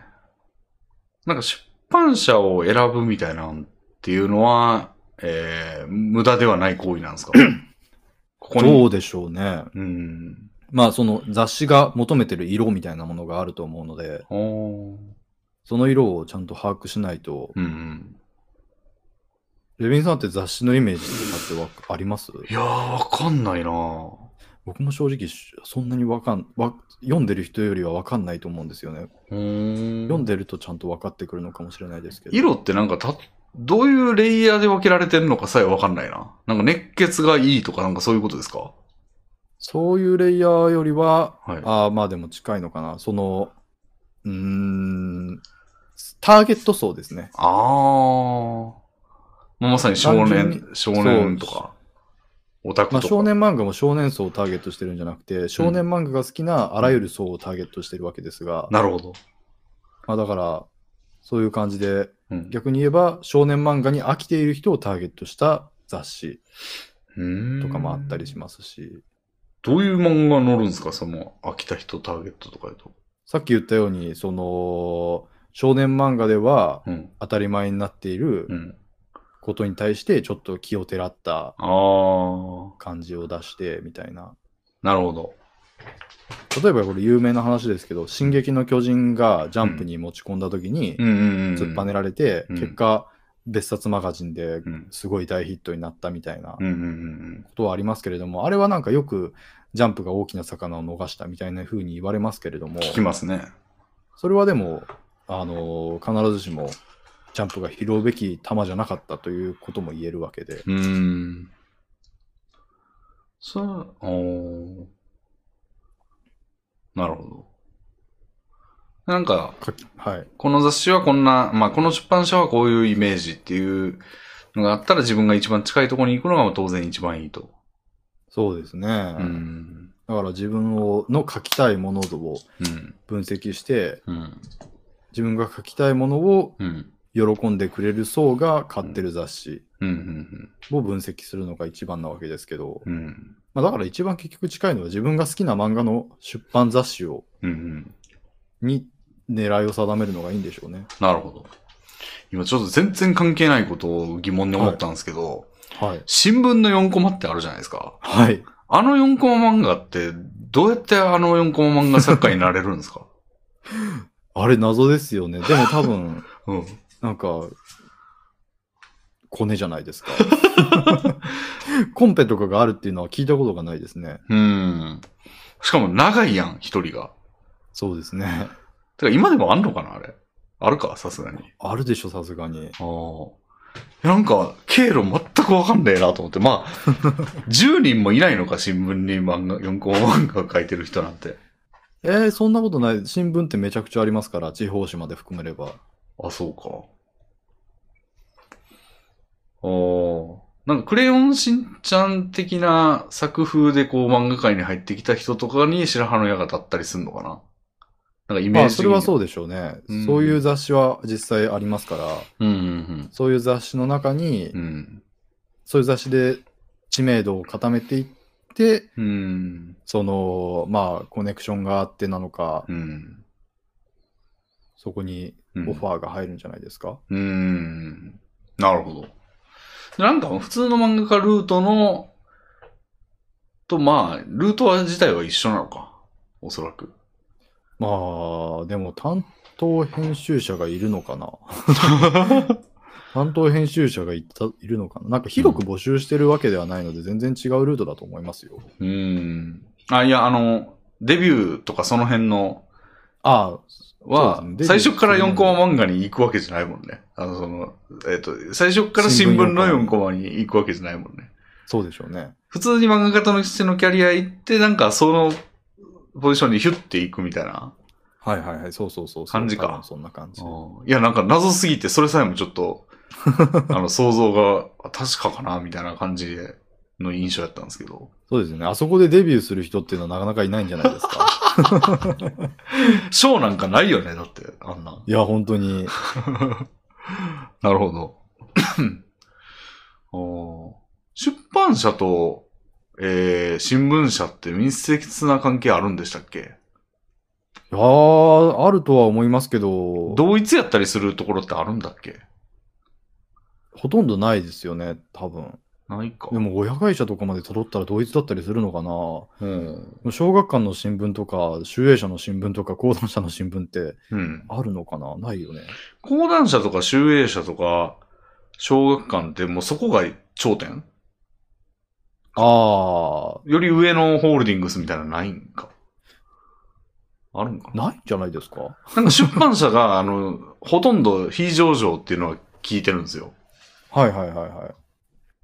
だけど、さあ、すなんか新聞社と、なんかテレビ局と新聞社ってなんかニコイチみたいな感じじゃないですか。そうですね。そうですね、確かに。うん。それ、そのパターンでもないんだ。出版は全然違うのか。なんか違うんですね。そう考えるとちょっと不思議な感じしますけど、違うっぽいですよね。うん。 なるほど。はいやー、本当に。あ、うん。でもなんか、そうか新聞4コマはサッカーになるってなんか公務員になるイメージやな。漫画家界の公務員。そういう感じが、イメージとしてはある。なんかた、ずーっと毎日書かないといけないが、なんか、もうほぼそれ専業になるじゃないですか、おそらく。そうですね。うん。まあでも硬いしう、ん。それで安定もしてそうですし、うんうんまあでも打ち切りはあると思いますけどね。うん。うーん。あ、短命4コマ、新聞4コマとかあんのかなどういうことですかあの、あ、すぐ受打けち、切られた。そ、いう受けが悪くて、みたいな。やー、あり得るんじゃないですか。おー俺が読んでたのね、コボちゃん。あれ、め、あの、俺結構子供の頃、そのスクールアップ、スクリップみたいな、はい好きで、あの、なんか、えっ、と、テレビ番組の音楽チャートとかも表にしてた感じで、毎週見て、あの、表にするみたいなのやってて、で、なんか多分そういうのが好きで、あの、新聞の4コマもちょきちょき切って、あの、へーおば、おうち撮ってなかったんですけど、おばあちゃんが撮ってて、へでーおばあちゃんが毎日家に来るんですよ、俺ん家に。はいはいはい。で、あの、新聞を置いてくんですよね。あー。うん。で、その、あの、やつを、なんか隣で山田くんみたいなやつだったかな。はいはいはい。みたいなやつをちょきちょき切ってなんかそれをノートに貼っつけてっていうのを毎日やってましたね、俺。おお単行本ができるです。じゃないですか。うんうんうんでもあんま読んだ覚えはないんですよね。集めることが好きみたいな。うち中日新聞撮ってたんですけど、ほうほうほう。あの、さくらももこでしたよ。えそうなんだ。まる子ちゃんやってましたよ。は結構短い期間でしたけどね。あ。ああ、なるほど。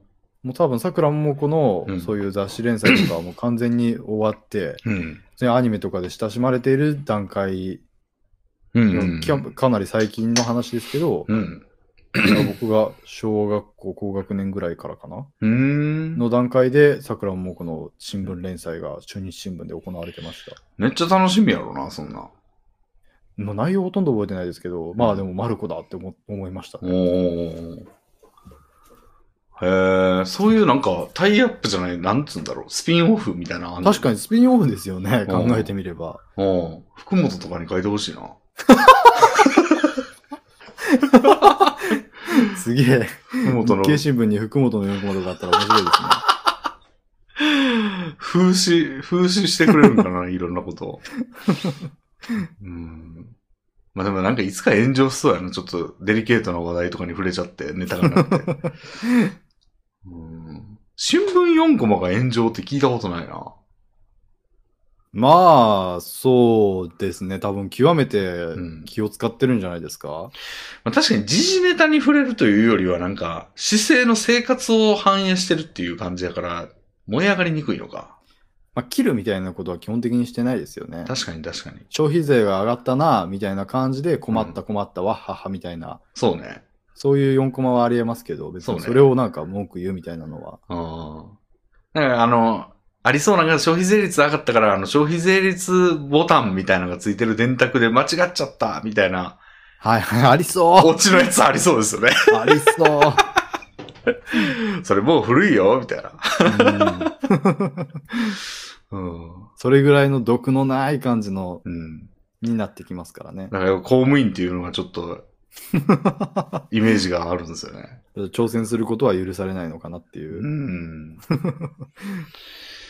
なるほどいやー。まあでもデビューのルートはまあ、おおむね、その持ち込み、え電話して連絡か賞賞に送るかみたいなうん。ことなんですね。でそこね、ガチャは、まあ、ガチャと割り切って、いい人に当たったり、自分の目的にかなった人に当たるのを待つのがいいと。まあそうですね。やっぱり相性というのはあるので、うん。そこはもうガチャをしまくるか、うん。まあそれとも、あの、ジャンプに、ジャンププラスにはね、インディーズ連載という枠があります。 あれは月1で行われている賞レースがありまして、うん。その賞レースで閲覧数1位を獲得すればなん と、ジャンププラスの紙面上でうん。連載をする権利が、しかも担当編集者のうん。のチェックが入ることなく、おー。なのでもう相性とか何にもない、いらないです。うん。一人で自分の書きたいものをうん。実力さえ見せればうん書く権利が得られるので、うん。そういった場を活用するのはありかもしれません。でもなんかそのタイプ、なんか大きくタイプというか、分かれると思うんですよね。その担当がいないと成立しない漫画家もいると思うんですよ。はいかはい勝手ながら。はい。なんかやっぱ相談した上でいいものが出来上がっていくみたいな。はい。とか、なんか全部自分でプロデュースした方がなんか好き勝手できるわ、みたいな。はい。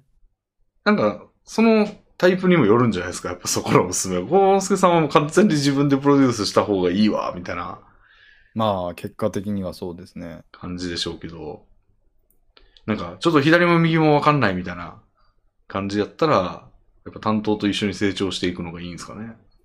まあ、多分そうですね。得られるものは担当と一緒にやった方がうんお多いと思いますから、うん、まあそういった経験を経てう、ん、自分はどうにもこうにもうん、担当とやっていくのは無理だって分かった時に、そういう選択肢はありかもしれないですよね。うん。おー あるいはもう、俺は完成しているっていう人。 とか、まあ、やっぱり、じゃあいろんな、まあ自分、何でもかんでも送ればいいんじゃなくて、一番いいところを探すっていうのは重要な作業ということですね。そうですね。なんか、うんで、もこれや、怖くてやったことないんですけど、うん。意外と何にも言わないで、俺の漫画を会議に出せっていうのはありかもしれないですね。へえ。それが通用するタイプのうん。人もいるんじゃないかなって思いますね。うーん。 だってその方が仕事が少なくて済むから。でもその人は、一応その、俺の今月のデッキはこれだみたいな感じで、その、出世も一応関わってんじゃないですか、日々。その、月々の出世チャンスというか。まあ確かにそれもそうですね。うん それにそんななんかよくわからんやつの、俺の、何の俺の手もかかっていないやつを出すわけがないみたいな。ああ、確かにそれは言えてますね。うんそれはじゃあないわ。 ないわ。でも今月なんもねえなって時に、じゃあ出すかみたいな感じの、題材にはしてくれるかもしれんけど、まあ、だって1対1じゃないですもんね。その、むそうですよね。向こうは何にも抱えてますもんね、多分。そうですね。うん。だからまあ、そういうことしてると相手してもらえなくなるだけかもしれないですあねあ、。そうか、そうか。ああ、そうか、そうか。ああ。うんじゃあやっぱりちょっとうまいこと折衝していくしかないんでしょ う、基本的には。うん。いやー、僕ももう、インディーズ連載という枠が、うんなんか、消滅とかされたら困りますね。ああ。まあ、あるに越したことはないですね。いや、本当になんか、うん他社とかではやってないと思うんですよ、あんまり。なるほど。そういうし、うんなんか、試みは。どうなんでしょうなんか、ジャンプラが成功してると思うんですけど、主い観的や、にではも実、際、うん、そのインディー漫画のクオリティは、うん。全体の平均としては、どうしてもやっぱりね、ああ、編集と一緒に立ち上げた連載陣に比べると見劣りすると思うので、うーん。まあ、それが多分、周りの雑誌、そういうデジタル雑誌がうん真似したがらない理由の一つになってる可能性はありますね。なるほど。うーん。 まあ、そこは僕がじゃあ証明しますよ。俺が道を切り開くって。そう、僕という例が、だから、うんあ、インディーズ漫画とかいう試みをやってう、ん幸之助五代五代五という漫画が生まれたのか、ああよし、我が社もやろう、小学館もインディーズ漫画やりますみたいなおことになるような漫画を描きたいですーね。おーそんなことしたらモテちゃいますよ。 性的な目で見られますよ。僕は募集してません。なるほど。いや、結構、 めっちゃ参考になるんじゃないでしょうか。まあ、なうん全然僕が言ったのは、そういう常識レベルのことなので、うーん。そういう、あの、わからない人にとってはうん。参考になったと思いますけれども、あそんまな企業秘密とかではないので、 まさにあれじゃないですか。あの、将棋で王手って言わないっていう、へえ、みたいな。 そうですね。やつの漫画家版じゃないですか。うん。いやーうんうんやっぱりこういうのは、うん興味ある範囲のやつだと気になりますね。僕、アニメーターの仕事形態とかすごい気になるんですよね。へえ、確かに。知らんな、全然。レビンさんのお知り合いとかでいたら、ツーショットに呼んでもらいたいですけど、なはあ、 アニメーターの知り合いっていないな。もかなか難しいですかね。う絵描く人はいっぱいいるけど、アニメーターっていないね。うん、なんか、原画版とか動画版とか、うんうんうんうん。作画監督とか、キャラデザとかありますけど、あの辺が具体的にどれぐらいの何なのかが。確かに動画になってくんのかなそういうのを思考してる人の普段のなりわいは。あの、まん、え、同じ絵のように見えて、そうですね。動画作る人と、えっと、イラストというか、イラストとか漫画描く人ってなんか全然違うイメよね。よく考えたら。まあまあ、本当にそうなんですよ。うんうんうん。だから僕も全然想像できてなくて、しかもやっぱり、そのね、どれぐらい分業がなされていて、うーん。とかね。給与形態とかもまるっきり違うわけですから。うん。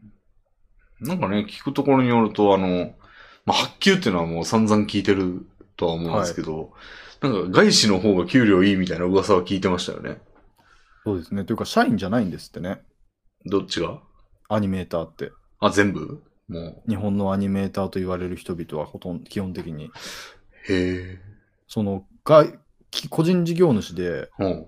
受注してやってるんですって、ああ、もうじゃ各アニメあ、ーター一人一人が。出向してるみたいなことなんや。そうですね。だから会社で書いてる人は出向して書いてる人だし、自宅で書いてるアニメーターの人もいっぱいいるって。確かに白箱でもなんか、取りに行ってたね、家に。取りに行ってましたね。うんうんうん。ああれらはだから漫画家みたいな感じなんでしょうかね。なるほど。確かに全然し、もう全然別やね。うん。うん。だからまあそういうのとかもあるし、なんか気になる業界のものだったらき、面白そうだから、うんまあ、ただ、お便りで1から10まで説明しますみたいなことを言われても困ると思うので、うん。なんかね、レビンさんがラジオに呼ぶぐらいしか方法ないと思うんですけど、うん。なんかそういう職業話とかがうん。聞ける場所があるといいですよね。うん。はい。じゃあ、今回はこんなところですかね。はい。はい。えー、今回はありがとうございました。はい、ありがとうございましまた。た次回お願いします。はい。お疲れ様でした。さよなら。